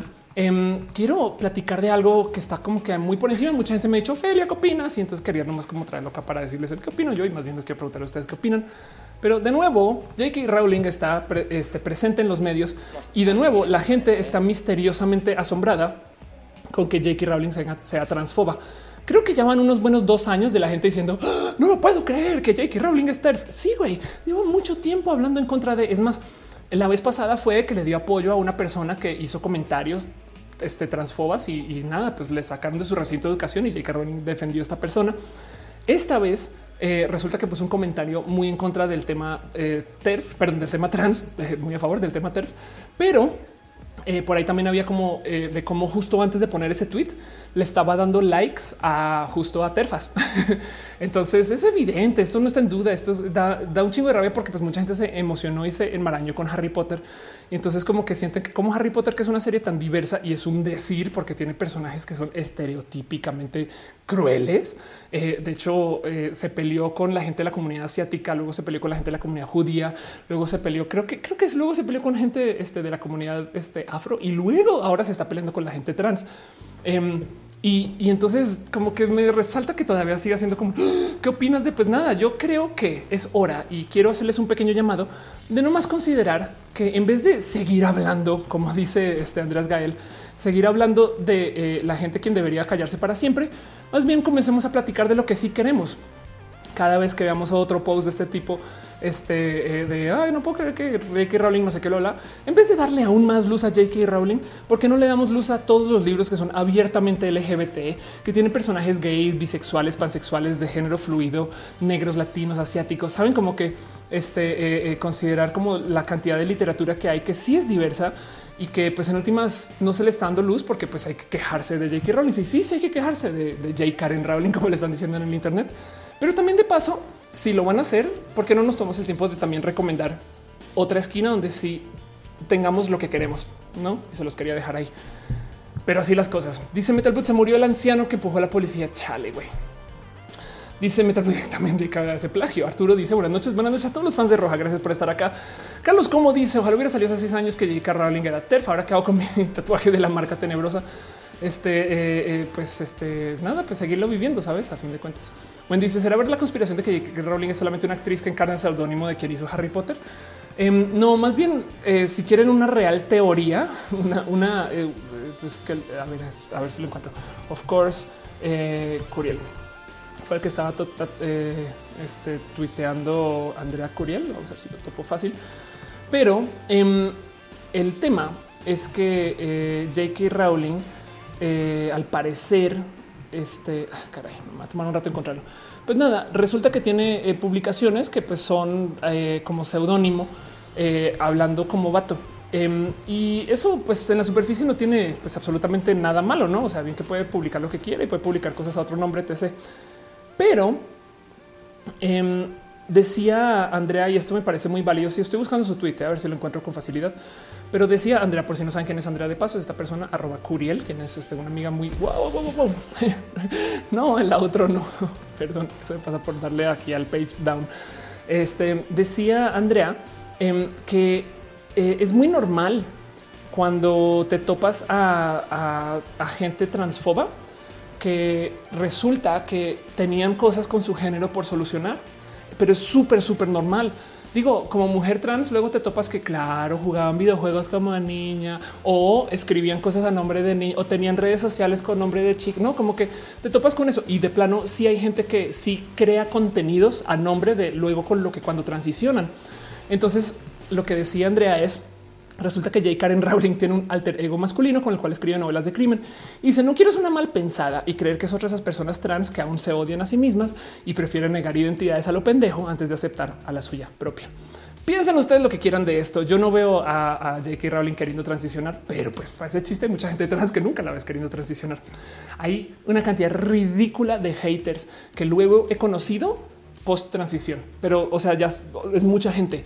Em, entonces sí sé que para muchas personas que están iniciando el enfrentarse al tema de género, su primer paso es odiar a la gente trans. Entonces, ¿quién quita que esto también sea un tema?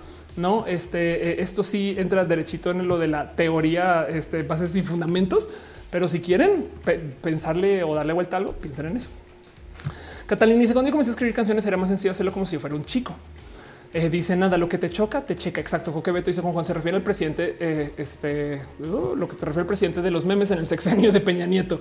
Ángel Gallegos dice mi mamá se enamoró de su foto con el filtro de hombre Snapchat. Dice eh, Ulises, cancelamos a J.K. Rowling también a, a, Harry, es decir, podemos separar la obra de la persona que eso depende del cariño que le tengas a todo, este, porque luego yo no sé, a, mí sí me, da cosa consumir contenidos, por ejemplo, de este, violadores, abusadores, acosadores. siento que el mero hecho de comprar el, contenido es darle dinero a, una persona que violó a alguien con ese dinero. Me explico. Entonces, no sé. En este caso, no es lo que está pasando, pero pues sí es apoyar a una persona que está maltratando a gente trans. Como que entonces no sé. Este, si ustedes, si, si están ustedes, el desconectar moralmente eso, pues adelante, no? Porque el trabajo es bueno, pero pues digo, para ese chiste, pues hay mucha gente que lee, digo, lo voy a extremizar dos segundos, no es que esté viendo que lo que está pasando acá, pero hay gente que lee libros de este, asesinos en serie y hay gente que lee publicaciones de gente horrible porque son interesantes. Ahí les dejo, ¿no? En fin, dice que para eso viene la piratería. Yuri Maldonado dice ya lo hizo porque la industria de escritores siempre es más respetada el nombre de un nombre autor. Puede ser, puede ser. Sí, por eso digo que si quieren una teoría en fin, otra cosa que sucedió esta semana, vaya como tengo noticias, bueno, vamos a seguirle pasando esto rápido, eh, nomás para que lo tengan acá presente. Lo voy a mencionar como aquí, como medio eh, este eh, rapidín, pero eh, nomás quiero hablar dos, tres segundos acerca de todo lo que está pasando con el tema de justicia para Giovanni, para las tres personas que viven debajo de una roca. Básicamente eh, lo que sucedió con Giovanni em, es que asesinaron este video dice que gráfico, entonces mejor no muestro así tal cual. Asesinaron, sí lo asesinaron, perdón, eh, golpearon a un chaval por no, no, sí, sí lo por, este, no llevar eh, tapabocas. Se grabó, fue todo un tema. La familia de Giovanni eh, está desaparecida. Mucha gente dice que está desaparecida a propósito, pero o, no. Esto despertó todo tipo de, de nada, protestas violentas en Guadalajara.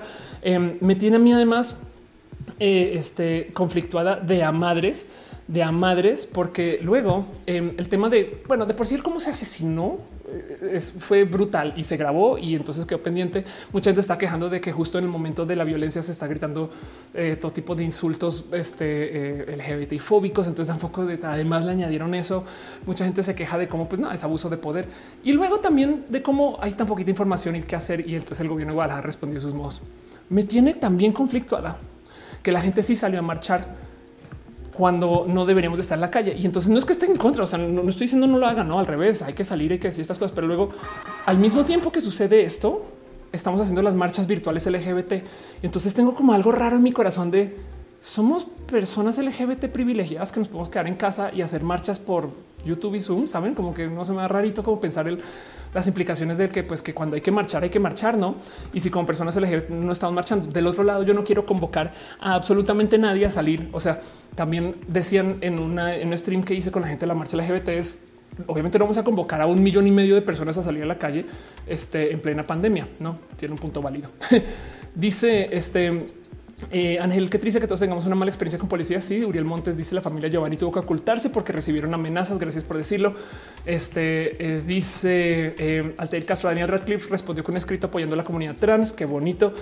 Dice Ana Sofía Menchú, ¿sabías de que fundamentalistas religiosos en Guatemala eh, asesinaron a un guía espiritual y científico maya tachándolo de brujo? Bueno, seguimos. Romorera dice, no es lo mismo una marcha que una protesta, es verdad. Em, y pues pasaron tantas cosas. la verdad es que no sé, como que me gustaría eh, dejar ahí pendiente. Eh, qué bueno que diga que me digan que el tema de la familia es por justo seguridad. Eh, porque pues dicen no aparecen, em, pero pues sí, pues de todos modos hubo marcha, me explico. O sea, estaban en marcha por tercer día consecutivo a pesar de la represión policíaca. Y entonces ahí me queda un poquito como el no sé, tengo tantos sentires raros en mi corazón, pero otro lado, sí, por supuesto que hay que abogar por la eh, justicia para Giovanni. Todavía creo que hay gente desaparecida. Si ustedes me pueden confirmar que no sería la mejor noticia del mundo, pero este mero cuento de que te desaparecen, no como que esto no puede, no puede ser que esto sea la solución del gobierno de ponernos de Guadalajara, no quiero decir Jalisco, pero pues de para saben como que en fin, hay tantos rotos acá que me, molesta mucho y se los quiero dejar acá a ustedes para ver cómo se sienten. Dice tú, yo me pregunto si me permito el miedo es privilegio. Ándale. Rebeca Jara dice: Yo creo que los privilegios deben ser aspiraciones, eh, que todos tengan privilegios, porque cuando todos sean súper, nadie será. Suena bonito. Este dice Eribit, no sentir miedo es un privilegio. Ya dice tal vez pasa como el tiempo de los sueños, ellos vendrán. Cetus Carpi dice hay maneras eh, que desde casa podemos hacer algo al respecto, pero sabe que es de, el pedir eso al apoyar los que tengas compartas pueden ser en principio. Puede ser. Adri dice el abuso de la autoridad siempre ha existido. Me parece tristísimo saber que hay marchas y marchas y sigue habiendo desapariciones. Eh, sí, eso es verdad. Angie dice este también falta hablar de Oliver López de Tijuana. Lo mató un policía el viernes pasado aplastando su cuello con el pie y era de Tijuana, donde gobierna cierto partido poder. Bueno, ok. Este dice Claudia Sando. Pues sí, claro, también me da la impresión de que si es un tema político más de lo que pasan las víctimas, evitar que salga. La verdad es que cuando se trata de lo mediático, este, pues qué bueno que tenemos redes sociales y eso. Claudia Sandoval dice: Yo creo que somos privilegiados, pero cada quien hace lo que puede de su posición. Ándale. Eh, Adri dice Ayotzinapa, Atenco. Sí, como sea, lo importante es de nuevo no dejar de hablar del tema. ¿no? Entonces ahí les dejo. Eh, tengan presente el cuento de Oliver López, el cuento de Giovanni eh, y, vamos a ver dónde acaba esto. Se los dejo ahí nomás como calidad de pequeño abrazo y pequeña mención, porque no tengo mucho más que ofrecer aparte de esto, excepto que sigan el evento en redes y tengan el tanto que si hay que salir, hay que salir. Y si no, por lo menos em, no sé con qué quejarse de una protesta o de una manifestación cuando es como una situación de, injusticia, es posicionarse de un lado de gente eh, que no sé si es el lado correcto de la vida, no, pero bueno. Dice este Giovanna que es el spam. El spam son los envíos indeseados de mensajes, pero bueno, este eso es lo que es. Eh, o sea, como cuando llegan muchos correos que no quieres leer, básicamente. Y pues bueno, la última cosa que tengo para ustedes eh, en esto de las notas y los abrazos de la semana, nomás para avanzar un poquito más con el show y seguir. Llevamos al aire tres horas 23 minutos y quiero ir como que nomás eh, repasando cositas. Eh, puse un tweet, es un tweet rápido. Eh, y quiero nomás dejarles ahí. El, el, nomás quiero que sepan que esto pasa. Como nerd me interesa y a ver qué va a suceder, porque también tiene implicaciones raras que vale la pena discutir. En, en redes mucha gente comenzó a platicar del tema. Básicamente quieren hacer pruebas con un avión este, de guerra, un, un dron que no tiene piloto y ponerlo literal como si fuera una escena de ciencia ficción a este, combatir contra un avión que sí tiene piloto. Entonces hay tanto que platicar acá acerca del mero hecho de, o sea, lo que yo decía en redes a, a, nivel de broma es que puede salir mal, no? hay una película con Jamie Foxx que habla del tema. Pero el tema es que eh, eh, no más pensar que eh, podría ser que en el futuro la guerra son máquinas contra máquinas por allá y no hay muertes. Puede ser. De otro lado, mucha gente me decía no, pero es que el ser humano necesita estar ahí. La verdad es que realmente no.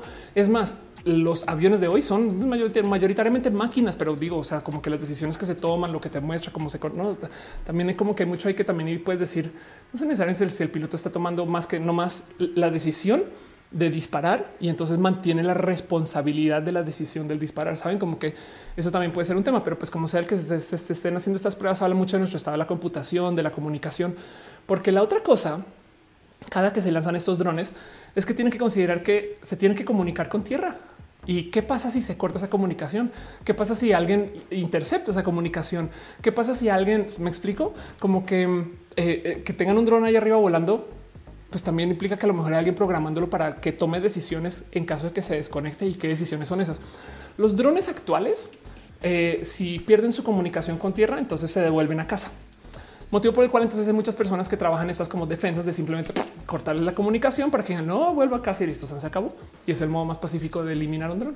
Vuelven solitos. Pero la pregunta es si esto puede ser lo que sucede acá o no. Este y cuando va a pasar esto va a ser cosas del próximo año. Quiero que lo sepan. Es a nivel de chisme, a nivel de futurología. Y ahí se los dejo. Ana Sofía dice como los guardianes de la galaxia. Ándale. Nadie se estaría súper chido que no hubiera guerras. Eso también sería más chido. ¿eh?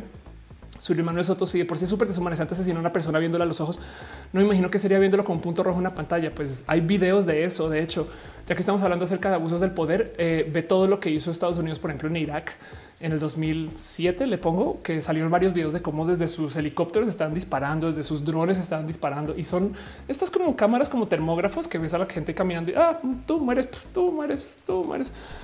Uriel Montes dice para su tranquilidad no tenemos botón físico.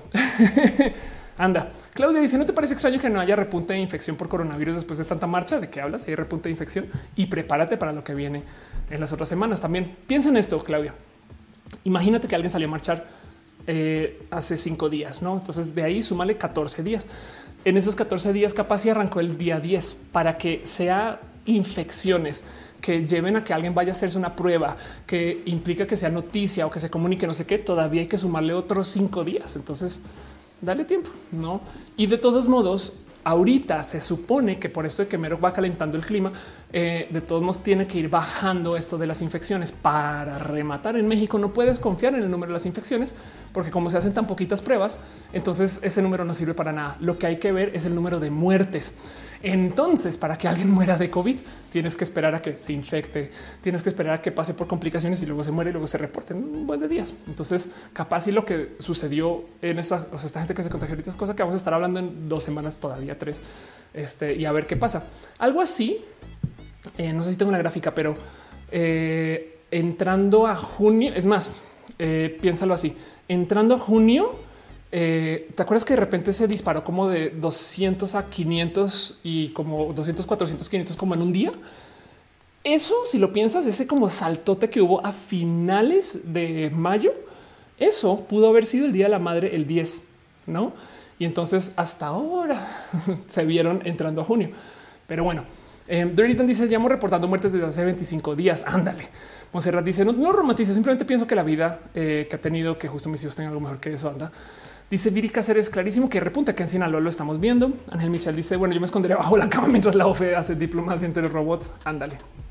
Pero bueno, en fin, este eh, vámonos a eh, no más una otra sección de cosas que quiero platicar hoy. Y luego nos vamos a preguntas y respuestas. Me quedo platicando con ustedes y me cuenten ustedes qué onda de la vida. Pero bueno, Joana Mire les dice lo pero es que uno de cada cinco infectados es parte del sector salud y sigue sin darles elementos. Y eso es bien cruel, es una lástima.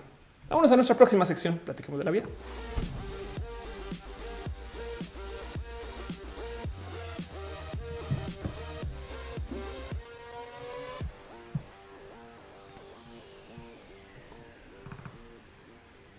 ¿Cómo sabemos cuánta gente murió por el coronavirus? Este, de hecho, yo estaba preguntando de eso en Twitter hace muchos ayeres, porque hay un número que desafortunadamente México no reporta. Digo, no reporta por mil motivos, pero pues es el número de defunciones. Y yo preguntaba de esto eh, porque, y, o sea, para que vean esto, lo está preguntando el 24 de abril, porque eh, hay una cifra que publicó el New York Times de cómo si tú haces un análisis de cuánta nueva gente ha muerto comparado con el promedio de cuánta gente ha muerto en esos mismos meses en otros años, entonces puedes ver el impacto del COVID. Es así de fácil. Si aún con toda la inseguridad, la violencia, no sé qué, de repente, pues no sé si todos los años tienes este, eh, tantas muertes y se suman cuatro mil, cinco mil, diez mil, entonces, pues por supuesto que puedes ver cuál fue el impacto del COVID. El problema es que esto es tomando las defunciones totales. Y entonces aquí estamos viendo gente que se murió porque estaban andando en su bicicleta, se pusieron a responder mensajes en el WhatsApp y se fueron contra la banqueta y murieron, güey. Sí. Del otro lado, bien que podrías argumentar, esa persona pudo haber recibido cuidado médico, pero llegó al hospital y está llevado por el COVID. Entonces, capaz y también es una muerte relacionada al COVID es bien complejo levantar esos números porque pues, le estás diciendo de COVID a personas que ni al caso. Pero si lo comparas contra el promedio, pues tiene tantita de realidad estadística. Y entonces este número lo quise comparar en su momento, de nuevo, el 24 de abril. Em, ya Nexos hizo un como análisis este, de esto eh, también para México, no viendo el número de defunciones, sino el número de actas muy diferente el número de funciones. Me explico como que fueron literal como por el documento en sí, bajándolo del eh, sitio de, gobierno y luego gobierno básicamente les puso, puso un cacha para que nadie pueda volver a hacer ese análisis. Estos son otros países. México reporta sus defunciones generales a final de año. Entonces, ¿cuándo vamos a saber cuánta gente murió en marzo, abril y mayo o en junio, julio, agosto? A finales de año y hay que aguantar. Pero bueno, eso es un modo de verlo de todos modos, porque además de paso es más difícil esconder muertes que pruebas que no haces, no? Si lo piensan. En fin, este, eh, perdón, eh, veo que están dejando eh, piñas. Entonces, muchas gracias. A Alex Ubaldo Villa dejó un abrazo financiero. Gracias, Alex, de verdad, por tu cariño y amor. Gracias por ser parte de esto. Pero bueno, nada más por responder esa pregunta. A veces se nos olvida que existen más países por fuera de México y Estados Unidos, quizás Canadá también. Y me gusta hacer una sección que se llama Repaso Latinoamericano, donde me doy un pequeño somadito porque hay en el resto de Latinoamérica, porque la verdad es que las novelas latinoamericanas son entretenidas y divertidas y, no me doy abasto con todo lo que veo en noticias, pero hoy quiero solamente levantar tres notas eh, o tres como historias que me gustaría nomás presentárselas y a ver si usted le detona por lo menos un poquito de cariño latinoamericano o no.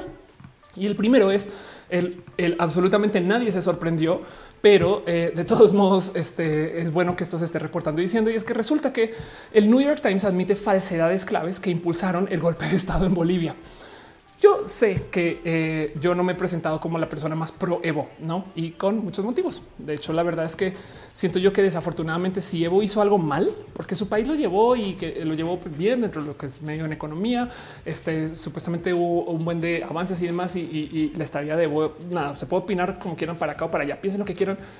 Siento que siento yo que donde Evo sí metió las patas es en no dejar un pinche plan de salida, güey no es el no considerar bueno, está bien, me voy. Entonces vamos a hacer lo siguiente con los próximos políticos. No es me voy y entonces tiro todo y huyo y armo un desmadre y, trato de quedarme más, no?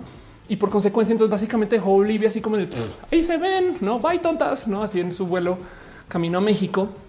Y pues obviamente, pues para algunas personas lo toman como golpe de Estado, para otras personas lo toman como pues simplemente su salida este, justa por una elección que no era de Evo de todos modos. Y lo que acabó sucediendo es que quedó a cargo pues la próxima persona que quiso tomar la batuta. güey. Y esto cuadrón porque saben, es, como House of Cards, que entonces la próxima persona le toca acá y la otra toca. Pues básicamente toda la gente que estaba como en línea de, sucesión para recibir el poder presidencial lo dejó pasar porque de paso también eran parte del mismo partido de Evo y cayó en manos de eh, pues la oposición. La oposición este, la lleva eh, una persona que genuinamente eh, este, se le conoce por ser horrible desde la, el abuso de poder este, desde el abuso de autoridad y sobre todo porque pues, lo primero que hizo cuando recibió Bolivia fue con una Biblia y se paró y dijo ahora llegamos acá aquí los, los de la derecha y también entonces un chingo de rabia. Que de paso también eh, eh, ahora justo pues hay mucha gente como dando como esta plática de cómo la presidenta interina de Bolivia de nuevo, como suele pasar, como no, no, no, yo vengo acá de pasadita, no? Porque técnicamente la promesa de Janine Áñez era entrar a Bolivia para básicamente poner un oigan, vamos a tomar unas nuevas elecciones y vamos a ver qué pasa. Pero pues ahí sigue y justo él ahí sigue, pues porque no, no, no, es que el COVID es muy importante. ¿eh? Eh, y durante el COVID, pues está eh, llevando a cabo otro tipo de actividad pues militar, no que, que ha sido como rudo de ver. Entonces los quería compartir nomás para que sepan este, que esto está sucediendo. Tengan el ojito puesto a Bolivia, un poquito de cariño y corazón a mis amigos, amigas y amigas que viven en Bolivia, porque este tipo de cosas saben, es como de nada, vivir bajo extremistas es rudo. Dice Ruby, jódame la piña. Es el caso de la mamá elefante asesinada. ¿Cómo llegamos a eso? Tú te dices quizás pensó que iba a durar la eternidad. Dice Aldubar en México deben cuidarse mucho porque su gobierno no habrá nada para cuidar su vida, no dará nada, están ocultando la gravedad de tener tantos. La verdad es que no solo en México hay muchos incentivos para un buen de gobiernos en un buen de situaciones para esconder todos los números. Entonces simplemente ténganle ojo y sana paranoia a las cosas y consideren que del otro lado México eh, este va a vivir mucho con el COVID. Eso es una realidad. Pero bueno, Remus dice Evo fue uno de los menos peores. dice Tutix, no, se lo fueron. Em, este Tutix también dejó un durito y Monse Morato eh, dice creo que hasta ahora eso tienen privilegios. Hay familias alrededor. Alfonso quiere decir como los muertos de COVID eh, los paga el Estado en Colombia todos sin COVID. Nadie tiene COVID en Colombia. Qué bonito saber eso. Em, dice María Chávez Susana, paranoia. Ernesto dice qué penita que López Obrador le dio asilo a Evo. Sí, aunque también hay que entender que es su parte, o sea, es su mensaje político. Me explico. Este es que te digo, es, así es. Es, como está jugando con el equipo B y entonces el equipo B tiene estos personajes. Puede ser cualquier otra persona, pero siempre y cuando represente lo mismo que este representaba Evo, ahí lo íbamos a ver sentado. Bueno, Luego, la otra noticia que me gustaría preguntarle si alguien, ah, no sé si ustedes saben de esto, no saben cómo me saltó esto cuando lo vi, fue de ok, esto lo quiero preguntar. Pero resulta, hoy me enteré que hay una cosa que está presentada como la estación espacial este, eh, argentina. Y entonces, estación espacial es decir, la base espacial. Pues resulta que este, entre estos raros acuerdos que hay con eso de la creación de infraestructura china, eh, en otros países, pues crearon una estación este, digo, una base espacial en, Argentina. Y entonces, em, pues es bien raro de ver porque la presenta como la estación espacial, sí. Pero, pero luego es más bien una base, hasta podría decir militar, no es controlada por este espacios militares chinos. Argentina no tiene diferencias con eso y dice el centro está construido la cerca del alambre pues ocho pies que rodea todo el complejo de la estación espacial. Envuelto en secreto, el complejo ha provocado inquietud entre los residentes locales, alimentó teorías de la conspiración y el objetivo de la declaración de observación y exploración pacífica del espacio, según los medios chinos, jugó un papel clave en el aterrizaje de una nave espacial en la oscura luna en enero, que puede ser posible o no. Pero bueno, se los quería compartir porque justo el mero descubrir que China está haciendo emprendimientos de ciencia en otros países da mucho de qué pensar. Primero que todo, porque qué quiere decir ese de ciencia, no? ¿Qué están haciendo realmente este y qué tipo de monitoreo hay? Hay cosas que no tienen que ser tan malvadas como se propone o se, o, se lo puedan imaginar. O sea, no hay por qué ser tan mal pensados o mal pensadas o mal pensadas, pero solamente tengan así presente que, por ejemplo, no sé, mero tener el control de este, eh, eh, por ejemplo, información de sismógrafos ya es inteligencia. ¿Por qué creen que hay una red de sismógrafos en el mundo? Porque tenemos que cuidarnos de los sismos. Pues sí, pero los sismógrafos son los modos más fáciles de saber si alguien está lanzando un cohete con capacidad este, de vuelo espacial, porque literal agita. Entonces, si tú tienes suficientes sismógrafos cerca a las zonas de lanzamiento, pues podrías de repente tener como un aviso previo antes de tiempo de que alguien está tratando de lanzar un cohete. Así que, ¿por qué no invertimos en una red de sismógrafos mundial? este y está bien, como que este tipo de cosas se saben y se comunican y se dicen y se supone que es por nuestra seguridad. Pero pues nada, que me sorprende mucho saber que hay eh, inversión china en ciencia, en esto de como de su dominancia con infraestructura, porque qué están haciendo los chinos? Básicamente están tomando una cantidad de su extra capital o de lo que quieren este, básicamente financiar en el exterior y están como comprando un poquito como de soberanía por medio de, pues básicamente encular a otros gobiernos a su propio cuidado. No digo, es, una forma de, este, expansión, si lo quieren ver. Em, y simplemente ya habíamos visto varios casos donde que ponen una autopista acá, que ponen un tren acá, pero nunca había visto que pusieran una estación científica. Dice Guadalupe, deja soñar Argentina, por favor. Anda. Dice este Dirty Dan, ¿crees que López Obrador se infecte con su contacto con Zoe Robledo? Es posible que López Obrador cure a Zoe Robledo porque eh, tiene el poder moral, ¿no? ¿Cómo era? Metal Butis, alguien dijo chismógrafo. La señora mexicana dice, AMLO tiene sus escapularios, no se puede infectar. Totalmente de acuerdo con eso. Duke of Casio 3000 dice, en Brasil se están muriendo como en Estados Unidos. Coincidencias. Este... Awesome Coffee dice México tiene una larga historia de asilos políticos. Incluso está en la constitución el dar asilo a quien lo pida. Sí, de hecho, México en particular, eh, justo es este como país que más neutros ha querido mantener y, eso también eh, lo admito y hasta lo respeto. México, por ejemplo, si mal no recuerdo, es el país que más acuerdos económicos tiene. Alguien corríjame con eso, pero ¿por qué viene y dónde viene eso? Porque su mentalidad o la mentalidad mexicana es justo no confrontar, sino tener tantas como interrelaciones económicas que nadie se quiere meter con México, más o menos, no? Dice Suriel, China podría querer imponer su sistema de gobierno el mundo. Este, pues por supuesto, pues qué crees que quería hacer la Unión Soviética? no, se llamó la Guerra Fría de paso. Angie Miranda dice: Yo quiero decir que siendo mexicana partidista, pero con un corazón me late el pensamiento izquierda, me rebasa, me sorprende, no me gusta no poder criticar lo que está bien hecho porque me tachan de conservador y que justo estoy en contra. Yo sí creo en el justo medio, solo quería expresar lo que bien chido. Mira, siempre y cuando no sea tóxico y sea algo negociable, este siento yo que por supuesto que se puede tener posicionamientos y se pueden discutir y debatir las cosas. El problema es cuando es radical y, además para rematar no solo radical, sino que justo es tóxico, no? Eh, Dice Aldubar, hay una red de aparatos que miden los movimientos de agua por el mar, por los terremotos en el mar, pero en realidad son para perseguir y observar submarinos. Totalmente de acuerdo. Exacto. Y pues bueno, la última noticia que tengo para ustedes hoy antes de irnos ahora sí finalmente este, a eh, preguntas y respuestas para responder ustedes todo lo que me quieran dejar en el chat y cómo me quieran cuisear y estas cosas. Llevamos al aire tres horas 40 minutos. Es que quiero traerles la evidente cero sorpresa y no más para que sepan que eso también está pasando de cómo el nuevo sistema de Venezuela no soluciona el problema. ¿Qué? ¿Cuál es el sistema de gasolina de Venezuela del que tanto habla Ofelia? Venezuela, eh, un líder de la producción del petróleo mundial, quien tiene cero capacidad de producir petróleo y quien de paso Venezuela, este, eh, un líder, un líder en esto del proceso del desarrollo de gobiernos y básicamente el niño feo. ¿Cómo me da rabia? Eso sí me molesta un poquito. Es como, no sé, es como el ejemplo de todo lo mal hecho. Saben como que no seas como Venezuela, pero lo que dicen es no, no, no, la gente se asusta. No, no, no, me va a morder Venezuela y me voy a volver venezolana. No, como que siempre es el ejemplo de, del es el coco, es el coco de Latinoamérica, Venezuela.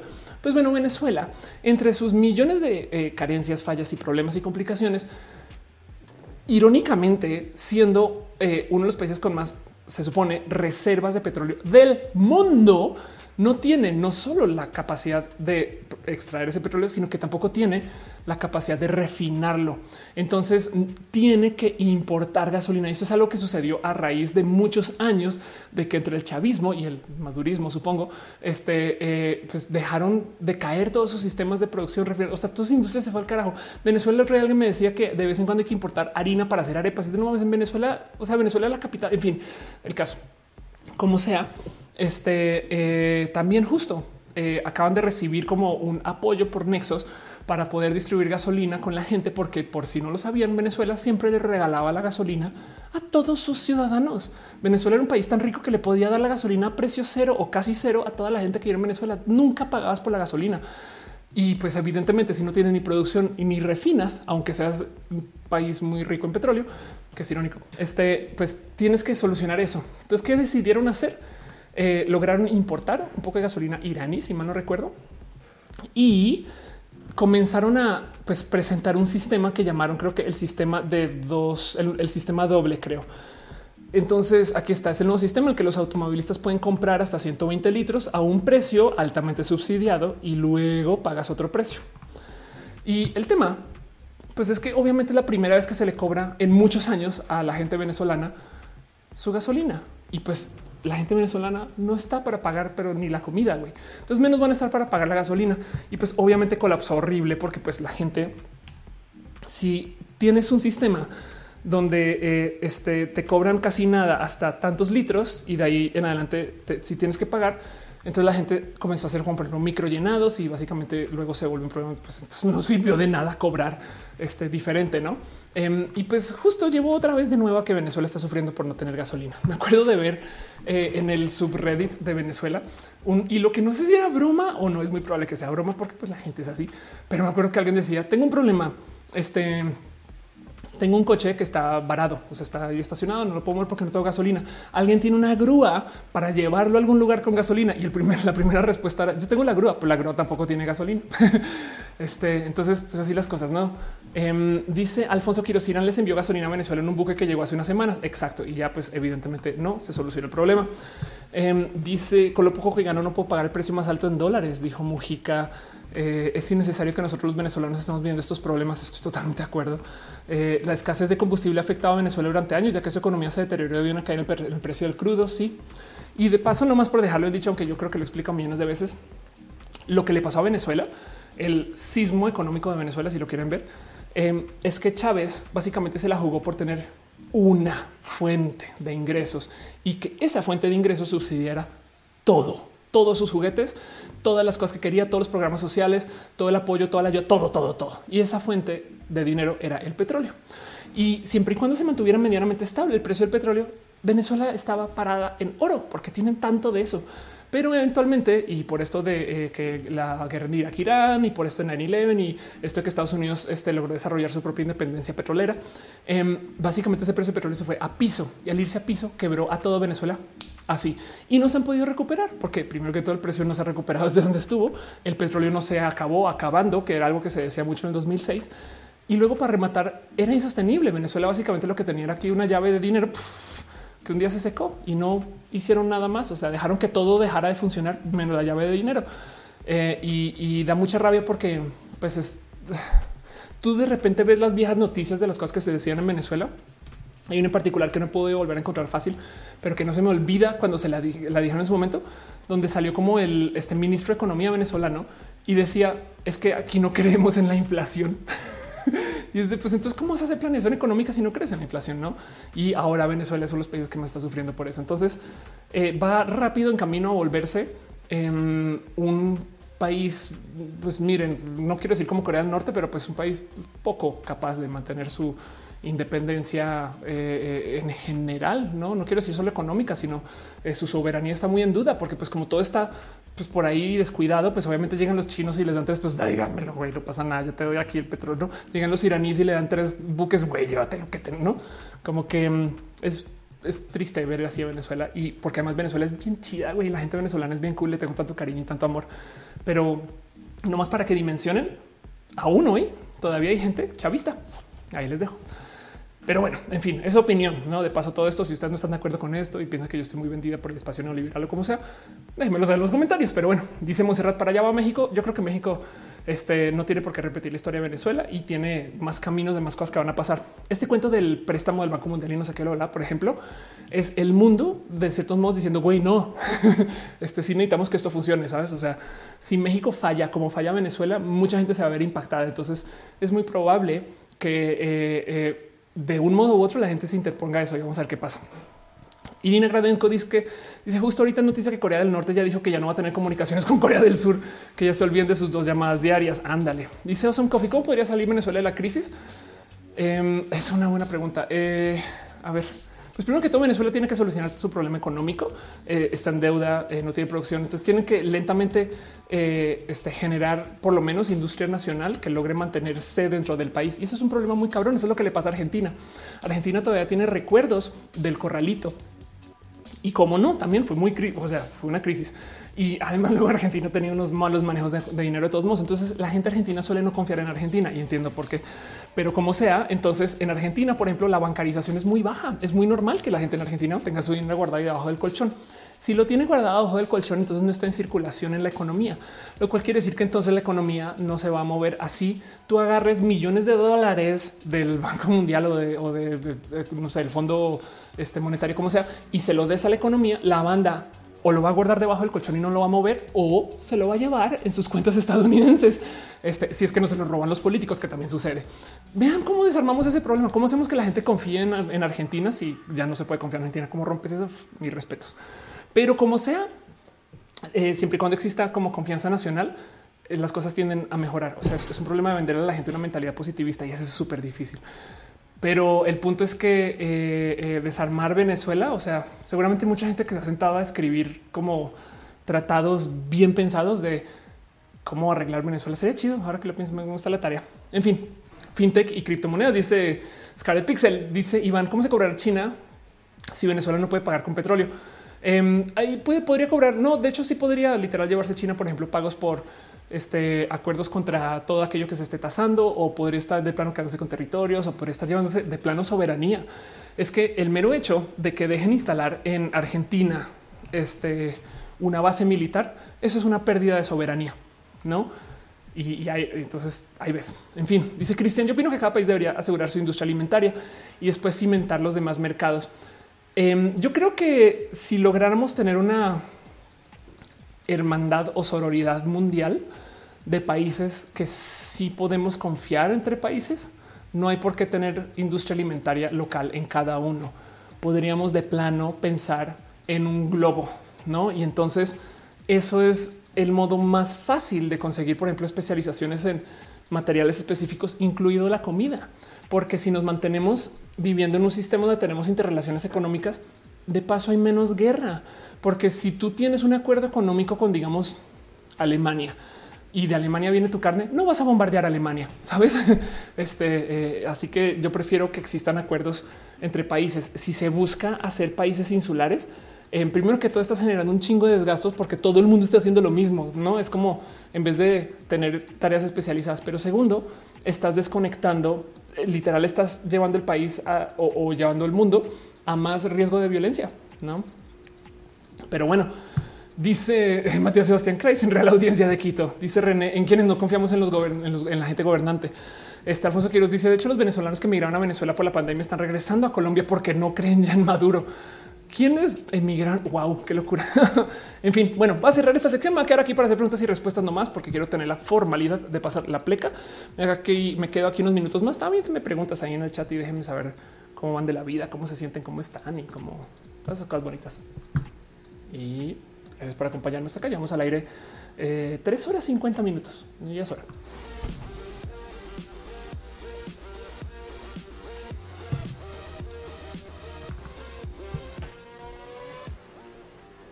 Pregunta. Pregunta Murloc Win que les dice el stream se ve chido. Gracias por decirlo. Yo le trabajo mucho este stream. ¿Qué bitrate tira? Yo estoy transmitiendo a 6000 este, kbps Em, pero también estoy levantando el video a Full HD 60 FPS a dos cámaras. Em, ambas cámaras que tengo son 4K, eh, pero no de por sí nadie lo consume en 4K, pero yo creo que mi compu tampoco lo aguantaría. Y de hecho estoy transmitiendo a varias plataformas. Entonces yo le envío mi material a Restream y Restream se lo envía a Twitch. Y alguien un día me dijo que los servidores de reencoding de Restream son buenos y por lo general suelen ser más estables en Latinoamérica que los de Twitch, pero eso es leyenda, no lo he comprobado. Dice René, tengo una latita que me tienta a abrirla, pero no sé si hacerlo en alguna M. Abra su latita. Este ahorita la acompaño. Dice Gama Volantis, ¿dirías que los peluchos son lujos? es una buena pregunta. ¿eh?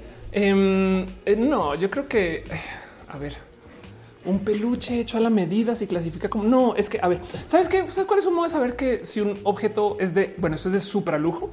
Si la gente lo quiere más, si vale más, no? Este, pero yo, creo que los peluches no necesariamente encajan ahí.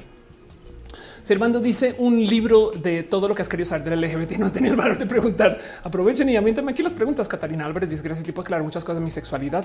Qué bien. Cristian dice el problema es que las latitudes superiores siempre salen beneficiadas y los países latinos terminamos con menos recursos. Eso es una lástima que desafortunadamente este sí es un problema histórico.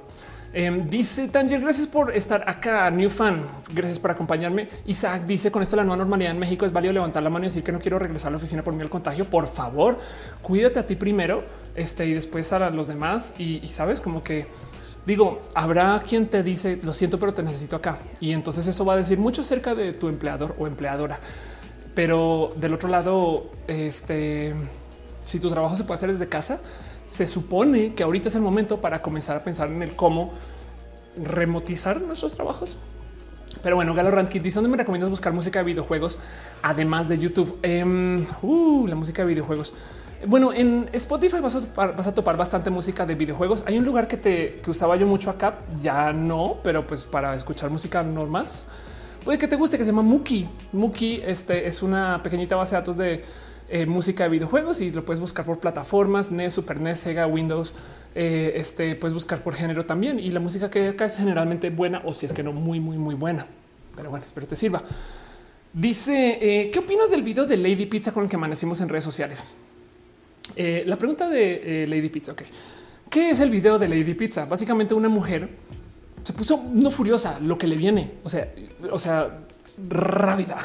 Estaba muy, muy, muy mal de su ira entrando a una pizzería, a, Little Caesars, creo que era. Em, y no sé exactamente por qué se puso así tan difícil, pero creo que tiene que ver con las medidas de la contingencia, donde le dijeron que está afuera, porque no puedes pedir todavía, porque hay tantas personas adentro. Y dijo, ah, no, pues no. Yo agarro mis cosas y entró a los gritos y luego le comenzó a gritar al guardia y luego le comenzó a gritar al este güey que le, fuera a atender y demás. Entonces, primero que todo, acerca de la, gritoniza de Lady Pizza, que va a ponerlo así, así por encima. Em, acerca de la, griten, de la gritoniza de Lady Pizza, creo que eh, si tú entras a un restaurante gritando, em, creo que de entrada es muy probable que tu comida pues ya esté como muy a riesgo. Me explico como que este siento yo que eh, eh, qué esperaba esta mujer que luego de mentarle la madre, empujar al guardia, golpear personas, los empleados dijeron, sí señora, deme dos segundos y le preparo la mejor pizza que tengo para preparar porque estoy súper motivado para hacer una buena pizza. Usted es como que yo creo que em, es una estrategia muy fallida. Luego del otro lado, el cuál era la rabia de esta mujer. Honestamente, yo no sé si ustedes saben, me gustaría saber, pero sí creo que lo siguiente es una realidad. La gente tiene rabia, furia y tiene duda de sí mismos y sí mismas por la contingencia y la cuarentena y tiene mucho estrés y está viendo las redes sociales y está, se está aferrando solo de lo tóxico. Estamos peleando mucho más de lo normal y estamos de paso también negociando con la situación donde no queremos estar. Honestamente, la gente quiere vivir su vida normal, que cambiar chido, pero güey, la economía se fue a la chingada y todavía la gente no la ha caído ese 20. Prepárense. Em, del otro lado, eh, la gente estaba en casa mucho tiempo teniendo discusiones horribles y quién quita que esta mujer, por ejemplo, capaz y la está pasando horrible en casa porque vive con, no sé, un güey que la cosa, la abusa, entonces está sacando su rabia. No sé, la estoy tratando de justificar sin saber y sin conocer absolutamente nada. Lo que sí es verdad es que la gente tiene los pelos de punta ahorita, estamos extra molestos y molestas. Eh, y entonces eh, creo yo que eso también puede ser parte de lo que está pasando acá. Digo, honestamente, eh, la cultura de los ladies, perdón, las ladies y los lords Em, me choca un poquito porque es castigo social, pero del otro lado también es un poquito de comentario acerca de cómo hay gente que pues honestamente podría saben como que convivir mejor. Entonces em, no sé bien cómo poner esto, como que me salta mucho el humillar a una persona solo porque sí, eh, sin tener más contexto, cuando se vuelve viral así sucede. Eh, y, y, entonces nada, como que em, todo lo que tengo que decir del tema de Lady Pizza es la gente tiene los pelos de punta ahorita. Y entonces eh, también a lo mejor le habla eso, pero no sé. Dice Angel Food Cake. Mis amigos y yo hemos sido advertidos por Facebook de bloquearnos por motivos diversos, pero todos compartimos que somos un tanto subversivos. ¿Qué opinas? Represión a servicio de que pues es la gente que te lee, básicamente, no Facebook. Y consignio, a ver qué dijiste, perdón. Este dice a la señora no la quería dejar entrar por no traer el cubrebocas puesto, se lo puso y aún así no la dejaron pasar y ya había pagado la pizza. Ándale. Y, como que quiso tomar las cosas en sus propias manos, no como que Em, quién sabe si también hay algo ahí acerca de su actitud frente a la vida. No hay gente muy como el término en inglés es entitled, que también jura que se le debe de rendir reverencia. Entonces puede que esta persona también esté como que muy comprada y güey, me la das porque te dije pendejo. No, como que eso también puede ser. Em, no sé, hay, o sea, a lo que voy es que hay mucho para explicar a favor de Lady Pizza, y mucho para explicar a contra. Y yo no sé, no tengo contexto. Lo que sí es no me gusta señalar a alguien para decirle jaja, no como que siento que es un chale, este, eh, esta pobre persona la pasó mal, güey, y toda la gente en ese restaurante la pasó mal también, porque esta vieja no sé qué hizo, perdón, porque esta mujer este, eh, estaba, estaba muy agresiva. Yuri Maldonado dice: Mis años de experiencia profesional los hice en las Big Four Media. Este, pero en tres meses que yo una startup he creado más, he, crecido más en estos siete años. Ahora que Frederica tiene la razón, las startups eh, son peos full time, pero creces impresionantemente rápido. Anda, lo que están dejando piñas. Este eh, Federico de Jesús dejó un abrazo financiero. Muchas, muchas, muchas, muchas gracias. Gracias por apoyar esto. Gracias por ser parte de esto y ser parte de este cariño. No, quitémosle el viaje. se me fue. No es lo que tengo en mente. La verdad es que, este, sobre todo eh, cuando se trata de alguien así, quién sabe, quién sabe qué situaciones está viviendo. Eh? Dice René que si Lady Pizza es una Karen, pues sí, técnicamente es una Karen. Entonces no la quiero castigar, pero pues la verdad es que sí está muy agresiva. Johanna Vila dice que tienes malditas pizzas y que todas las broncas surgen ahí. Eso también puede ser, ¿eh? puede ser nomás que igual y a lo mejor en el este, sistema de aire ponen algo para que la gente sea así toda acelerada y quiera comprar más. Mario dice cuando te escribimos algo lindo en Twitter, igual entonces revisar nuestro perfil en caso de que seas un bot amable. Pues, me divierte mucho un bot amable. Este hola, yo soy el bot de los abrazos. Qué chido saber que existen bots amables.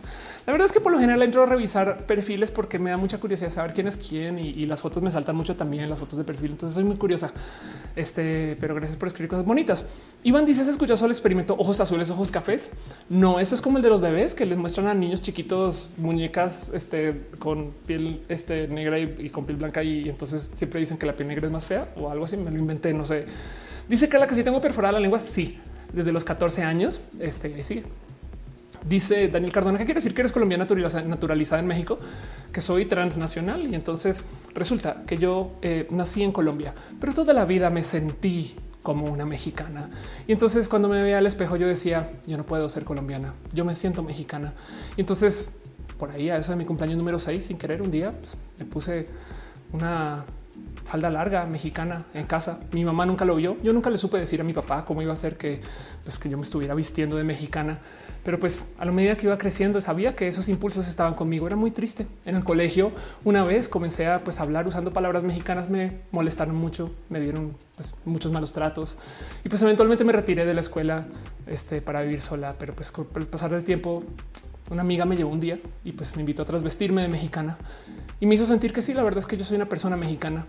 Entonces vine a México y acá entonces, pues ya tiempo completo comencé mi transición y pues ya hice tres cirugías de reasignación de nacionalidad, eh, una de ellas en particular, donde pues por primera vez comencé a comer usando salsa valentina. Fue este, un momento muy especial en mi vida y pues desde entonces yo soy una persona transnacional con mucho orgullo, este, una persona transnacional mexicana.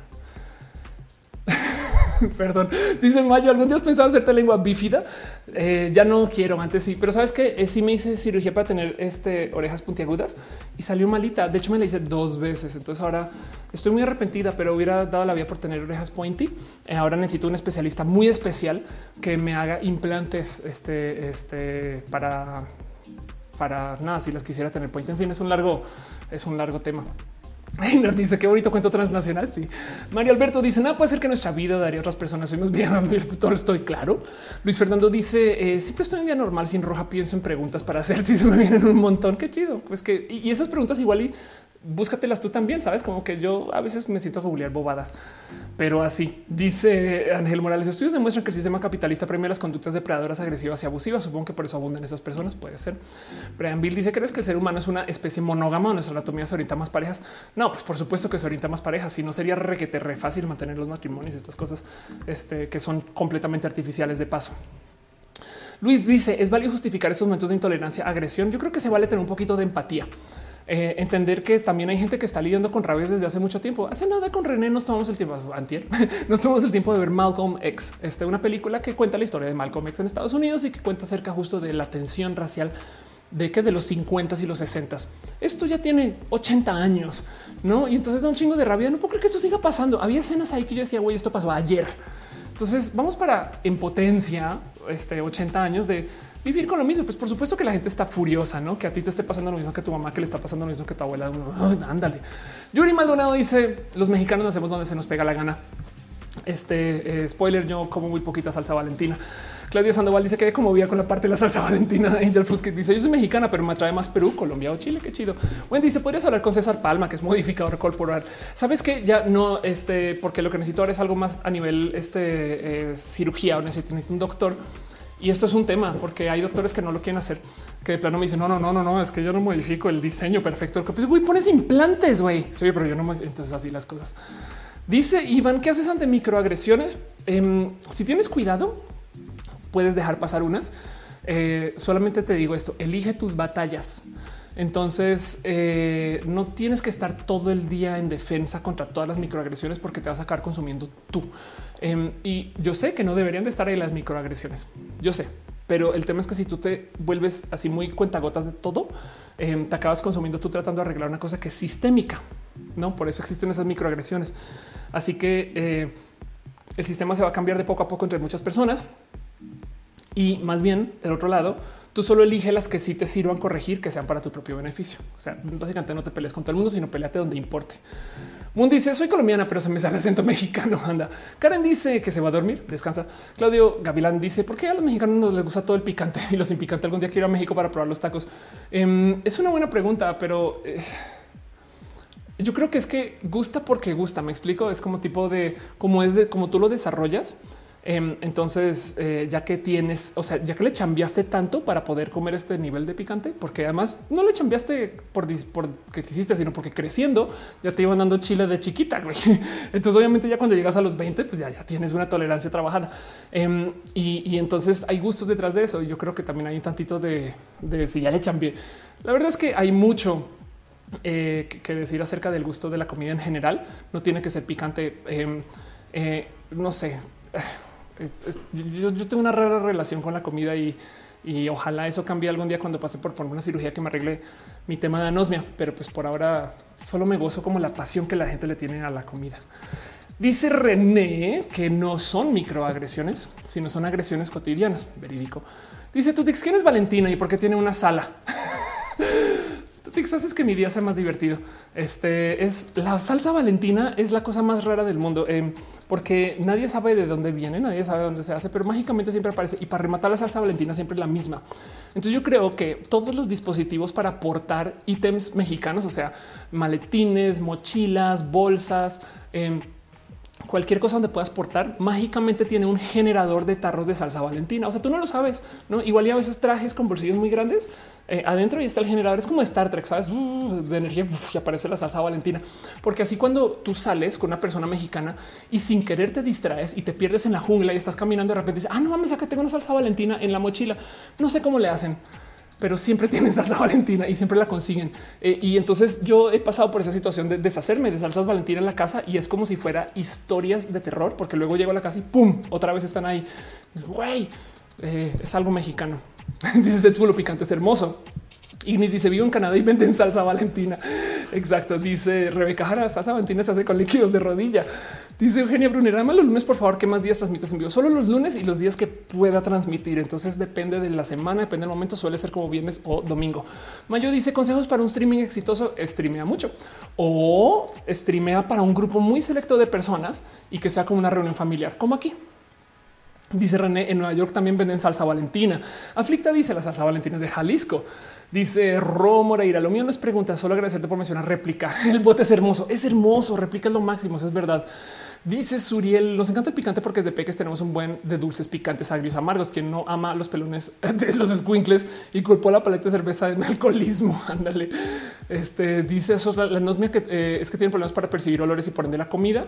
Ah, sí, exacto. Le, yo tengo un problema que es una tragedia mexicana y es que eh, tengo un sentido de olfato nulo. O sea, es poco, sí huelo cosas, pero, pero muy poquito y por consecuencia la comida me sabe aún menos. Entonces tengo pocos gustos de comida. Tengo antojos, sí, tengo gustos. Todo lo que es dulce sí lo puedo probar. Entonces tengo como que puedo, no sé, me gozo mucho de, la, la, única cosa, el único color que puedo ver, puedo ver grados, no?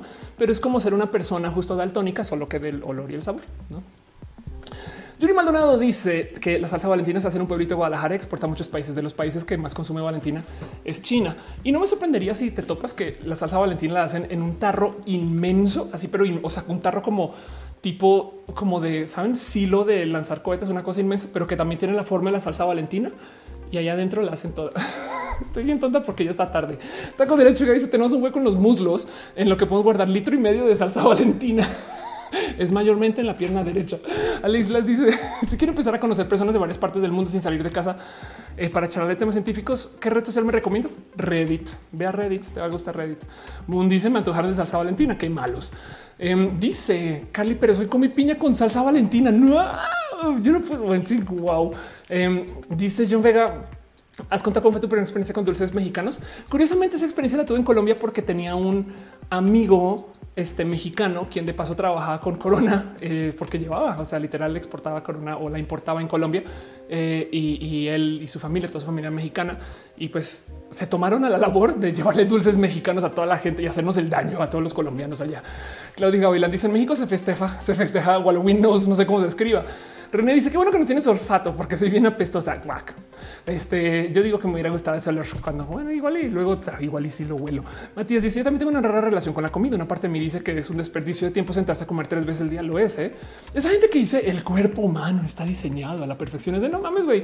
Yo de repente me recuesto mal en la cama y se me tapa una mitad del, de, de todo mi dispositivo para ingreso de aire. no es como, en fin, Alfonso dice en Colombia se pica cebolla y tomate y le ponen picante o ají y se le pone a la comida, las empanadas especialmente. Yo acerca la comida colombiana a todo aquello que en México le ponen chile que de paso es chile sorpresa, que eso es un albur también. Este eh, como que de repente estás comiendo un sándwich y sale un chile. De quién pidió chile en ese sándwich. Pero bueno, ahí está. No en Colombia hay fruta sorpresa a todo. O sea, el toque especial, el toque sorpresa, el giro de llave, el, lo que hace que esto sea nuevo y único es que le añaden frutas. Entonces de repente te topas este eh, platos que es de y con una, este, con una piña ahí adentro, no? O, como con una fresa, no? Si estás comiendo una fresa y esto cómo llevo aquí, güey. Igualito, güey. Eh, motivo por el cual a mí me gusta decir que la gente en Colombia es más dulcera. Ese es mi recuerdo de la comida colombiana. Pero bueno, Eugenia dice cómo les haces con los perfumes. Todos los perfumes me huelen a alcohol. Eh, dice este Ananza la Valentina es como los gremlins un poquito. House of Science dice durante mi secundaria en Madrid, mejor amigo era colombiano y nunca le agradaron los dulces que me traían en contrabando y contrabando mexicanos. No son dulces bonitos, son un castigo, pero ustedes ya lo normalizaron y es como BDSM de la comida. Les gusta porque les duele y les pica. Dice este Juan Arias aquí en Colombia le metemos frutas.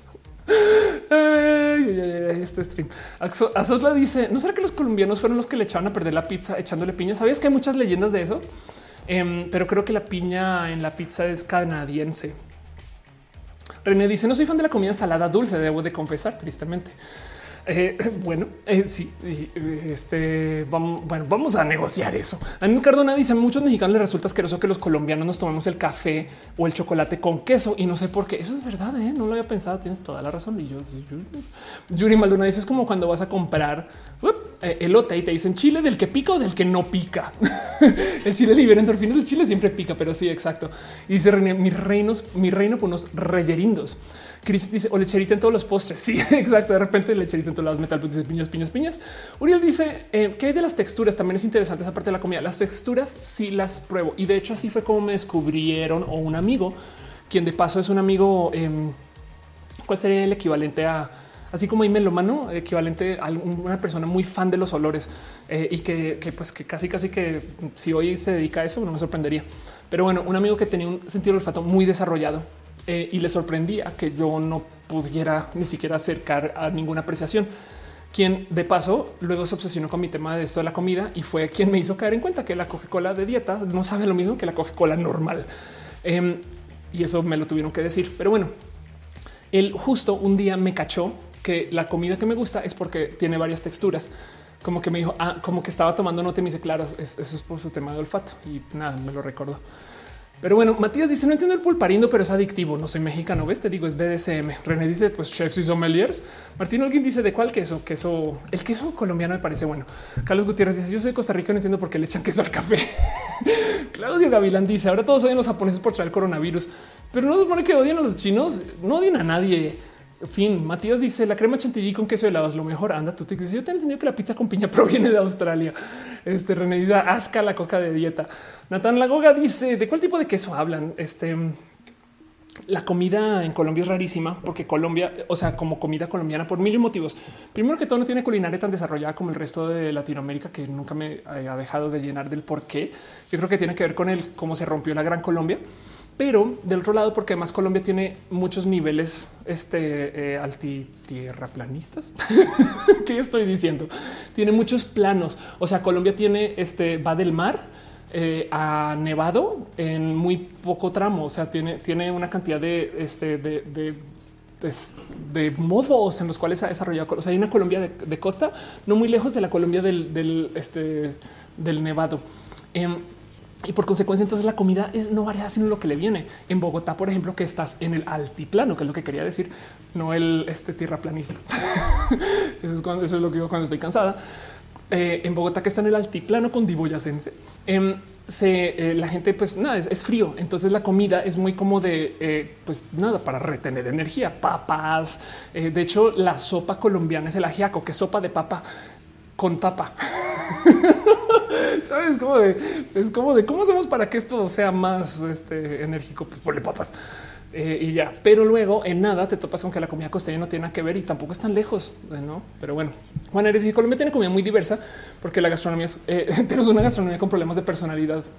Y sabes también qué pasa, Juan? Eh, no hay una cultura de presentar la comida de modos este, eh, artísticos. No, entonces, como que cuando tú le hablas a una persona extranjera o una persona que no es colombiana, porque se hablan como colombiana cada segundos, eh, hacer que la comida colombiana es como es neta que es, ya es eso, ya un pedazo de carne, arroz, ya eso es todo.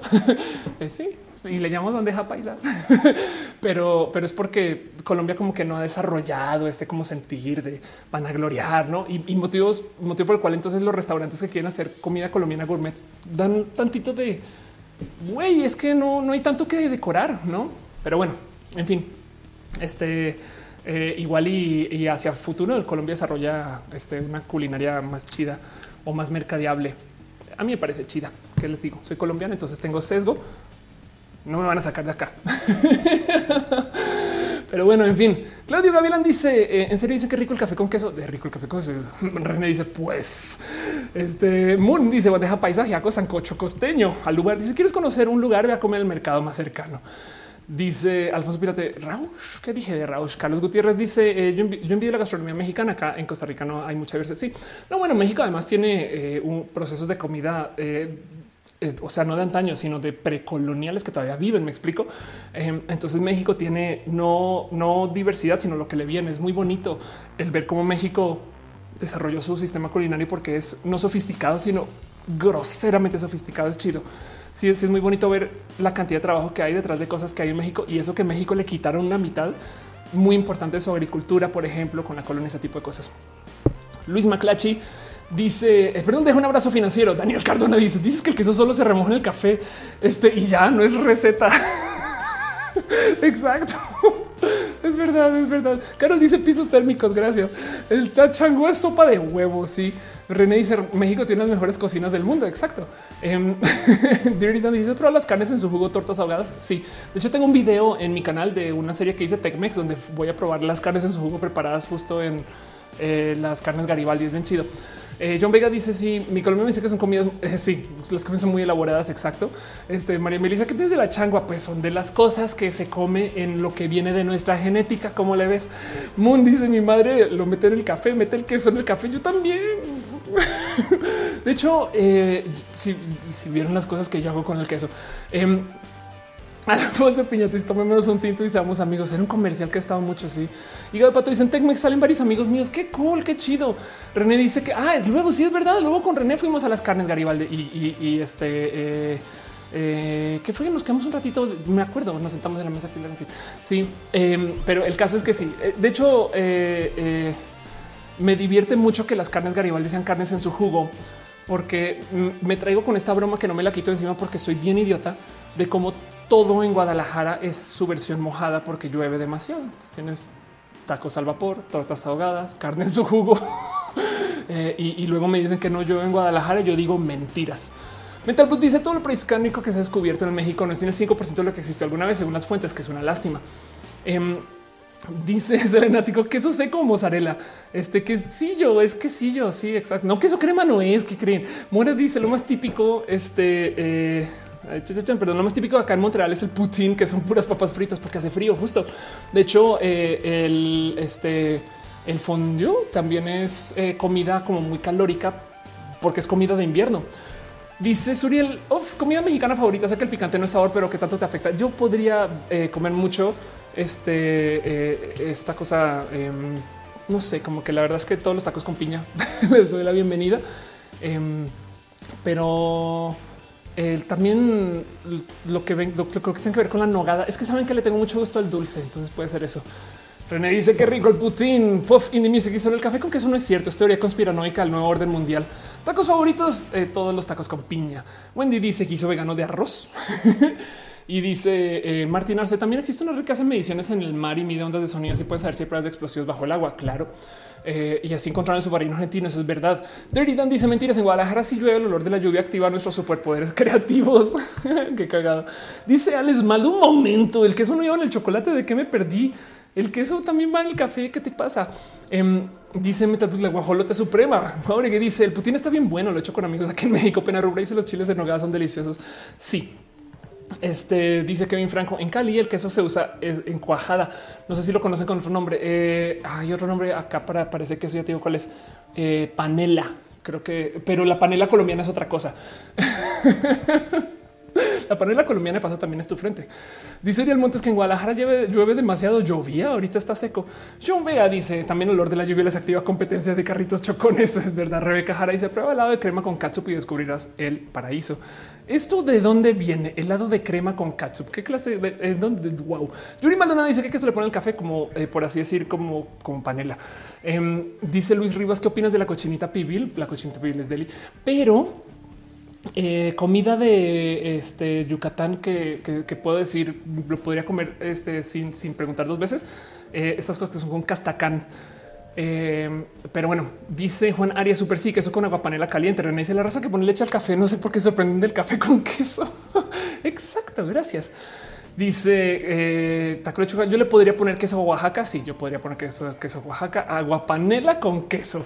Exacto. Que de paso también el agua panela es algo muy de climas fríos. Jair Lima dice un cafecito. Gracias por meterme con información a lo puente eh, en estos tipos de poca velocidad. Gracias. Em, y dice René, el queso es al lado. Ay, todo esto me va a echar risa. Qué divertido esta plática. Así eh, dice Nekashi pancakes con mermelada y chips. no, como los pancakes no me saben, entonces me cuesta mucho gozarlos.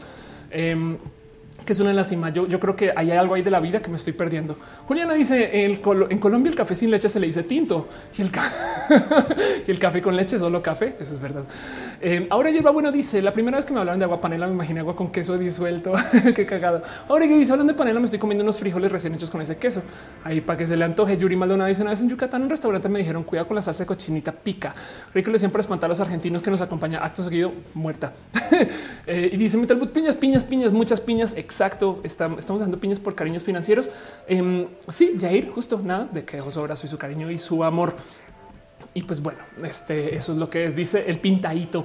Michael Lugo dice el queso es bueno, sea como sea. Saben también que se hace mucho en Colombia, que eh, eh, eh, supongo que en muchos otros lugares también, pero que me gozo también como con gozo genuino. El pan colombiano es muy bueno.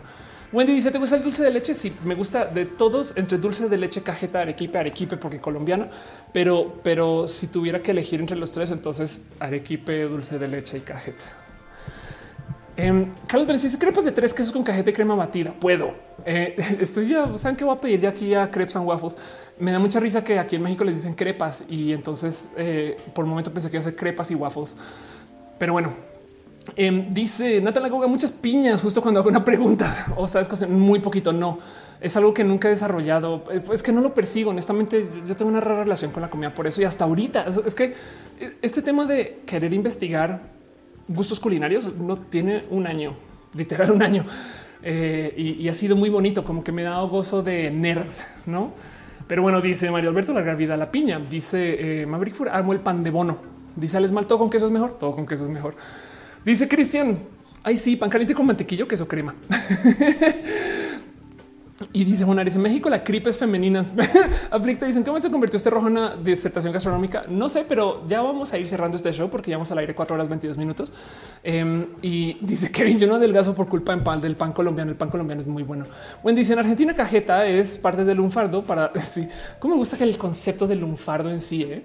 Daniel Cardona dice Colombia y Venezuela comparten muchas comidas como la arepa. Sí, pues es que más bien me sorprende que la arepa no exista tan presente en Panamá y en Ecuador, porque es que el motivo por el cual Colombia y Venezuela son areperos, perdón, eh, es porque justo era la gran Colombia. La arepa es gran colombiana. Para los que dicen que es venezolana, es gran colombiana, pero ok, está bien. Ahora venezolana. En fin, dice René, me gusta el plátano con cajeta. Puedo mucho. Dice John Vega, el pan de bono es amor, agua, miel. Este, ¿quién dijo mi metal blood? Andy Miranda dice, dice, entonces tú no sabes de gula. Eh, sí, de vez en cuando. Eh, John Vega dice la arepa es colombiana. Uriel Montes dice, no estoy la salsa tabasco es gringa y no mexicana. Es una buena, no sabría. Claudia Gavilán dice que habilidades tienes eh, bailar, cantar, caminar con tacones, dar una pirueta, habilidad solo es molestar. Eh, dice Pop Indie Music en Sinaloa hay pan de mujer. Qué raro. Bueno, también hay pan de muerto en México. Entonces, eso, en fin. En México, miren, en México, o sea, gente colombiana para que entiendan lo raro que es México también. En México, en no Halloween, sino en Día de Muertos, que es otra cosa que no es Halloween, hacen una cena, eh, eh, o sea, una comida donde eh, le preparan el plato favorito a algún muerto o muerta de la familia y entonces lo tratan como si fuera algo perfectamente normal y hasta se celebra un poquito. Claro, esto es el plato que le gustaba a la tía antes de que muriera. Se siente raro las primeras veces que vives por una situación de esas, pero es divertida porque justo como me lo dijo alguien un día, México es tan chingón y la gente mexicana es tan difícil de detener y tan adaptable que nada castiga a una persona mexicana, ni siquiera la muerte, porque mueres y pues todavía no pues vuelves en muerto, güey, tranqui. Nada le pasa a la gente mexicana. Dice Juliana, tuve que dormir hace 40 minutos, pero está muy bueno, gente muy chévere. Gracias. Talia dice, ¿por qué comidas que tienen nombres de lugares que no son esa comida como las enchiladas suizas y los cacahuates japoneses? Pues por su historia, sabes, como que este es verdad. En Colombia venden los cacahuates japoneses como manimoto. Eh, dice eh, Alfonso Piñata en Panamá el pan tiene género, hay pan viril y pan michita. Qué cagado, güey. Y dice Adri, o sea, tenemos con coronavirus. Yuri Malona dice mexicanos, los únicos que regresan de la muerte, no más para comer otro poquito. Total, güey, me da mucha risa. Kevin Franco dice cajeta es arequipe, cajeta no es arequipe, pero se parecen. Este es casi lo mismo, solamente que leche de vaca, leche de cabra. Dice Alfonso en Colombia, pan de mija, mija. Eh, dice Harry Potter. Ya le dijo Jake que las mujeres trans son mujeres. Sí. Eh, y dice Mario del chile habanero no viene de La Habana. Alex Mal dice o la pizza hawaiana. Exacto. Yo, eh, yo a Mira les dice los mexicanos amamos tanto nuestra comida que regresamos de la muerte para eso. Aldubar dice en Guatemala los mayas para el día de muertos, los familiares sacando una cripta los huesos de sus familiares. No. René dice llegan los narcos a México y la gente en vez de temerles finge ser ellos. Güey. Sí, exacto. Dice que somos imparables. Estoy totalmente de acuerdo con eso. La gente en México está desquiciada, güey. Pero por eso es bonito estar acá. Y digo, igual y se vive en todas las. También he visto a la gente, o sea, en Latinoamérica tenemos como somos, eh, venimos de esos países que tenemos que improvisar todo, güey. La verdad es que luego escuchas unas historias de cosas que suceden. No dudo que en Chile hay unas historias y no mames, que así fue como le, así le hizo, así le hizo y así la sacó. No, como que también imagino que, o sea, en fin, dice Lanzate, dice enchiladas suizas por el queso. Los cacahuates japoneses fueron hechos por primera vez por empresa japo-mexicana. Cristian, eh, este te perdí. Así, ah, eh, Cristian les dice: Pensé que la cajeta era parecida al manjar blanco. No, de hecho, el manjar blanco es bien deli porque la cajeta, este, la cajeta como que la no sé si es que la sienten dulce o la quieren como decorar con cosas que no son necesariamente dulces para hacer contraste. Entonces es quemada, envinada eh, y entonces tiene como raros contrastes justo, mientras que el manjar blanco, pues sabes como lo endulzan más.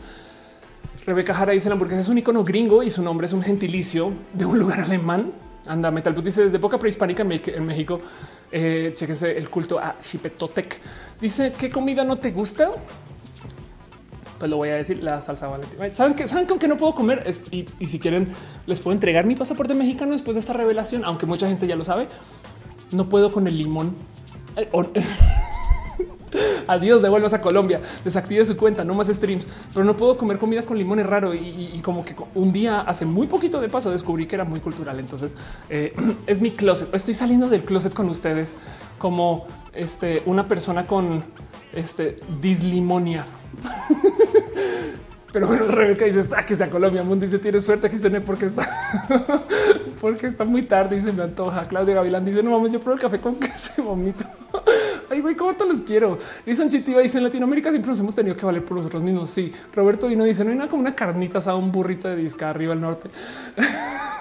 dice Nathan, te retamos al limón challenge. El limón con chile es genial. Limón con chile. Tirando la mesa.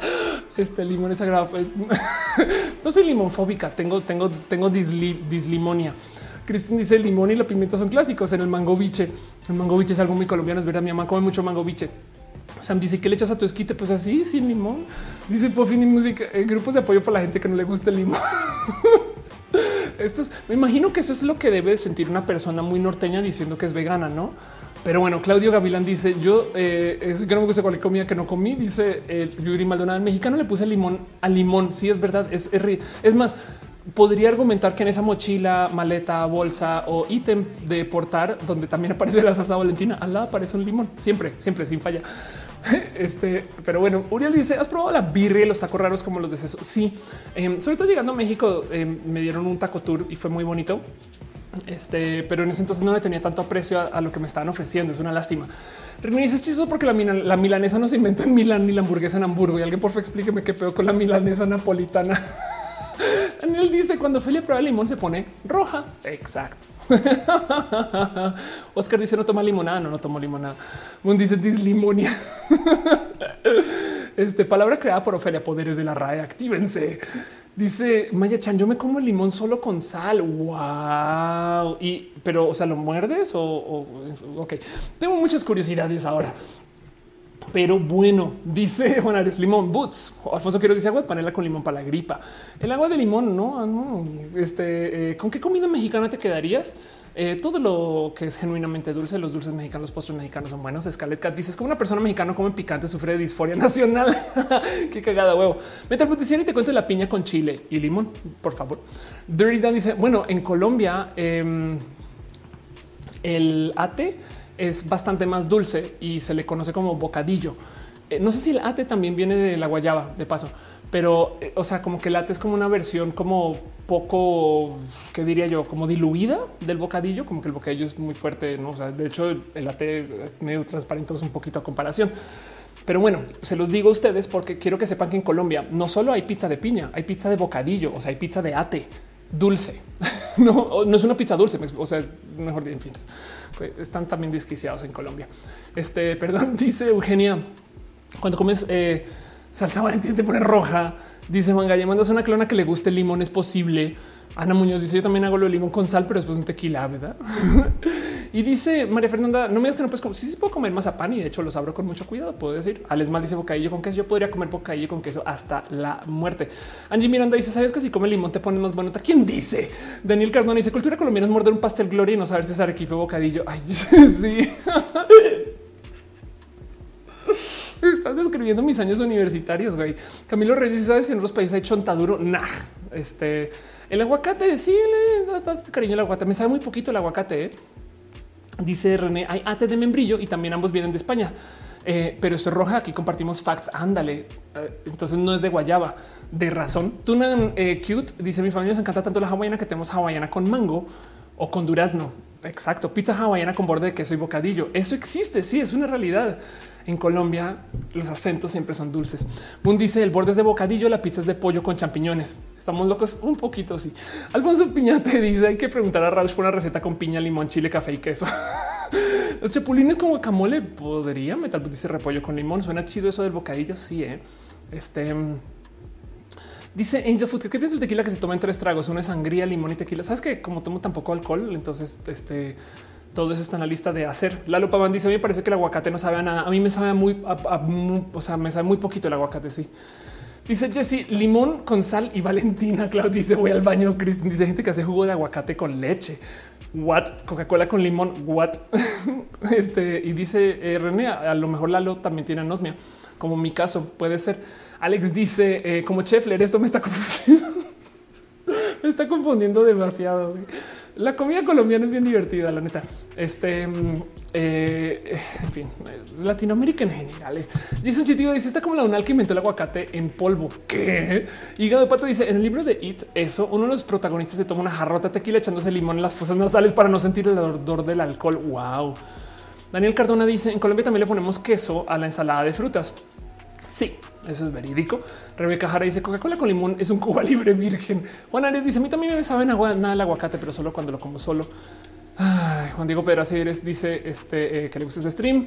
Gracias. El, aguacate es de Daniel Gallegos. Bueno, dice René se me antajó una michelada. Bueno, ya que llegamos a este momento de la transmisión, me voy a comenzar a despedir porque además ya llevamos al aire cuatro horas y 32 minutos. Que no se diga que Roja no se hace para darnos gusto, cariño, amor y apoyo. Este y sobre todo para darnos tantito más de abracitos pero lo que sigan escribiendo ustedes, tenganlo por seguro que va a aparecer acá. Entonces, dado que están hablando de comida, es un tema tan interesante, no voy a poner esta toma. Este, eh, perdón, no sé si lo puedo poner, retiro lo hecho. es que justo en esa toma pensé que no tenía el chat, pero bueno, como sea, pónganlo ahí que va a salir aquí en la transmisión. Síganme contando sus gustos este, culinarios mientras yo les cuento a ustedes lo chido que ha sido estar hoy con ustedes, porque gracias a su apoyo por parte de Osimorín que dejó Stars, Citlali Mungia, Michelle Garduño, Eric Campos, gracias a Wendy Lin, gracias a Fernando Barrón, José y Posada, Cerveza Ale, Cerveza, Cervera, Cervera Ale, Luis Lalo, gracias a eh, Armando Damas, a Ale Galvana, a Dylan René Montañez, a Fernando Barrona, de mis palacios, este y a Lisbeth Hernández Sanguines, a Funiculi y Funicula y a Paola BT, quienes dejaron su cariño y amor en el YouTube. Em, tanto como la gente que dejó su amor también en el mixer Mature, este Discassettes Vow, eh, a X Freeze Gamer eh, y a Void Ward y a Fer 12MM, que dejaron su cariño ahí. También la gente que me dejó mucho, mucho, mucho, mucho amor en el YouTube este Brenda Sanz, María Gonzo, Miriam Clasidia Garza, Luis H, obviamente René Bebe. Te amo. Este, gracias a Ariel Berrio Rosas, a Osmar Morín, a una loquita, a maestra María Gasca, a Lau Fots, a Gama Volantes, a Ignis 13, a Alexander Ubaldo Villaférico de Jesús, a Luis Maclache, Jair Lima. Eh, y de nuevo, René, que me dejó otro cariñito de amor financiero. Gracias, bebé, por apoyar y ser parte de esto en general en mi vida. También de paso, un abrazo para eh, GNX eh, GNDX Dev, que dejó también su cariño en el eh, Twitch. Gracias, gracias, gracias, neta. Gracias millones. Em, sepan que justo este stream existe porque ustedes son personas chidas. Entonces, este eh, comienza a leer así todos los eh, nombres y demás sin ponerla muy amable, muy decente, muy formal cortinilla que existe por un motivo. Vámonos a escuchar.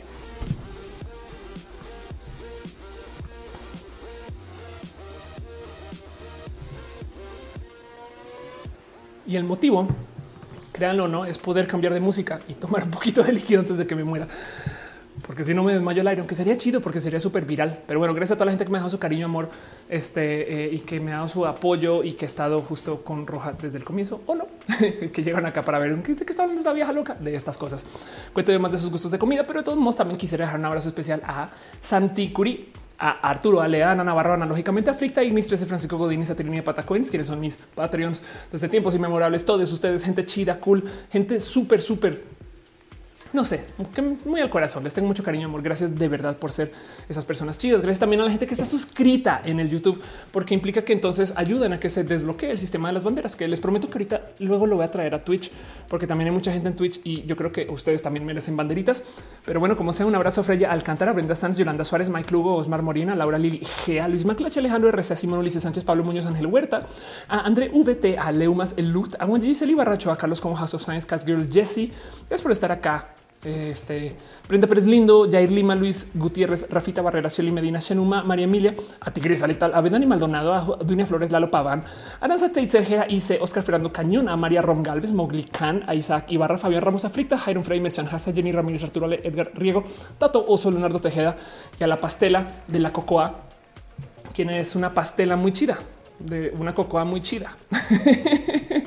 ¿Por qué me dejan decir esas cosas? Pero bueno, este dice eh, eh, también veo aquí, dice no chao, bandera Pride, Bancaya dice de poder comer salchichas con yogur para beber. Eso suena un poquito como algo que haría mi, señor padre, para que lo pienso.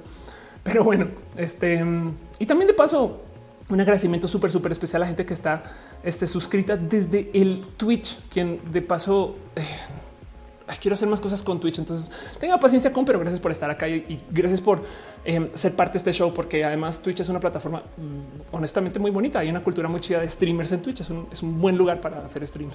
Pero como sea, un abrazo a Anne Mora, Zoraida Isuke, a Joe Saurus, a Tia Letal, a Licosignio, Boniunia, de Light Bear, a Luis 1907, a Renfrick y Teller, a Rafa Cáceres, V, a Sushikis, a parte Naxus, a Ben, a Bren Verán, a Omar CN07, a MLBLNTRDHD, a Danek-12, a Macha Fierce, Musicarina Yol Hernández, a Ominos Cowboy, Orlando Lugo, San Mascobro, Jair Lima, por supuesto, a Dale Caro y mi suba parte del team de moderación, el mejor team de moderación del mundo, Caro, Uva, Uriel, Fabián, Monse, Jesse Tutix, el hígado de pato, este y, mi mesa, que este ya está pisoteada por Colombia, pero bueno, gracias por ser parte de esto, gracias por ser gente tan chida y bonita. Y por supuesto, a René Ghost, quien está aquí, aquí, aquí y en todos los lugares bonitos de la vida. Conozcan a René de paso por si no le han dado follow en sus otras redes. Pero bueno, un abrazo súper especial a la gente que se conectó desde el YouTube. Eh, un abrazo súper especial a la gente que se conectó desde el Facebook. Em, no me da todos los nombres, pero este igual solamente por si acaso. Eh, un abrazo a Rebeca Jara, Luis Lalo, eh, a Roberto Hino, Yuri Maldonado, por supuesto que nos dimos follow hace nada. Un abrazo a Roberto Hino, ya te leí, Ángel Michel Boria. Un abrazo a Eugenia Brunner, que creo que Jennifer Balboa, Mónica Villegas, How Desai, Rebeca Jara, em, María de Lourdes García Gómez, a Javier Naranjo. Y si no leo su nombre, solamente avísenme y, ahorita se los cacho en el chat. También la gente que estuvo conectada desde el em, mixer a Kirito GGG, a Ravionet, gracias por estar acá. Ravionet, a Willful Donkey 163, a X Sullivan XX. Me gozo tanto que en Mixer los nombres son así todos extremos. Aquí vengo yo a él, este, este destructor de los rayos X. Wow, wow, qué pedo. Un abrazo también a la gente que se conectó desde el YouTube, Adri Paniagua, Alfonso Piñate, Alfonso Quirosa, Amelie de Pres, de Paresu, a, Angel Foodcake, a Ángel Gallegos, Ángel Morales, Ángel Santiago Gómez, a Aranza Tzetzela, Camilo Reyes, Catriol, Jesse. Gracias, Jesse, por moderar la neta. Claudio Gavilán, Cristian Andrés, Tenorio Uribe, Daniel Cardona, a Fabián Ramos, a Cristian Plata, Fernando N. Freddy, Freddy, Hernando Montoya, Barbosa, Gama Volantis, quien de paso Gama Volantis es la persona culpable de que tengamos acá a Tito de la Jolotito, eh, Lea Jolotite, eh, gracias a Dorian Álvarez, a Freddy, Hernando Montoya Barbosa, a eh, Giovanni Medina, Hernández, a Jania N. a House of Science, Irene Ortiz, a Irina Gradenko, eh, gracias a Jason eh, Chitiba. Qué, qué divertido que estás con Irina Coravenco. Perdón, es que luego en Twitter, no? Eh, en fin, gracias a Joana Mirales, a Juaurigui, a Juliana, a Junior Ordaz, a la reseñadora mexicana, a Pablo Maclash, a Martín Holguín, a María Emilia, a María Fernanda Pérez Pérez, a Matías Sebastián, Maya Chan, Metal Blood Moon, nada gracias a la nada y gracias a nada. gracias a Pizza y Farfana, Puff in the Music, Rainbow David, Rica Chicane, Renegos, bebé, te amo, te amo. Gracias por estar acá. Gracias a Sam Scalet Caselenático, a Sofía Martí, Mari, ah, perdón, a Sofía Mariel Cara. Felia despierta. Por eso que toca cerrar el después de cuatro horas, porque ya comienza a fallar. Gracias a Sofía Mariel Caravantes, Sofía Maribel Caravantes, Ofelia, por favor, a The Dirty Dan, Auriel Montes, a Bangalle, a Wendy, a Your Local Teenager y a Sipe Gamedra.